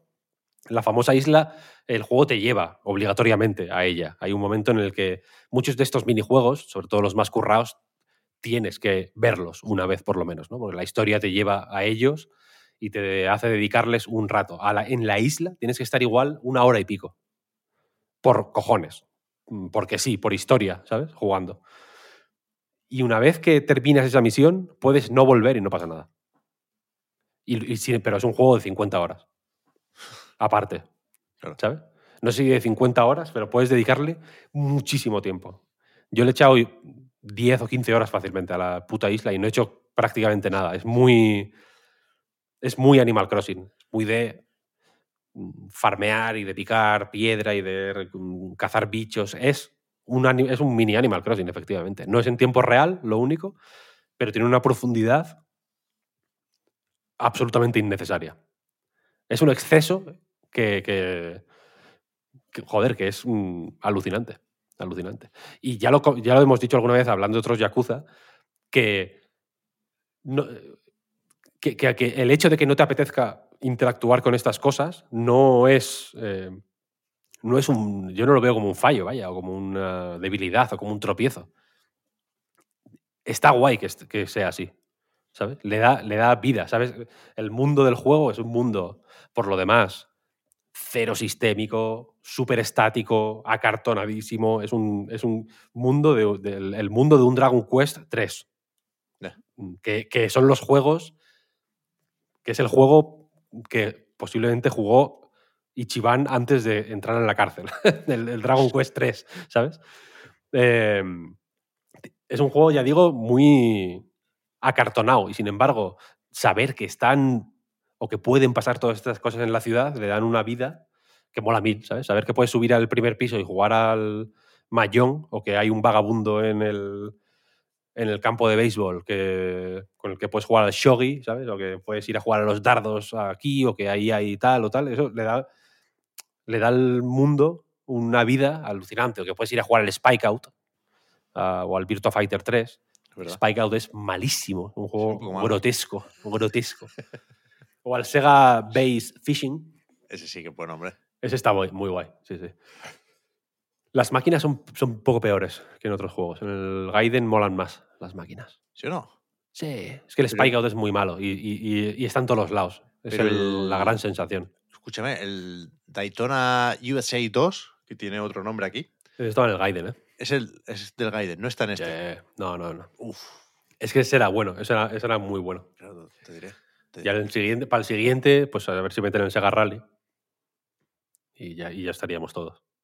Pero que, en fin, a lo que voy, y ya, y ya cierro. Es una puta locura de juego. Es una maravilla. Es un, es un juego.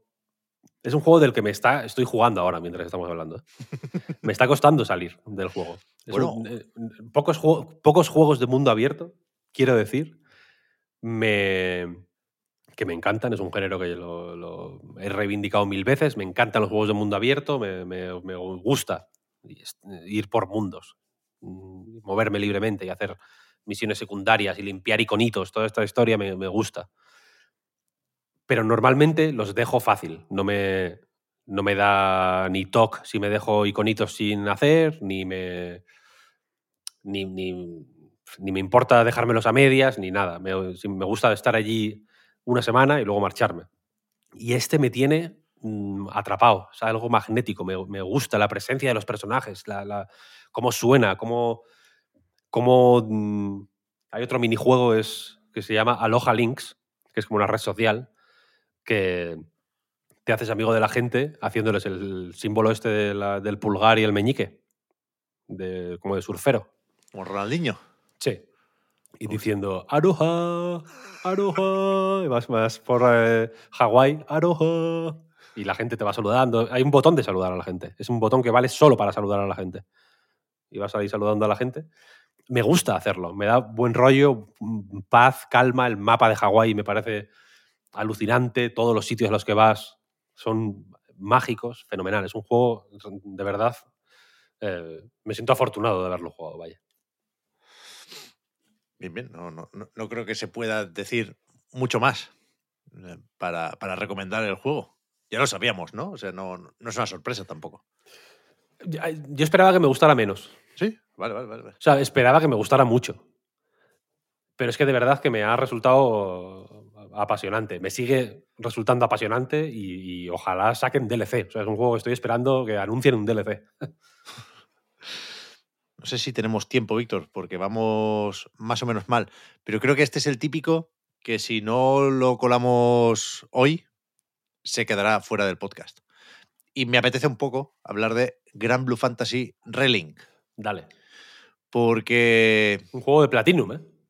en cierto momento lo fue. Cierto, lo fue, lo fue. Y, y- y se vale jugar a ver qué hay de Platinum en Grand Blue Fantasy Relink. Hay cosas. Quiero decir, el, el- el juego que nos enseñaron hace ya muchos años cuando lo estaba haciendo Platinum sigue siendo este. Lo, lo primero que vimos eh, está en el juego y, y- y está prácticamente al principio. Con lo cual, si, si en algún momento seguiste el desarrollo por ser de Platinum, lo vas a, a identificar. Pero es un juego que, que más me gusta cuanto más pienso en él, que durante las primeras horas de partida, sobre todo, no, no sabía muy bien qué, qué opinión tener o con qué opinión quedarme del juego. Y, y al apuntar un poco las ideas, al, al ponerlas en orden, he ido sorprendiéndome al pensar, esto es un, un melocotonazo de miedo, Fari. Y, y- y mola, por eso quiero hablar de él. Hay una broma aquí que se puede hacer que es perfectamente válida, que es que el juego de Platinum al que más se parece Gran Blue Fantasy Relink es Babylon's Fall. Toma ya. Y Una broma seria, ¿eh? Sí, sí. Es, es una pena que no, que no podáis comprobarlo ya, porque no existe Babylon's Fall, no funciona. Pero, pero yo creo que ahí está, primero, una vez más, pensando en el salseo, el motivo de la disputa. Entiendo que hubo algún problema cuando C-Games, que es quien edita el juego, quien lo acabó desarrollando, quien tiene la franquicia, eh, para, para que echara, para que prescindiera de Platinum Games como desarrolladora, tuvo que haber algún problema. Y yo creo que ese problema fue que vieron que Babylon's Fall se parecía bastante a este Gran Blue Fantasy Relink. Por una cuestión de, de estructura. Se juega más o menos distinto. Hay similitudes en el sistema de combate porque son juegos que intentan lo mismo a la hora de plantear su acción, pero, pero sobre todo a nivel de estructura son prácticamente iguales. Y no sé si hay muchos más juegos así. Lo digo porque hay dos partes, más o menos diferenciadas, aunque por supuesto se conectan y se retroalimentan. ¿eh? Está la, campaña, que es la de un JRPG más o menos clásico. Eh, e- ese juego es el que nos podíamos imaginar cuando vemos un tráiler de eh, la historia de Grand Blue Fantasy Relink. Y después está el tema de las misiones, que es lo que también hemos visto mucho de esto ¿eh? en el material promocional, pero es lo que puede recordar, por ejemplo, a Monster Hunter. ¿no? Tú vas a un tablón de anuncios y dices, pues mira, ahora me voy a cargar a estos bichos. Y puedes ir tú con tus acompañantes controlados por la CPU o puedes hacer matchmaking y ir con amiguetes o desconocidos, otros jugadores en definitiva. ¿no? Entonces- un poco Xenoblade Chronicle X también. Claro, yo es que no he jugado al Mm, sí, Xenoblade. Pero no hay. o sea, es, una fórmula bastante win-win, pero no hay Joder. muchos juegos así. No, que yo no, no. que yo conozca. A mí el, el Chronicles X, de hecho, me encanta por la estructura, precisamente. Porque Claro. mola el rollo de ir explorando el mundo ahí en base a las misiones y tal. Dragon's Dogma es un, eh, es un poco así también. Un poco también, un poco también. Pero al final, es, eh, a efectos prácticos, es una forma de eh, elegir tú el ritmo del juego, hacer, en definitiva, más atractivo el farmeo y, sobre todo, añadir capas para que tú pues, decidas hasta dónde quieres llegar, ¿no? Y en ese sentido, la, la historia por sí sola se puede quedar un poco corta, son unas 20 horas más o menos, eh, aunque pueden ser más o menos, insisto, en función de cómo de bien quieras preparar a tus personajes haciendo esas misiones independientes, pero, pero luego el, el endgame está en las misiones y, puedes ver algunas cosas que no estaban en la historia, pero no es eh, la parte narrativa el principal reclamo, eh, para, para eh, sumergerte, sumergirte, perdón, en, en esas misiones y en ese endgame, lo que te tiene que interesar son los numeritos y el combate, ¿no? Y el ir mejorando atributos y desbloqueando maestrías y habilidades y conseguir armas e insignias cada vez mejores, ¿no? Entonces, eh, no, no hay nada muy, muy sorprendente en ninguna de esas dos mitades, pero sí que, no sé, conviven de una forma que yo creo que es atractiva y agradable para lo que suele ser un JRPG de, de acción. Entonces, Gran Blue Fantasy es una franquicia mucho más conocida en Japón que en Occidente. De hecho, aquí el, el juego para móviles, que es lo principal de, de esta franquicia hasta el momento, llegó muy tarde y creo que hizo muy poco ruido. Quizás, quizás nos sonó un poco más cuando salió el juego de lucha de Arc System, que está muy bien también.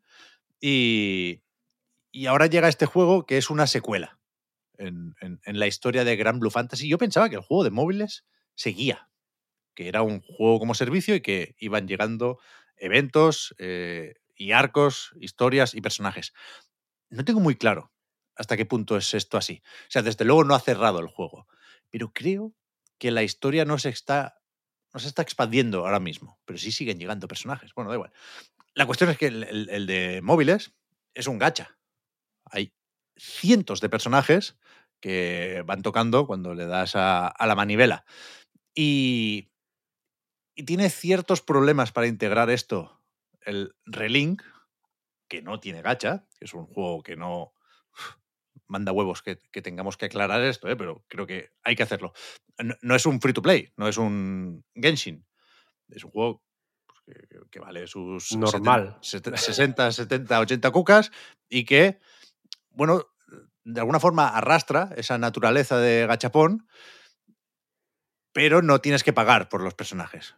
En este caso se desbloquean con algo llamado cartas de tripulación que o te las van dando cuando progresas en la historia o se consiguen como recompensa en alguna de esas misiones. ¿no?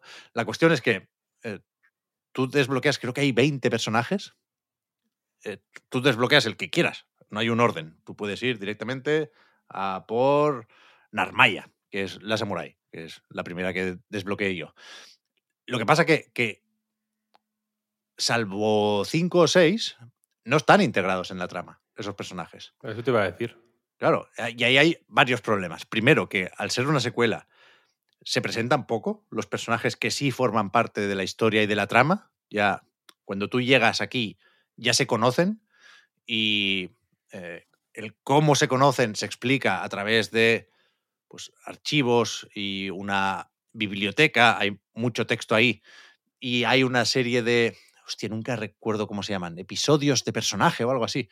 Hay como subtramas de cada personaje que son sobre todo texto, pero también tienen un poco de combate y también tienen un poco de, bueno, narrativa y, y Poco texto. Como el meme de Yoda, pero. sí, se, se estructuran por capítulos y, y- y se van desbloqueando poco a poco. Hay que avanzar en la historia para ir eh, descubriendo de forma paralela las historias de cada personaje, ¿no? Y, suelen eh, ir un poco para atrás. Suelen contarte cosas del pasado de cada personaje que, insisto, no conoces si no has jugado a Gran Blue Fantasy. Yo juego un poco eh, a la versión de, o al juego de móviles cuando me estaba preparando para lo que pensaba que sería un juego de Platinum, ¿no?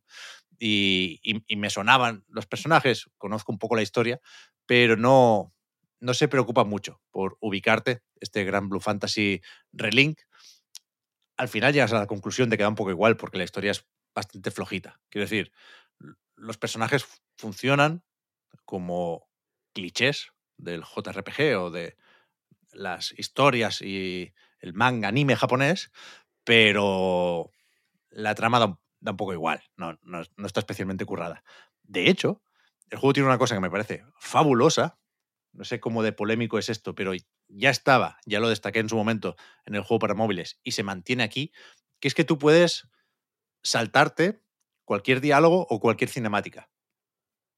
Y lo que pasa cuando le das al círculo en PlayStation 5 es que te aparece un, un cuadrito donde te resume Uh, qué, qué han dicho o qué ha pasado en esa escena. Entonces, esto, esto es, ya digo, eh, lo ideal sería que quisieras leer o escuchar todo lo que te dicen en el juego. Pero esto no siempre es así. Entonces, a- a- aquí es muy guay porque cuando tienes la sospecha de que una conversación es más o menos intrascendente o más o menos de relleno, le das a saltar. Entonces te sale el texto. En- y en cuatro líneas, pues eso, te dicen, Gran le comenta a Eugene que tiene muchas ganas de seguir con la aventura. Eugene dice que quiere una copa, porque es el borrachín del grupo. y, y claro, tú cuando ves esto, puedes confirmar que te quieres saltar el diálogo o puedes volver para atrás porque dices, ah, no, quiero ver si hace algún chiste. Y, y con las cinemáticas pasa lo mismo. Tú ves una cinemática que parece que es la típica de que llegas volando. Esto va de islas flotantes y barcos voladores. Eh, tú piensas que, que aterrizas a la nueva isla y ya está, y a lo mejor le das a saltar y te dice, cuando estaban a punto de aterrizar salió un ser primordial, que son los monstruos grandes de este universo, y se lió parda. Y tú dices, ah, vale, vale, no, no, vuelve para atrás que sí quiero ver la cinemática al final. Entonces, eso me parece genial. Lo ideal sería no tener nunca ganas de saltarse nada, pero, insisto, sabemos que a veces si tenemos más prisa, Eh, Aquí no es la historia más emocionante que te puedas imaginar, con lo cual jugarla a ese ritmo, yo lo, he- agradecido. Me parece algo que se puede echar en falta en otros juegos. Pero vaya, eh, la historia no es muy importante, ya digo, sucede después de lo visto en el juego de móviles, también después de lo visto en el anime.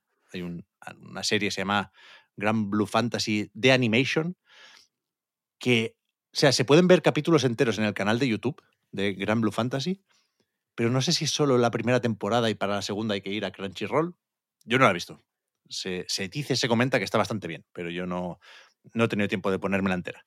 Y, y, bueno, yo creo que el, que el principal atractivo, ya digo, está en los personajes, no, no por lo que viven ni lo que dicen, sino lo que, insisto, representan. De alguna forma, que se intuye ya en su diseño. O sea, a mí lo, lo- lo que más me atrae de Grand Blue Fantasy de entrada es la estética y la dirección de arte. Aquí tenemos a Hideo Minaba, que es un mítico de Square Enix y bueno, uno de esos veteranos que montaron C-Games y les, les fue bastante bien. También estaba en su momento Nobuo Uematsu antes de medio retirarse con la banda sonora. Y, y, y los gráficos de Grand Blue Fantasy Relink, sin ser maravillosos, sin poder decir, creo yo, que las ilustraciones de Minaba cobran vida, creo que el juego podía parecerse todavía un poco más a esos dibujos que, insisto, me flipan. Bueno, s- sí es muy bonito y sí hay una intencionalidad en, la dirección de arte en forma de pues, unos gráficos cel shaded bastante resultones, bastante sutiles también. No esperéis un Jet Set Radio aquí, el, el- el contorno es m- más o menos fino. Lo, que, lo que gusta o lo que define más la apariencia del juego, yo creo que son los trazos para representar el, sombreado. Eh, es el típico juego con eh, lo- los ojos muy detallados, ¿no? En- bueno, hay, hay- hay mucha emoción en los ojos de los personajes, están más, más o menos bien animados y, y me ha parecido muy guay visualmente, aunque es verdad que es un juego mucho más de Play 4 que de Play 5 y que por eso no acabo de entender que no pueda funcionar a más resolución o a mejor frame rate. Hay, de nuevo, selector.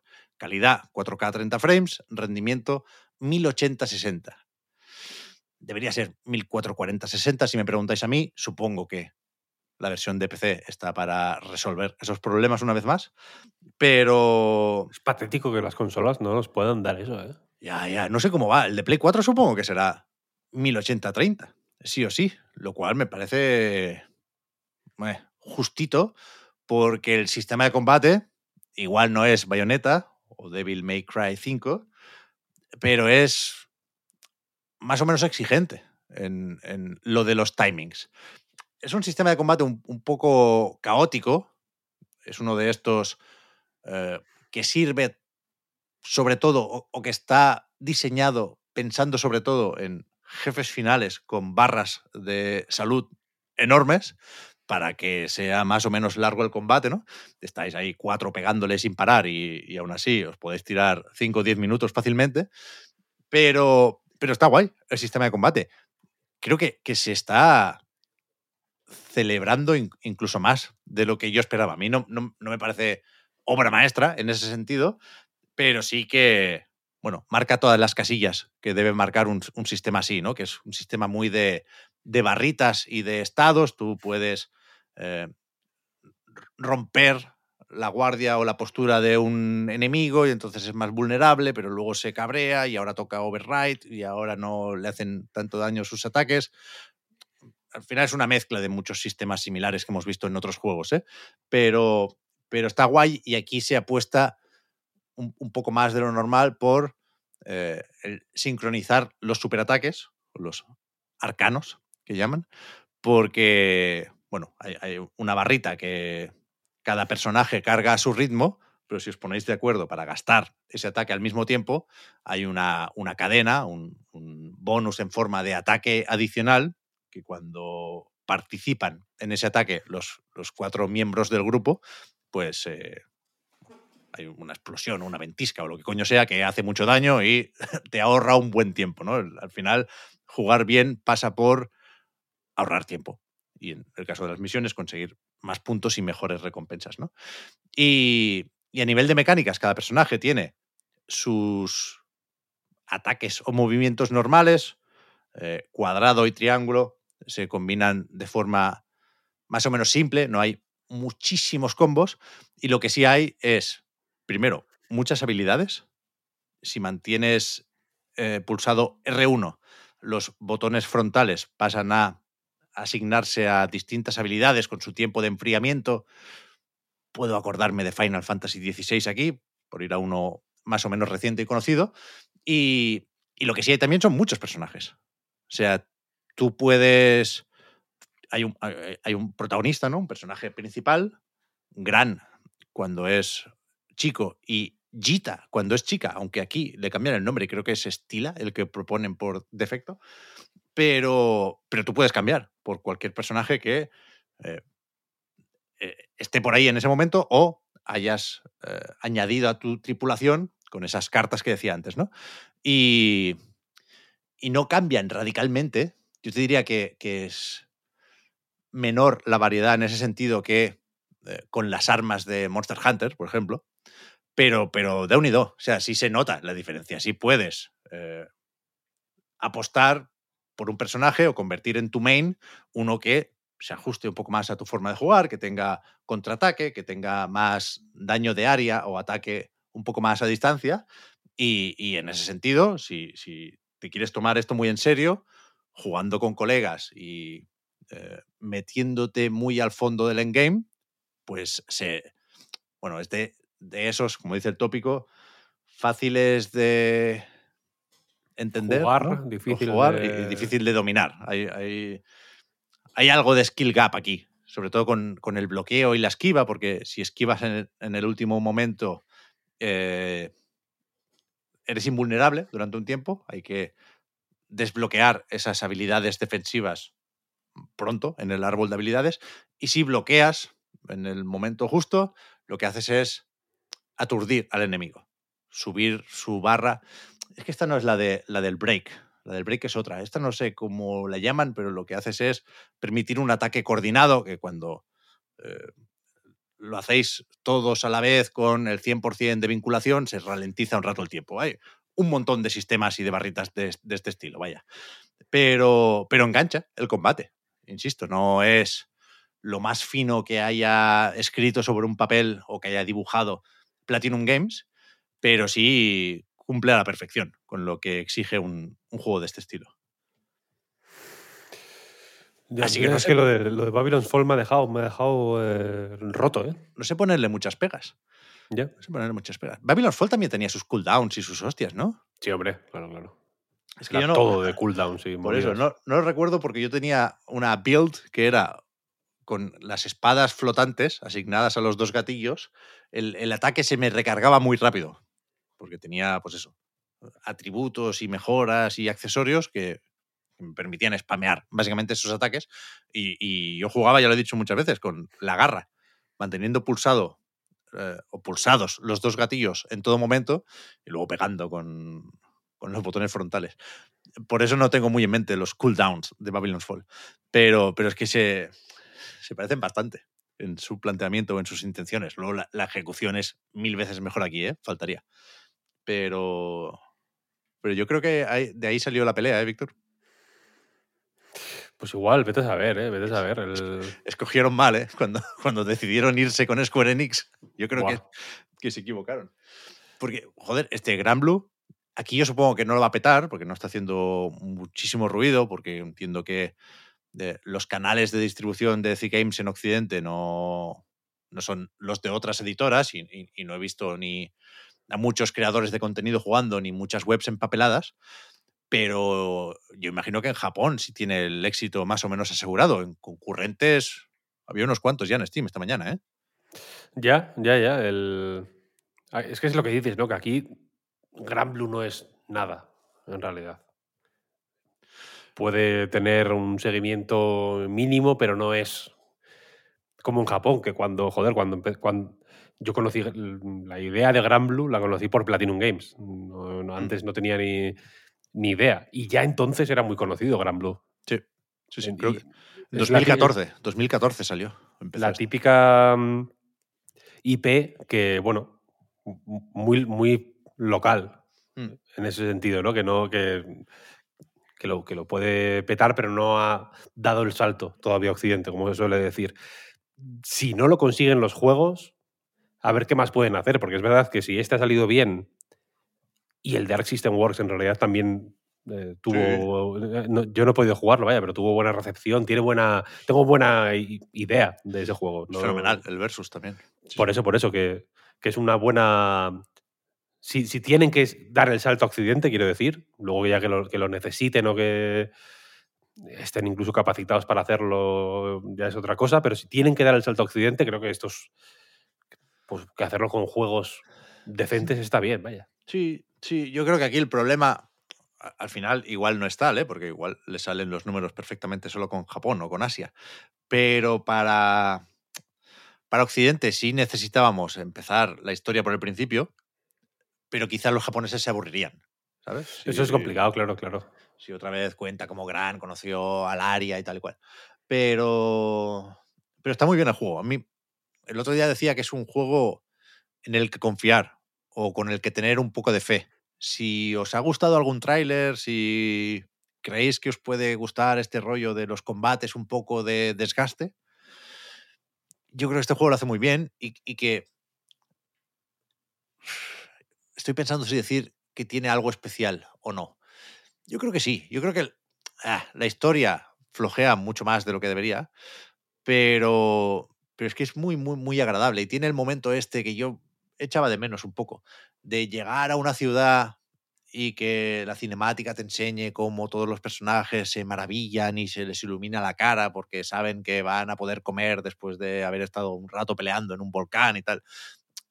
Ah, Se apoya muy bien en ese tipo de tópicos, ya digo, de Japón o del JRPG o de eh, el anime que queráis. Y a mí me ha resultado muy reconfortante eso. Y, y aun- aunque es verdad que le falta un poco el foie, el extra, Final Fantasy XVI es un juego muy de foie.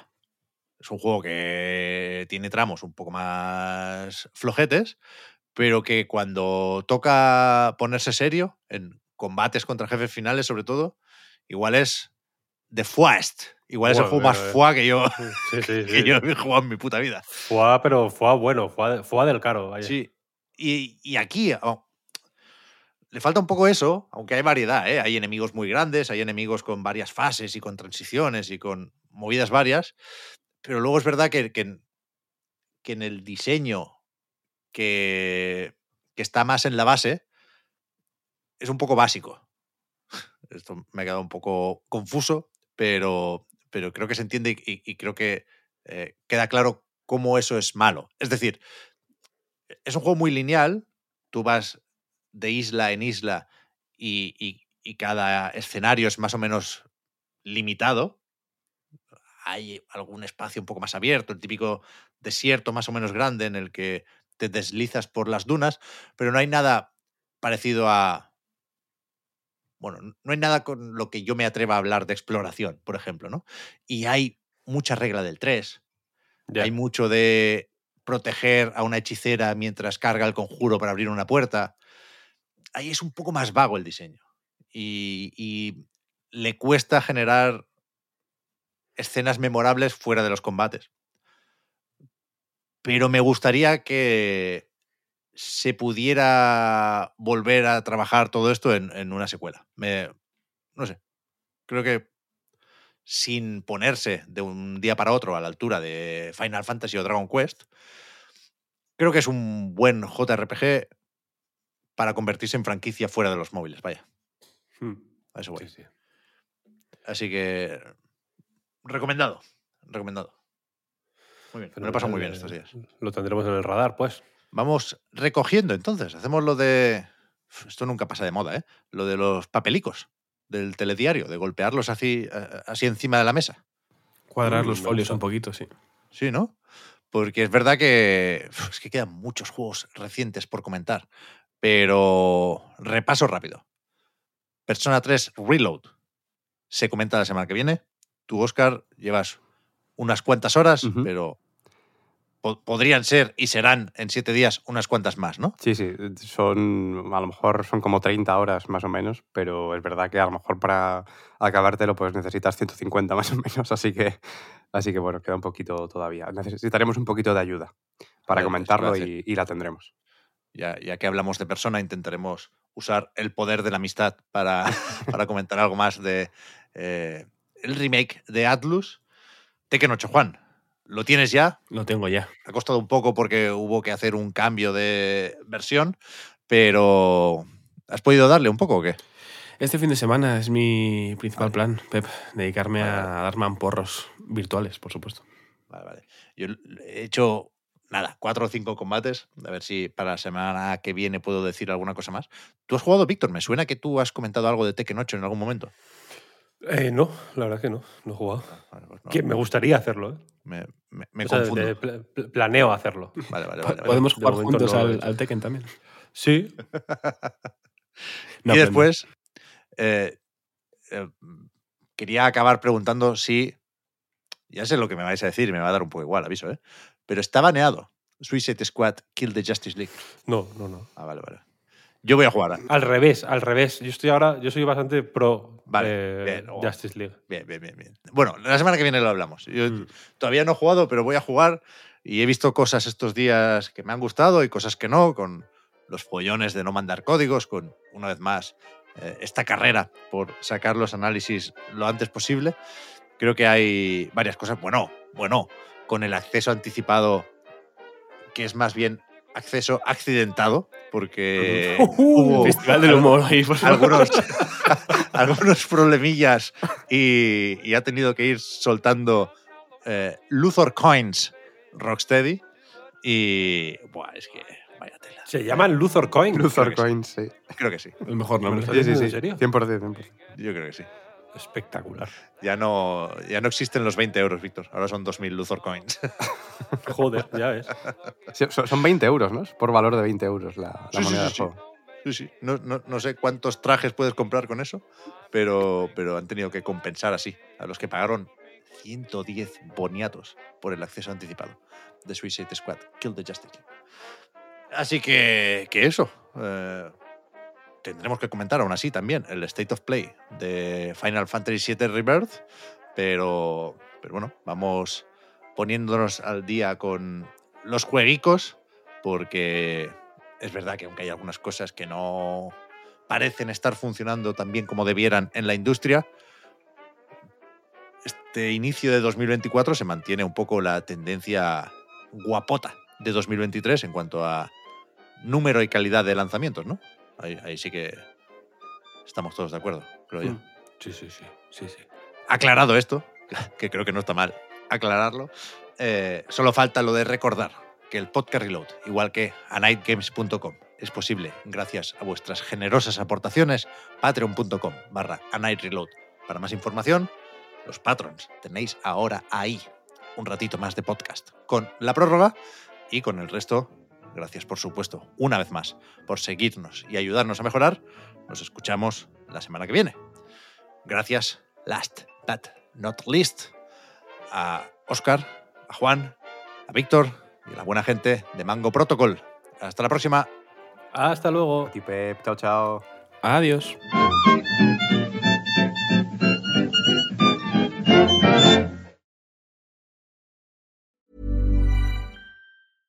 Selling a little or a lot?